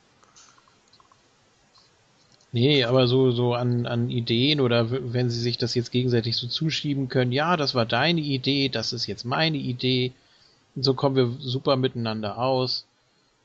Ja, die Sache mit Stephanie, das, das ist, glaube ich, so eine Sache, die man, äh, die man sich so warm hält, dass man das von heute auf morgen kann das kippen, dieses harmonische, diese harmonische Beziehung. Ich glaube nicht, dass man das so sorgfältig und schön langsam mit so kleinen Brüchen aufbaut, sondern das wird dann ruckartig, wenn es gebraucht wird, kurz vom Pay-Per-View irgendwann eskalieren. Die ganze Sache wird wahrscheinlich bis zum SummerSlam laufen. Bis dann Unstimmigkeiten ja. kommen, dann also vor dem SummerSlam schon. Das wird also auch wird man jetzt wie die letzten Wochen wenig Aufsehen erregen und so. Also erst wenn es nötig wird, dann geht man da in die, in die Vollen mit der Story. Es müsste dann ja auch nochmal irgendwie so eine Zusammenkunft geben mit äh, Shane, Steph, Vince, Triple H und möglicherweise Seth Rollins, der da auch irgendwie noch so seine Position dann suchen ja. könnte. Ja, und dann kommt auf einmal Linda raus und sie ist die neue Vertrauensperson ja. von Seth Rollins. Guckt ihn nochmal ins Title-Match oder so. Linda, alright? Alright, und sie sagt einfach nichts. Ist dann dabei in dem Stuhl ja. Der Guckt. raus. Verzieht keine Miene. Ich krieg das Gürtelmatch, alright? Ja, ja. Und gegen diesen Mann. Triple H. Alright. so. Äh, wo waren wir? Ach so, du hast noch eine von. Ja, so, ansonsten hat er noch, äh, AJ hat mir sehr gut gefallen in seinem Fight um den WWE World Heavyweight Champion. Wie schätzt ihr die zukünftige Reise des einsamen Wolfes in der WWE ein? Hatten wir ja gerade auch schon so ein bisschen, ne? dass ja. der King meinte, jetzt geht's erstmal gegen The Club. Dann kommt Finn Bella in den Club. Hm, ja, oder? Ja, da wird er erstmal aufgehoben sein. Er ist jetzt auch nicht im Money in the Bank Match drin. Das heißt, er, der ist jetzt auch erstmal raus auf dem Main Event, aus dem Main Event. So hart sich das anhören mag, aber da war halt ein klarer, cleaner Schnitt drin. Er ist fair von Reigns besiegt worden. In Anführung, das heißt fair, den Regeln entsprechend. Ja, ja, fair, eben. Wie im Roots Match die Regeln hat. Also er kann sich jetzt auf nichts mehr berufen, sagen wir so. Nee. Das war ja auch kein Eingriff von, das war ja auch entscheidend, wann Rollins aufgetaucht ist. Er ist ja nicht im Match aufgetaucht, sondern nachdem alles set and done war, nachdem der Drops gelutscht war, sagen wir so auf Deutsch. So. Set and done. Set and done, set and done, ja, ja. stimmt. Ja. ja, und dann sagt er noch, ansonsten danke für Moon Talk, macht weiter so. Ja, danke ja. dir, David. Dankeschön. Ja, wir haben ja sonst nichts Besseres zu tun. Eben, es macht so einen Spaß. Dafür darf jetzt auch der King ja. Martin Spiller vorlesen. Martin Spiller, Roster Splitter. Wem kann es helfen? Vielleicht den Damen, Cruiserweights und Leuten wie Del Rio und Swagger. Ja, ähm, ich finde, der Roster Split kann auf jeden Fall helfen. Ich sag mal, viel schlimmer kann man es doch eigentlich nicht machen. Und aus Company-Sicht, man, man produziert ja eh SmackDown, äh, warum dann halt nicht direkt ein bisschen vernünftiger? Also ich freue mich dann halt irgendwie, dass SmackDown wieder ein bisschen mehr Bedeutung bekommt. Ähm, ja, negativ, ich muss halt mehr Content gucken. Ähm, ja, aber warum eigentlich nicht? Man hat halt ein großes Roster und dann nützt es vielleicht dem einen oder anderen, wenn er ein bisschen mehr Airtime kriegt. Und äh, ich finde es gar nicht so schlimm. Man kann es halt natürlich versauen. Die WWE hat halt das Talent dafür. Aber ähm, wenn es halt auch nur kurze Zeit ist und viel, viel schlimmer kann man es eigentlich auch nicht mehr machen, dann hat halt SmackDown irgendwann wieder doch die Bedeutung verloren und dann ist es halt großartig, dann wären wir wieder beim Alten. Haben wir jetzt auch nichts wirklich verloren. Also lass es doch erstmal machen, mal gucken, was daraus machen. Es ist Potenzial in dieser Geschichte auf jeden Fall. Ja, ich bin da mehr bei Isco und wahrscheinlich auch JFK. Ja. Ich bin sehr negativ gegenüber eingestellt. Gerade diese eine Stunde, die Raw länger geht als SmackDown, da sehe ich ein riesiges Problem, dass SmackDown irgendwann wieder ansatzweise auf Augenhöhe aufschließen könnte. Und ich sehe auch für Raw, dass man es irgendwann nicht mehr schafft, diese drei Stunden mit dem halben Roster jetzt zu füllen, das dann da reinkommt und dass man sich dann doch wieder Leute von SmackDown in die Supershow reinbuckt. Das wird einfach so eine Spirale und ich glaube, in zwei Jahren haben wir schon wieder keinen Roster-Split oder so. Ich bin da noch gar nicht so überzeugt, dass das jetzt so konsequent und eisern wie 2002, 2003 durchgezogen wird. Also noch ist ähm, der letzte Drop ist da in dem Fall noch nicht gelutscht. Das habe ich jetzt echt ein bisschen zu oft gesagt, aber warten wir mal ab, was da alles noch kommt. Es würde. Ja, vielleicht sieht man es ja auch gar nicht so lang. Ja, und ansonsten der ist halt Smackdown kann ich mir vorstellen. Das passt. Ja. Aber vielleicht erstmal nur wegen Steph und, und äh, äh, Shane, mhm. dass man das halt dazu ein bisschen benutzt, um die Storyline ein bisschen voranzubringen und dass es sich vielleicht mit der Geschichte dann danach auch schon wieder erledigt hat. Ja gut, dann ist es halt wieder so. Ja, ich habe ja vorhin schon gesagt, man reist ja auch mit, mit, mit den Rostern in zwei Teilen aufgeteilt, ja ganz gerne mal durch die Lande, dass man da in der Stadt da ist, mit der, mit der Hälfte des Rosters und in der anderen Stadt macht man da gleichzeitig Aber das kannst du auch mit einem großen Roster machen. Ja, also, vielleicht macht man das jetzt nur für den TV-Zuschauer so sichtbar, ne? dass man die Leute da zeigt und die Leute da und dass sich da an den Strukturierungen da gar nicht so viel ändert. Zumindest an der Machart her. Also das wäre ganz interessant natürlich, wenn man jetzt äh, Shane und Steph konkurrieren lassen würde, ähnlich wie damals Eric Bischoff und Steph, die ja um die Aufmerksamkeit der Zuschauer buhlen, aber ich möchte da jetzt keine Ah, keine, keine multiplizierten Titel oder irgendwelche Titelpendants oder sonst irgendwas sehen. Nee, und dann noch nicht auf Zwang immer diese fünf Stunden dann Hauptshow die Woche gucken. Ne? Ja. Ja, auch gerne nochmal so ein bisschen anderes Wrestling über den Tellerrand hinaus oder sonst was. Das fällt dann natürlich auch weg, wenn man das ganze WWE, die ganze WWE konsumieren muss. Also ich fände besser, wenn beide Shows wirklich von Anfang an gleichwertig behandelt. Sprich, wir holen uns auch noch eine dritte Stunde für SmackDown, dass wir sechs Stunden haben. Nein, eigentlich meine ich, dass man von Raw wieder eine Stunde kürzt. Dann wäre ich vielleicht auch gar nicht so negativ eingestellt. Würde ich mir denken, komm, gibst du dir halt zwei Stunden Raw, zwei Stunden SmackDown wie früher. Sind halt schöne, kompakte Shows, dann siehst du die Leute da, die Leute da. Aber so glaube ich echt, dass das so eine Art B-Show wird, so eine Hinreiche für Raw. Die geht halt nur zwei Stunden, ist die kleine Sendung und wer sich da bewährt, der kann irgendwann mal bei Monday Night Raw, der schon über 1200 Folgen gab es da, der kann dann irgendwann mal bei Raw auftreten ich kann mir nicht vorstellen, dass sie wieder auf Augenhöhe kommen. Natürlich nicht. Das wird immer wieder die B-Show äh, sein und mehr wird es auch nicht. Denn für die WWE ändert sich ja eigentlich auch logistisch schon mal gar nichts. Ja, das meint schon sagt, ist die Reise unterschiedlich. Man äh, produziert sowieso eine TV-Show. Man gibt der jetzt halt einfach nur mehr Inhalt. Das ist halt eine reine schreiberische Geschichte, die sich da ändern muss. Da muss man kreativer werden. Aber vom reinen Aufwand her tut sich ja im Prinzip gar nichts. Man produziert ja nach wie vor einfach die Sendung. Und da muss man dann halt Kreativität reinhauen. Da muss dann jetzt ein bisschen mehr gefordert werden, wenn man dem Ganzen mehr Gewicht geben will. Ja, das, das ist das Einzige, was man ändern will. Fragen über Fragen, die haut, glaube ich, in den nächsten Wochen besser beantworten können. Ne? Wer ist wo und gibt es einen Draft und welche Gürtel und gibt es Pay-Per-View, Roster Pay-Per-View only? Was ich persönlich auch wieder schon viel zu ja, extrem halte, glaube ich. Ja. Das werden wir alles, können wir jetzt leider nur viel spekulieren. Mehr bleibt uns da auch nicht übrig an der Stelle. Oder JFK, weißt du da näher? Nee, ich habe irgendwo gelesen, dass es tatsächlich wieder im Gespräch ist, äh, Raw zu kürzen, aber pff, das wäre so das, gut. Das glaube ich auch erst. Raw ist jetzt seit 200 Folgen dreistündig. Seit der tausendsten geht Raw regelmäßig drei Stunden. Das sind über 600 Stunden Raw. Ja, und Triple H ist kein Freund davon. Also das, der muss sich doch irgendwie mal durchsetzen da. Naja, gut. Äh, müssen, müssen wir abwarten. Ich hoffe sehr, dass es nicht so wird wie das letzte Mal. Das war ja irgendwie äh, zwölf Jahre oder so. Elf, zwölf Jahre. Äh, auch dass man dann eingesehen hat, ja, wir brauchen nicht zwei Titel oder ja, das keine Ahnung, scheinbar wussten sie es die ganze Zeit, aber haben sich irgendwie nicht getraut, da jetzt einen Schlussstrich zu ziehen. Jetzt kann man das Ganze natürlich wieder aufdröseln, kann nochmal dieselben Fehler machen, kann doch mal versuchen, oder man sagt jetzt, ja, das ist jetzt wieder eine neue Chance, oder sehe ich so aber nicht. Tut mir leid. Nee. Da war ich zu glaube, viele Fragen. Auch, ja, man probiert dann auch wirklich so eine Dreiklassengesellschaft zu machen. Die Hauptshow und SmackDown wird jetzt halt so ein Zwischending aus NXT und, äh, und Raw werden kann ich mir gut vorstellen, von der Gewichtung her, was für Namen da sind und dann ist dann halt auch der Fokus ein äh, bisschen mehr auf Wrestling als auf den Promos, aber nicht ganz so extrem wie bei NXT beispielsweise. Dann so einen inoffiziellen Roster-Split. Dass also, NXT vielleicht dadurch auch ein bisschen gedowngradet wird, dass da, da wirklich nur noch wieder die Development-Leute sind und so ein, zwei Platzhirsche dabei, aber weil man auch die Namen brauchen muss. Es gab ja vor kurzem auch das Statement von Vince McMahon, dass in den nächsten Wochen und Monaten so viele Leute im Hauptroster sein werden wie noch nie in der WWE. Ja.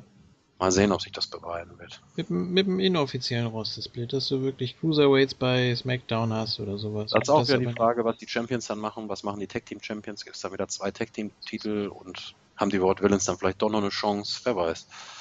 Nee, aber dann sind die Champions eben mal hier und mal da und je nachdem, mhm. wo sich jemand äh, beweisen kann oder es wert ist, äh, Titelmatches zu bekommen, die dürfen dann eben. Also spätestens bei den Pay-Per-Views trifft man sich dann. Ähm, damit könnte ich mich noch anfreunden. Aber ich will da jetzt keine festen Roster, die oh, mit, mit mehreren Titeln und nee. Nee, Finde ich auch. Ich finde den Gedanken einfach verstörend so. Ich muss ganz ehrlich sagen, ich bin ja immer noch WWE-Fan. Ich gucke ja auch gerne und rede gerne für, äh, mit euch darüber. Aber das Produkt gefällt mir nicht so gut, dass ich mir mehr Inhalt wünsche momentan. Es ist auch nicht so stark wie 2.3, 2.4 zu Roster-Split-Zeiten, dass ich, das, wird ja ich auch nicht. gerne gucken könnte. Nee, das liegt einfach an der Ausrichtung. Das liegt jetzt nicht an den Leuten, die da sind, dass ich die nicht so gerne sehe, wie, wie damals Kurt Angle und, und Eddie Guerrero und so, aber ähm, das liegt auch viel an der Ausrichtung. Trotzdem will ich jetzt hier nicht alles verurteilen, bevor ich es nicht gesehen habe. Ändern können wir es eh nicht. Lass uns, lassen uns mal überraschen. Ja. Pius Röster schreibt, Cody. Ja. Haben wir eigentlich auch schon ein bisschen was zu gesagt. Ähm, teilweise verständlich nach seinen Worten und wir haben ja auch gesehen, ja, wie Sie sehen, sehen Sie nichts, so ungefähr. Ähm, so lief es ja die letzten Monate für Cody, Schrägstrich, Stardust. Ja, der King hat sich, glaube ich, ein bisschen intensiver mit dem Abschiedsschreiben von Cody auseinandergesetzt. Mir Mhm. war das zu viel Text. Ja, ich habe ich hab auf jeden Fall, habe ich das Statement gelesen. Ähm, und ich muss natürlich sagen, der Junge hat Eier ohne Ende. Und ähm, ich kann es absolut nachvollziehen, wenn man halt zehn Jahre in der Company ist äh, und das Gefühl hat, man kann mehr machen und man ist eigentlich bereit für was Größeres und man geht immer wieder zum Kreativteam und man wird immer wieder abgeblockt und man hat alles, was man einem vor die Füße geworfen hat, eigentlich ja, man hat das Beste draus ge- rausgeholt, was, was man mit Cody immer machen wollte.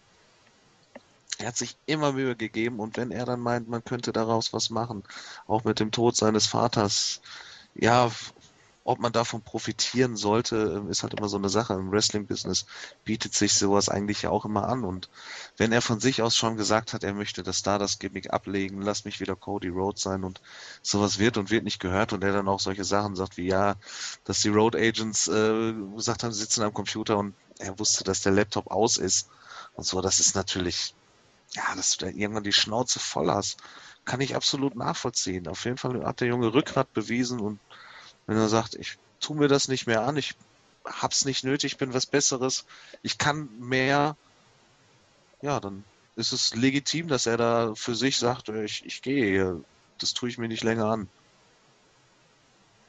Spricht auf jeden Fall für seinen Charakter in so einem Zeitalter, wo sich eigentlich keiner mehr wirklich traut, da irgendwie Backstage den Mund aufzumachen.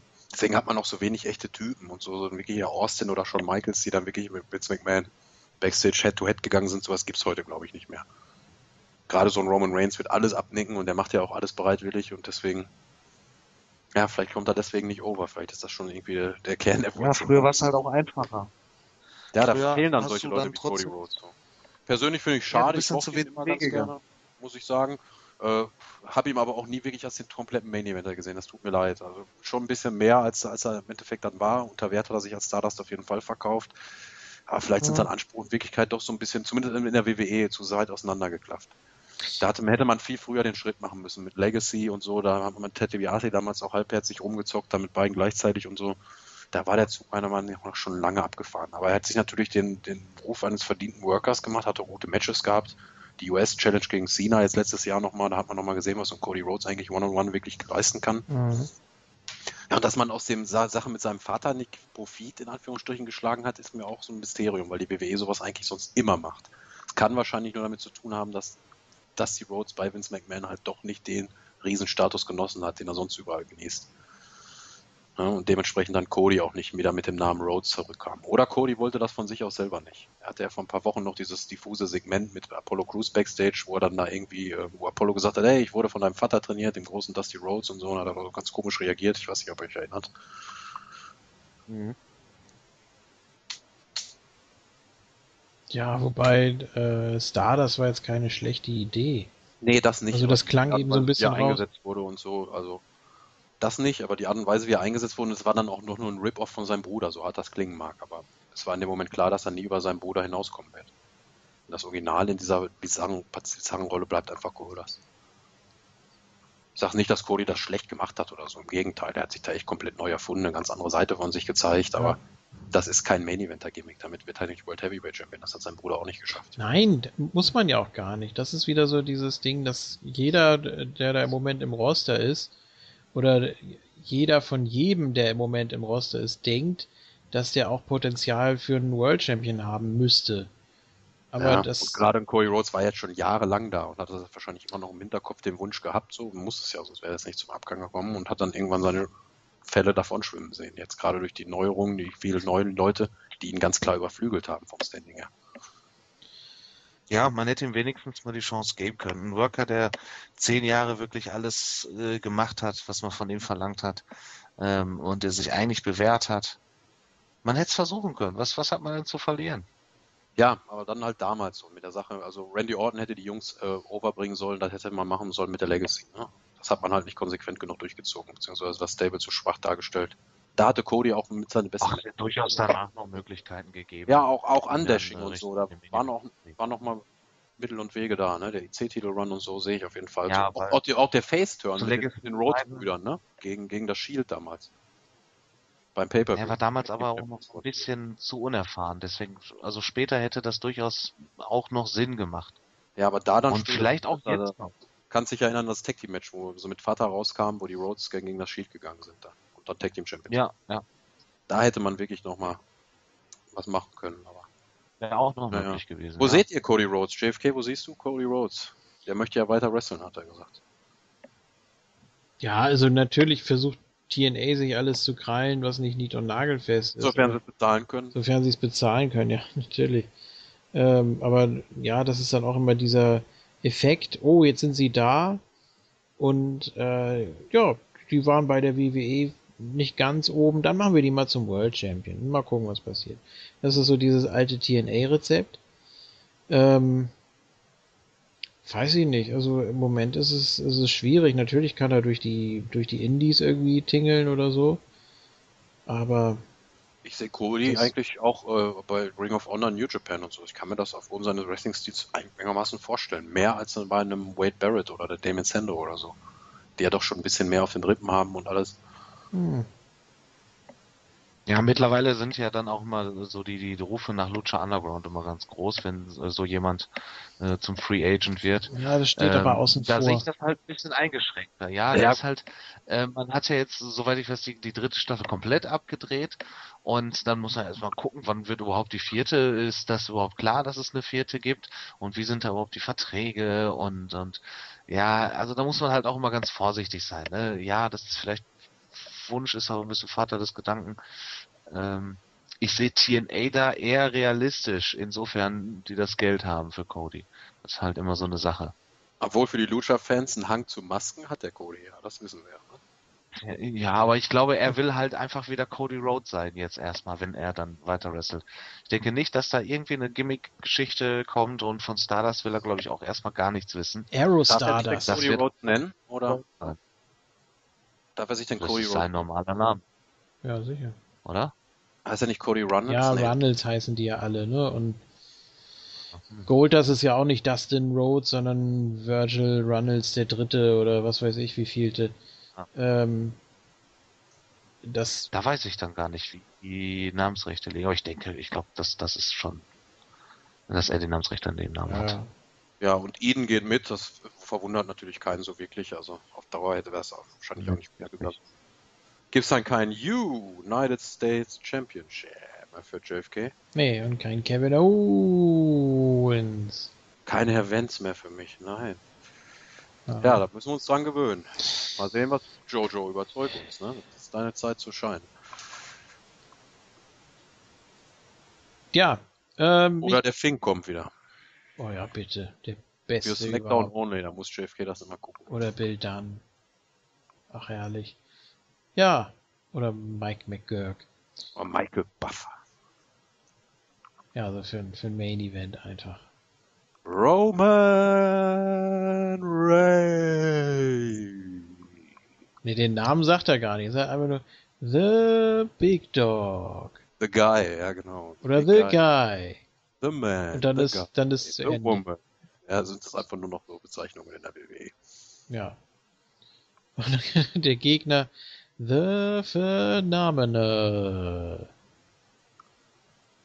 So, Michael Müller. meint, dass es äh, eine gute Frage für Avo gewesen wäre. Kann es sein, dass bei Extreme Rules das erste Mal seit dem Foley Orton Match ein Wrestler bei der WWE ohne T-Shirt oder ähnliches durch Reißzwecken gegangen ist? Und dann auch noch kurz vorm Finish, also ohne Möglichkeit schnell hinterm Vorhang zu verschwinden. Respekt für Jericho. Wie hat Is, ach so, das ist was anderes. Ja, haben wir eigentlich schon alles zugesagt.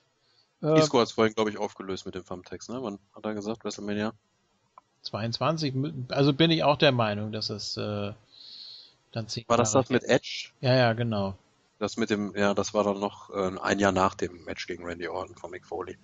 Was Foley da auch noch für, für Matches abgeliefert hat, mein lieber Mann. Ja. Wie hat Isco Codys Abgang verkraftet und ohne Raw gesehen zu haben? Achso, okay, das ist alles ein, ein Absatz hier. Deswegen, ja, haben wir vorhin so ein bisschen gehört. Äh, er wird sich jetzt erstmal sammeln. Er ist ja gerade etwas angeschlagen, aber ich denke, er wird sich dazu nochmal äußern, wenn da etwas Gras über die Sache gewachsen ist. Im TNA-Part.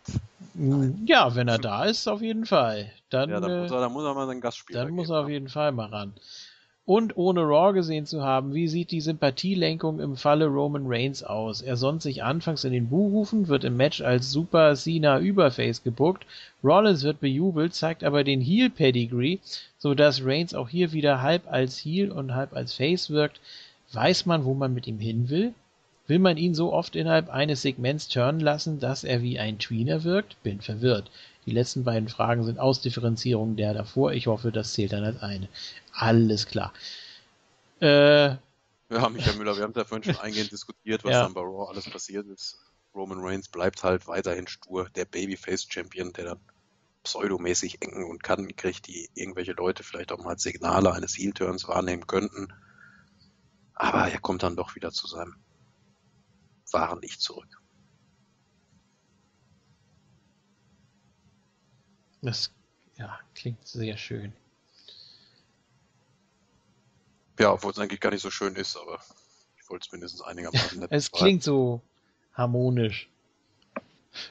Ja, mal sehen, was uns hier Ben Werwolf schreibt, ja. wenn das so harmonisch ist. Ja. Du oder King oder soll ich Möchtest vorlesen? Ja, komm, lass, lass mich mal in den Ben Verwold hier vorlesen. Moin Leute, ich habe ja länger nichts mehr geschrieben, aber ich versuche es dennoch kurz zu halten, was mich eh nicht, was mir eh nicht gelingt. Ich mag die WWE derzeit, das liegt sicher auch daran, dass ich 2015 für eines der schlimmsten Jahre überhaupt gehalten habe und es immer noch tue. Ja, kann ich schon fast unterschreiben. Aber ich muss auch sagen, so richtig elektrisiert bin ich noch nicht. Die Matches sind gut, die Ansätze ebenfalls, aber irgendwas fehlt noch. Wann hattet ihr das letzte Mal dieses besondere Gefühl? Bei mir war es wohl der Summer of Punk und mit leichten Einschränkungen der ebenfalls gute Sommer 2013.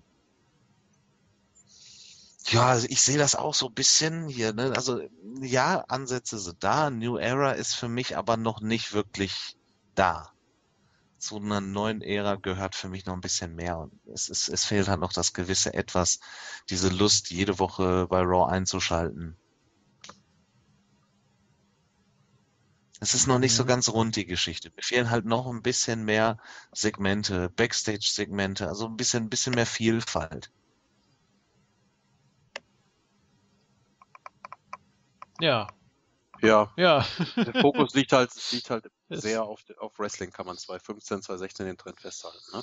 Dass das ein Großteil der Show ist, dass man die drei Stunden Raws jetzt seit 200 Sendungen, seit knapp vier Jahren, hat man sich dann den Trend auch so ein bisschen verschrien mit langen Matches dann auch.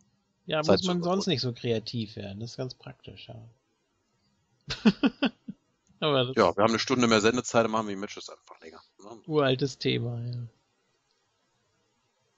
Ja, mhm. dann und noch eine allgemeine Frage. Gibt es Wrestler, die ihr wirklich mögen wollt, es aber nicht einfach, äh, es einfach nicht könnt? Also, dass ihr Potenzial seht, aber trotzdem keinen Bock auf sie habt. Bei mir wären es im aktuellen Roster zwei Seamus, den ich einfach für einen coolen Typen halte und vor allem einen tollen Worker halte. Abgesehen von Matches mit Randy.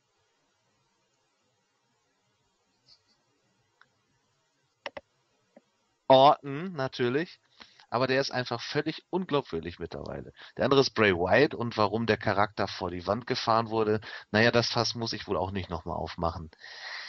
Nee, hatten wir, glaube ich, auch schon zu Genüge Achso, Sheamus ist völlig unglaubwürdig mittlerweile. Ich wollte schon sagen, Ben Werwold ist jetzt hier in meiner Gunst gesunken. Nee, die Matches mit Randy Orton sind natürlich ja. nicht das Gelbe vom Ei und Sheamus jetzt auch mit seiner Bemühung, da gegen die New Era so ein bisschen zu gehen. Finde ich von der Idee her nicht schlecht, aber ist bei mir ähnlich wie mit Rusev. Durch die League of Nations hat man die Jungs einfach versaut und ist halt Unglaubwürdigkeit schon nicht mehr zu überbieten. So, das stimmt schon. Ja, und Bray Wyatt ist eh der verrückteste Vogel da im Roster. Der hat ja jetzt Face-Züge. Mal sehen, was der macht, wenn der wiederkommt, wann der wiederkommt. Dann ist es ihm eh egal. Und dann lacht Ja, bei mir sind es Baron Corbin und Roman Reigns. Ich will sie einfach nicht mögen wollen. Ja, bei Reigns würde ich mich anschließen. Also, äh, du, du, nee, du willst sie nicht mögen wollen? Hä? Müssen. Nicht mögen wollen müssen? können, dürfen. Na, ich will die einfach auch nicht sehen und weg mit denen. Lass mich in Ruhe. Ach so rum, nein, so meint er die Frage ja nicht. Also du, also du, du möchtest jemanden, den du sehen möchtest, aber ich habe ja nichts gegen die Leute persönlich. Aber ich will sie dann halt einfach nicht sehen. Ich, ich will sie ja, ja mögen, ja. aber die sind dann total egal. Die sind einfach dann teilweise langweilig oder wie sie eingesetzt werden, gefällt mir nicht man muss ja halt auch nicht jeden mögen. Das ist manchmal, manchmal hat man einfach so Leute, die kann man absolut nicht leiden. Also ich mag ihn zwar, egal was man war. Ein guter, ein cooler Typ und so, also das passt wahrscheinlich am ehesten. Aber ich finde, mag beispielsweise Cesaro seine Art und Weise, wie der dargestellt wird und eingesetzt wird, überhaupt nicht. Und ich finde den halt, da habe ich letztes Mal auch schon gesagt, völlig überhyped. So, ich weiß nicht, die Leute sehen in dem immer den neuen Halsbringer, aber für mich ist das halt doch kein zukünftiger World Champion oder so. Also ich mag ihn, das ist ein netter Kerl, auch in den Interviews und so, wenn er mal was für die deutschen Sachen macht und so. Und das ist einer der besten In-Ring-Worker. Und ach, die Art und Weise, wie er dargestellt wird, denke ich mir auch, nee, Cesaro habe ich jetzt keine Lust drauf. Der macht da mit einer guten 30 Minuten, aber am Ende bringt es ihm eh nichts und hat da nichts von. Mhm. Aber ansonsten, ja, dann halt so Leute wie Dorf Segler oder so, ne, diese ewigen Talente. Wo man ja, ich würde sogar noch ein bisschen tiefer graben und dann so Leute wie Curtis Axel äh, auspacken. Wobei, ja, man hat ja auch einiges mit ihm versucht, ne? Also, das ist, das ist so die Kategorie wirklich schade. Äh, genauso wie Tyler Breeze, der irgendwie bei NXT 20 Minuten Klassiker rausgehauen hat und jetzt irgendwie nichts mehr machen darf anscheinend. Also jetzt er ist auf der Winning Streak, der hat drei Ja, Siege. total. Aber das ist so die Kategorie schade und das sind so die Leute, die ich eigentlich mag oder mal mochte und die dann so verblasst sind einfach oder die so, ja. ja. Für mich mu muss auch nicht jeder Main Eventer sein, sage ich nochmal dazu, wenn er seine Rolle erfüllt. So einer wie Enzo Amore, den muss ich ja nie irgendwie so äh, als Main Eventer sehen, aber der Kerl in seiner Funktion, in seiner Rolle ist er einfach so gut und so beständig und finde ich den so eine gute, sinnvolle Ergänzung fürs ÖWE-Programm. Deswegen, wenn da jetzt irgendeiner, ich sage auch immer, Schuster bleibt bei deinen Leisten, so in der Hinsicht. Wenn man jetzt, äh, äh, ja, weiß ich nicht, Cesaro dann nur hingehend auf den Midcard-Titel bucken würde und ihn dann auch nur in solche Rollen, aber dass man ihn dann immer wieder probiert, mit den ganz Großen mitschwimmen zu lassen und so, das weiß ich nicht, das halte ich für falsch. Da sehe ich ihn halt auch nicht. Ja, und über Roman Reigns möchte ich jetzt gar nicht die Büchse der Pandora mehr aufmachen. Das haben wir oft genug gemacht. Den würde ich da auch. Ja, ich, ich, muss für mich auch noch einen Sami Zayn in diese Kategorie mit einfügen. Ja, Sami Zayn ist ein guter In-Ring-Performer, was immer noch nicht für einen guten Worker reicht. Da gehört halt einfach ein bisschen mehr dazu. Und ähm, da fehlt mir dann halt einfach auch ein bisschen. Also das Taxifahrer-Gimmick, das reicht ja nicht. Und äh, halt ihn aber für einen absolut total fähigen Mitkader. Und das, das kann doch auch ordentlich reichen. Intercontinental US Champ oder sowas ist doch absolut super. Ja gut, als Topface der Company bleibt ihnen eigentlich nichts anderes übrig, als ihn irgendwann in Main Event zu packen. Ich glaube, ja, ja, ich sehe ihn jetzt nicht als Topface an. Nach dem ja, Taker wahrscheinlich. Ja, ja. Könnte man auch noch sehen gegen Taker rausholen nochmal. Face-Face-Match. Buckt man dann noch. Also mir fallen, da nicht, mir fallen da nicht viele ein, so von den Reaktionen her. Ah, warte mal ab, bis Randy wiederkommt. Natürlich. Weil der turnt dann auch sofort Heal. Eben, er muss ja. Gegen Seamus, der dann Face ist. oh Gott, nur Oder ist er mit Seamus zusammen im Team, ne? dann, dann gehöre ich auch zu. Nur damit man den Klassiker nochmal raushauen kann. Ja, und dann turnen sie gegeneinander aus dem Tech-Team. Ja. Er hat noch eine Anmerkung hier, die man mal erwähnen kann. King? Ja. Eine Anmerkung zum Schluss. Ich bin als Hörer eingestiegen, als es auf den One Night Stand 2006 zuging, wenn ich mich nicht täusche. Also danke und auf die nächsten zehn Jahre. Ja, Ja. wow. Danke dir auf jeden Fall. Wir wissen ja, dass du schon sehr lange dabei bist und dass wir auch immer, glaube ich, dein, äh, dein Sportprogramm unterstützen. Hoffentlich immer noch. Ich hoffe, daran hat sich nichts geändert. Und ja, es ist immer wieder schön, sowas zu lesen von den Ja, also wenn, langjährigen du grad, Hörern. wenn du jetzt Sport machst, dann lauf mal schneller, du Sau. Gib Los, Gas! los! Ich glaube, das haben schon andere versucht, da irgendwelche Botschaften mitzusenden. Das klappt nicht. Nein, bleib in deinem Rhythmus. So, Ja. Bleiben wir hier auch mal im Rhythmus, Genau. was das Nächste- Facebook-Feedback angeht. Ich mache einfach weiter jetzt hier mit David Bayer. Ja. Dann möchtest du JFK hinterher. ne? möchtest du? Nee, Ich mache jetzt, dann kannst du gleich den nächsten vorlesen. Oh ja. Den kenne ich noch gar nicht. Ich kann nur zu dem was sagen, was ich mir angesehen habe aus Interesse. Daher das IC-Match war der Wahnsinn von vorne bis hinten super Chemie von allen vier. Ambrose gegen Jericho, unfassbar langweilig und langsam, wie leider alle Jericho-Matches mittlerweile. Danke. Main Event vom Match ja auch stark, allerdings ist gegen Super Raymond selbst Super Cena nichts. Ist mein Ernst, wird mit dem Stuhl vermöbelt und dann einfach Spear, als ob nichts war. Ja, so bekommt man ihn bestimmt zum Face-Over. Jetzt die alles entscheidende Frage. Super Roman gegen Super Cena, wer gewinnt? Nachdem beide alle Finisher 100 Mal einfach so no-sellen und bei 1 auskicken. Ja, da waren ja schon sämtliche Memes die Runde. Das wird wahrscheinlich auch noch exzessiver gemacht werden, wenn die beiden wirklich mal demnächst wieder. Warum? Die werden in verschiedenen Rostern auftreten. Die werden sich gar nicht zu Gesicht kommen. Ja, da, das äh, geht auch schon rum. dann hast du natürlich, dann gehst du dem sehr elegant aus dem Weg.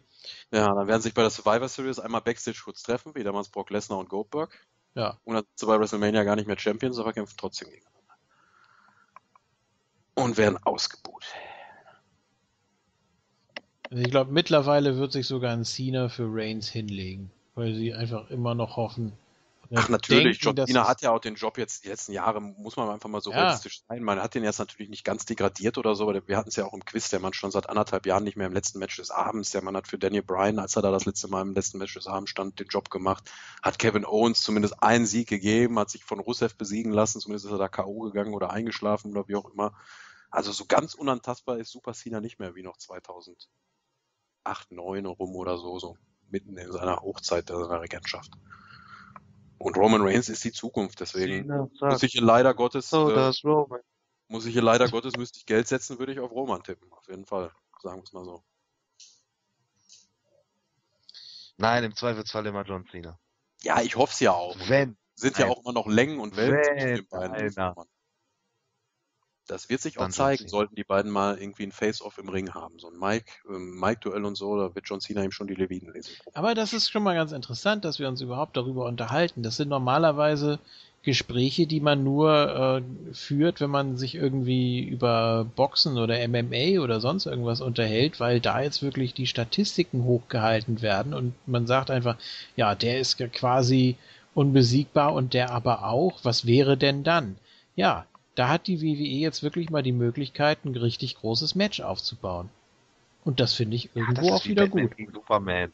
Ja, Ja, aber auch ja, vom Vergleich komm, her, Also, gut, mit Lesnar kann man den Vergleich nicht machen. Also, gut, Cena hat Lesnar mal besiegt, aber als letztes ist natürlich die alles vernichtende Niederlage vom SummerSlam und das nicht schaffen bei Night of Champions danach im Hinterkopf. Reigns hat, hat Lesnar auch noch nie One-on-One besiegt.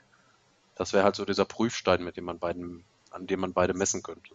Man sagen könnte, der hat ihn besiegt, der nicht, also ist der besser. Kommt man nicht drum rum um das direkte One-on-One. es gab doch wirklich nur diesen, diesen Four-Way, oder? Mit äh, Orton und Kane noch? War das das? Orton und das Shield. Da gab es doch den Spot mit der Shield Powerbomb oder was? Nee, ich meine jetzt das mit äh, Cena. Cena, Ah, so, so, Reigns, das- Orton und Kane waren das, glaube ich, oder? Das war Money in the Bank und das war damals die, ähm, das war unmittelbar nach dem Shield-Split, glaube ich. Und war das nicht die Notlösung mit der Daniel Bryan-Verletzung? Das ist 2014, ne? ja, müsste. Müsste Ja, da war doch auch Bray Wyatt noch mit dem Money in the Bank. Und da haben wir doch alle gesagt, nee, John Cena wird auf jeden Fall Champion. Der ist dann jetzt der Interims-Champion, weil Daniel Bryan ausgefallen ist. Nee, das war doch auch ein Four-Way. Also es gab einmal diesen. Ach so, du meinst, nee, du meinst den Four-Way danach, richtig. Danach gab es einen Four-Way mit Ja, Kane ja. und Reigns, richtig. Das war eine Titelverteidigung hat er gehabt und dann hat er beim SummerSlam den Gürtel an Brock Lesnar abgegeben. Ja. Ich glaube, sonst waren die Berührungspunkte irgendwie nicht so groß. Oder ich habe da was erfolgreich verdrängt. Ja, natürlich hier mit, mit, mit Cena und Shield und sowas, klar, aber Ich glaube, da war auch sein, sein letztes Match dann. Aber Night of Champions war sein letzten Main Event, den er gemacht hat. Night of Champions 2014. oh. Ja. Ja, gut, die Survivor Series noch. Die kann man aber jetzt, da war er halt Teil so von einem Multi-Team und da war er nicht mal der Entscheider, das war ja Dorf Segler. Der Entscheider. Der Entscheider. Gut. Der Eingreifer, der Enforcer. Ja. So, äh, Robert Kreitlow. Ich glaube, er ist neu, oder? Ich glaube, der ist auch, äh, ich glaube auch, der ist neu. Ja, Guten schön, dass Abend. auch du uns hörst. Herzlich willkommen im Mooniverse, ne? Das reimt sich fast. Willkommen. Ja, fast. Guten Tag erstmal. Meine erste Frage für euch wäre, wie würdet ihr das WWE-Programm bis zum SummerSlam booken und was wäre eure Matchcard für SummerSlam? Bitte mit Pre-Show. Meine zweite Frage ist, ob es komisch ist, dass ich das Asylum-Match als relativ gut empfand und es als das zweitbeste von Extreme Rules einstufe und dagegen den Main-Event einfach nur langweilig und vorhersehbar fand.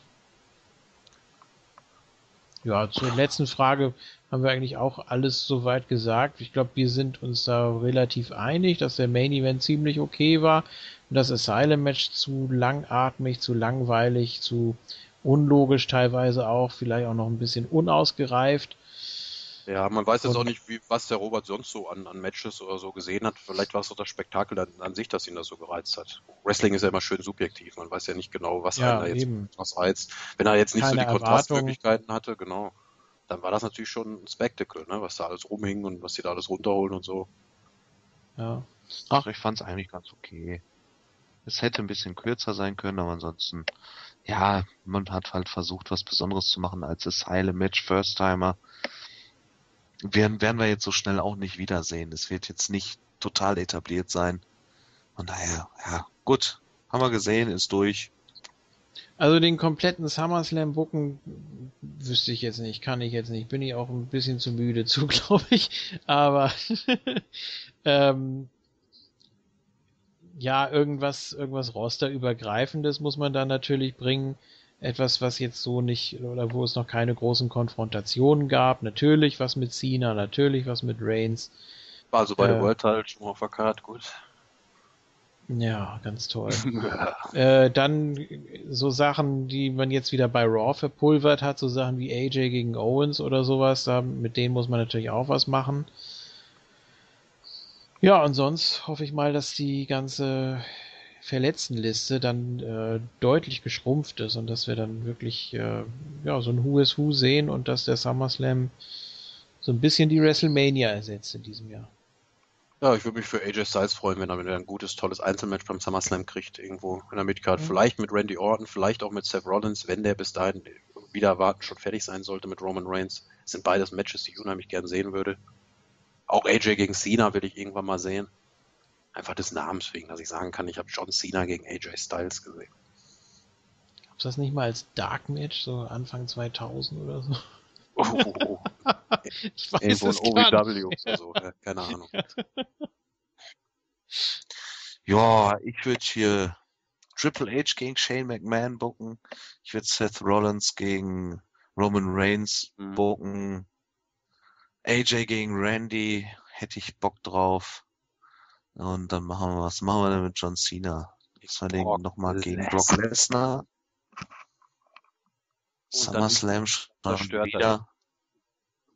Wird er wieder zerstört? Oder, Nee, nee, dann oder zerstört was er? Brock. John Cena zerstört Brock Lesnar Ja, ein für ja. alle Mal. Mit 500, der, äh, 500 von seinen komischen Cena-Moves da. Wie heißen die nochmal da, dieser?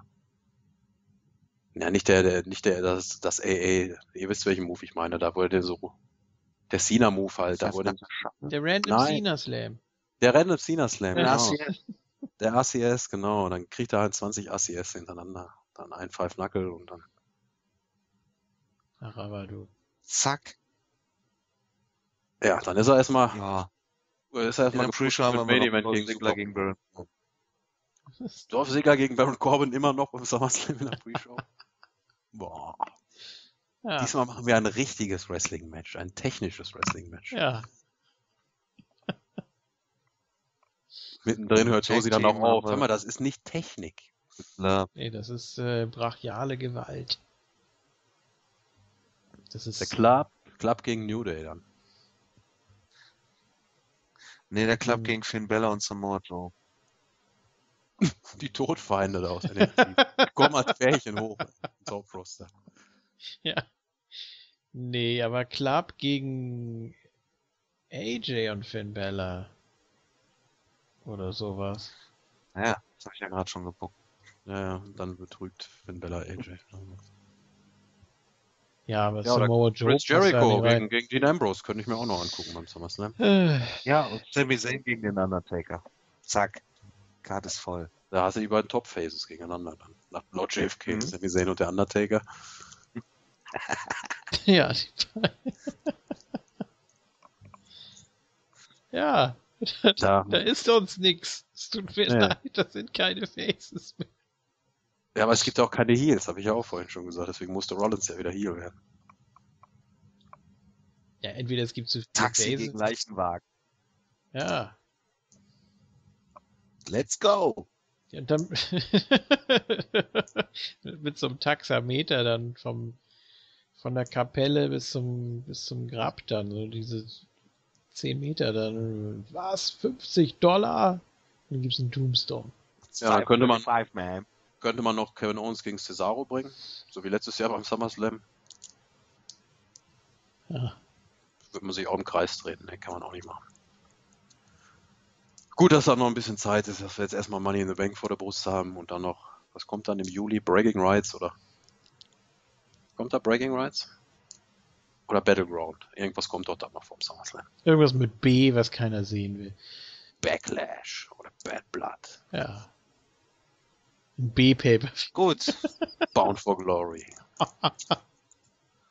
Wird alles gekauft. So, ähm. Da haben wir noch einen. Tom Flächel und Markus Schulz, ja. Ganz, Wer möchte ja, wen? Ganz kurze, ganz kurze Segmente, äh, Segmente, sag ich schon. Ja, ganz ja. kurze, äh, Eigene Segmente jetzt neu. Ja. Ja, der Tom hatte vor ein paar Tagen Geburtstag. Wenn das hier rauskommt, ist es schon ein bisschen her. Also alles Gute nachträglich. Oh. Jetzt ist er ja wieder da, der Roster-Split. Fluch oder Segen?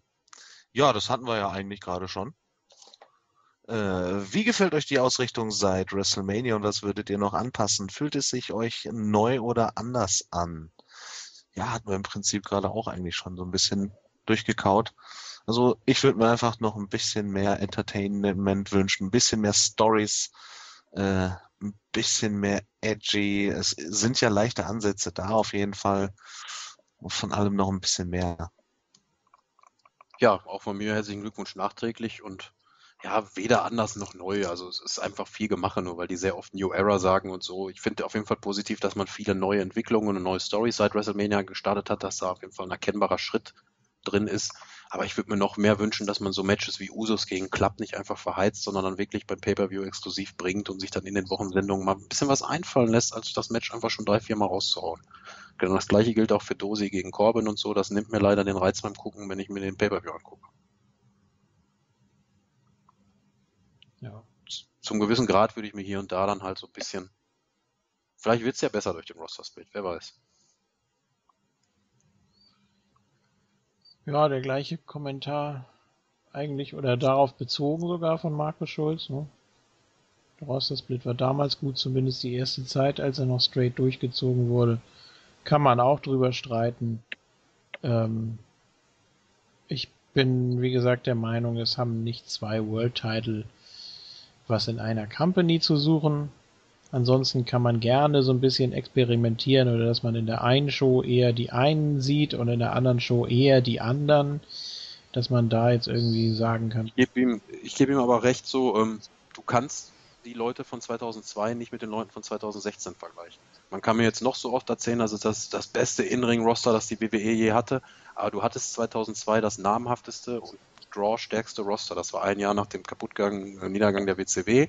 Das war da, wo die großen Verträge auch abgelaufen waren, wo selbst die NWO dann da war. Mhm. Man hatte äh, 2002 Hogan, Lesnar, Angle, Triple H, Stone Cold, The Rock und äh, Undertaker, Kane, das sind einfach sieben, acht Big Show, das sieben, acht, neun, Chris Jericho, zehn Namen schon fast und hatte pro Sendung wirklich fünf absolute Main Eventer, World Champions. Leute, die over waren beim Publikum. Das hat man hier leider noch nicht. Man hat viele gute Leute, die auf dem Weg dahin sind, vielleicht mal irgendwann so weit sind, aber man hat heutzutage vielleicht nur noch drei, vier von den Namen, die ich gerade aufgezählt habe. Also in der ja. Gesamtbreite war man einfach wesentlich, wesentlich stärker und populärer aufgestellt. Also man kann nicht mehr das gleiche Spiel spielen, also man kann nicht so tun, als sei man zwei Ligen, die miteinander konkurrieren und die auch beide parallel ähnlich starkes äh, Contender-Feld oder ja überhaupt Feld von irgendwas haben. Ja, äh, ich habe es ja vorhin auch schon gesagt, ich kann mir auch nicht vorstellen, dass SmackDown wieder auf Augenhöhe, also darauf wird man, nee. glaube ich, diesmal auch nicht anlegen, dass die beiden Sendungen gleichberechtigt sind. Was allein schon die Sendezeit aussagt. Sendezeit ist ein gutes Stichwort, finde ich. Ja, ich habe ja prinzipiell nichts gegen zwei Gürtel. Wenn man vernünftig darstellt, dann kann man das auf jeden Fall machen. Ähm, ich bin da nicht so rigoros wie JFK. Ähm, aber es macht natürlich zum jetzigen Zeitpunkt überhaupt keinen Sinn. Aber es gab auf jeden Fall Zeiten, wo mich das definitiv gar nicht gestört hat und wo ich das echt in Ordnung fand, wo man zwei gute Fäden für den Gürtel hatte und SmackDown dann auch wirklich interessant war. Wenn man zu dem Punkt wieder hinkommt, dann kann ich mir auch zwei Gürtel gefallen lassen.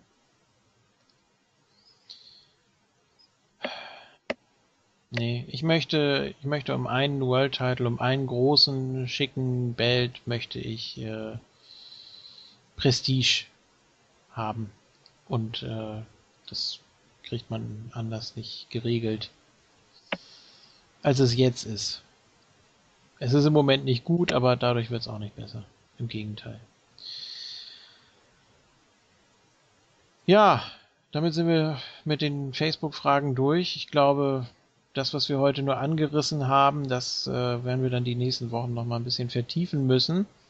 Auch wenn dann der Isco wieder da ist und dann können wir ja noch mal sehen, was sich so in den Weeklies noch tut. Äh, dann ist ja auch schon bald wieder Money in the Bank. Es hört ja nicht auf. Und ja, ich glaube, wir können diese Runde dann langsam aber sicher auflösen.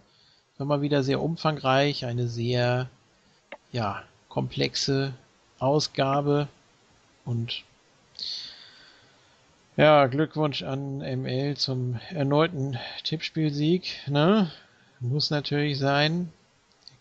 Kann ja nicht mehr anders.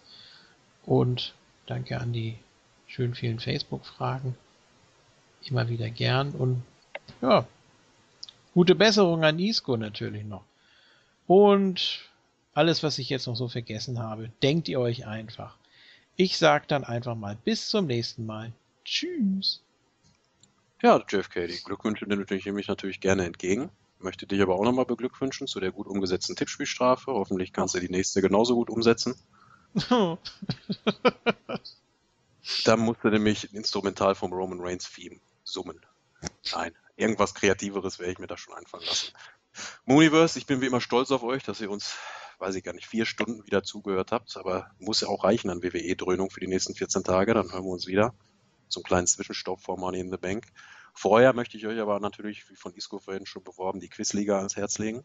Isco gegen den JFK, das zweite Halbfinale. Wer trifft auf Formless One? Und auch äh, bleibt auf jeden Fall uns erhalten. Wir werden uns auch melden, was TNA betrifft, den Maida, Lucha Underground sowieso, kennt ihr ja, ist fast immer dabei beim Talk. Da sind wir auch ganz aktuell. Ich werde mir jetzt noch ein paar alte Arn Anderson Promos anhören, aber auch nur hören. Ich gucke bei YouTube weg, also ich mache mir das an und gucke nicht auf dem Laptop. Wünsche euch noch viel Spaß. Hoffe, ihr hattet auch viel Spaß. Nee, ihr habt viel Spaß mit der Ausgabe ge gehabt. Nee, jetzt habe ich es doch versaut. Egal, ihr wisst, was ich meine. Und ihr wisst ja, bis dahin, wenn nicht, dann holt euch noch mal eine alte Ausgabe raus unter moontalk.dvd.net. War das richtig, JFK? Andersrum. DVD. DVD at. DVD at. Ich möchte nicht wissen, wo du auch bei DVD.net landest. Aber. Nee, nee, dann lieber nicht. Nee. Also dann lieber dvd.moontalk.net. Ja. Und da gibt es nämlich die komplette History bis zu 350 einschließlich. Ja. Und da kann man noch viele, viele Folgen nachholen falls man dann doch mal mit dem Content, den wir euch hier liefern, irgendwie schon rechtzeitig durch sein sollte, habt ihr da nochmal die Möglichkeit, so ein bisschen Moon Talk zu hören. Ich würde es euch empfehlen, ich mache das nämlich auch und sage dann zum Schluss, hört weiter Moon Talk, denn das ist richtig cool. Ja, ich mach's kurz. Danke fürs Zuhören. Seid nett zueinander. Tschüss, bis dann.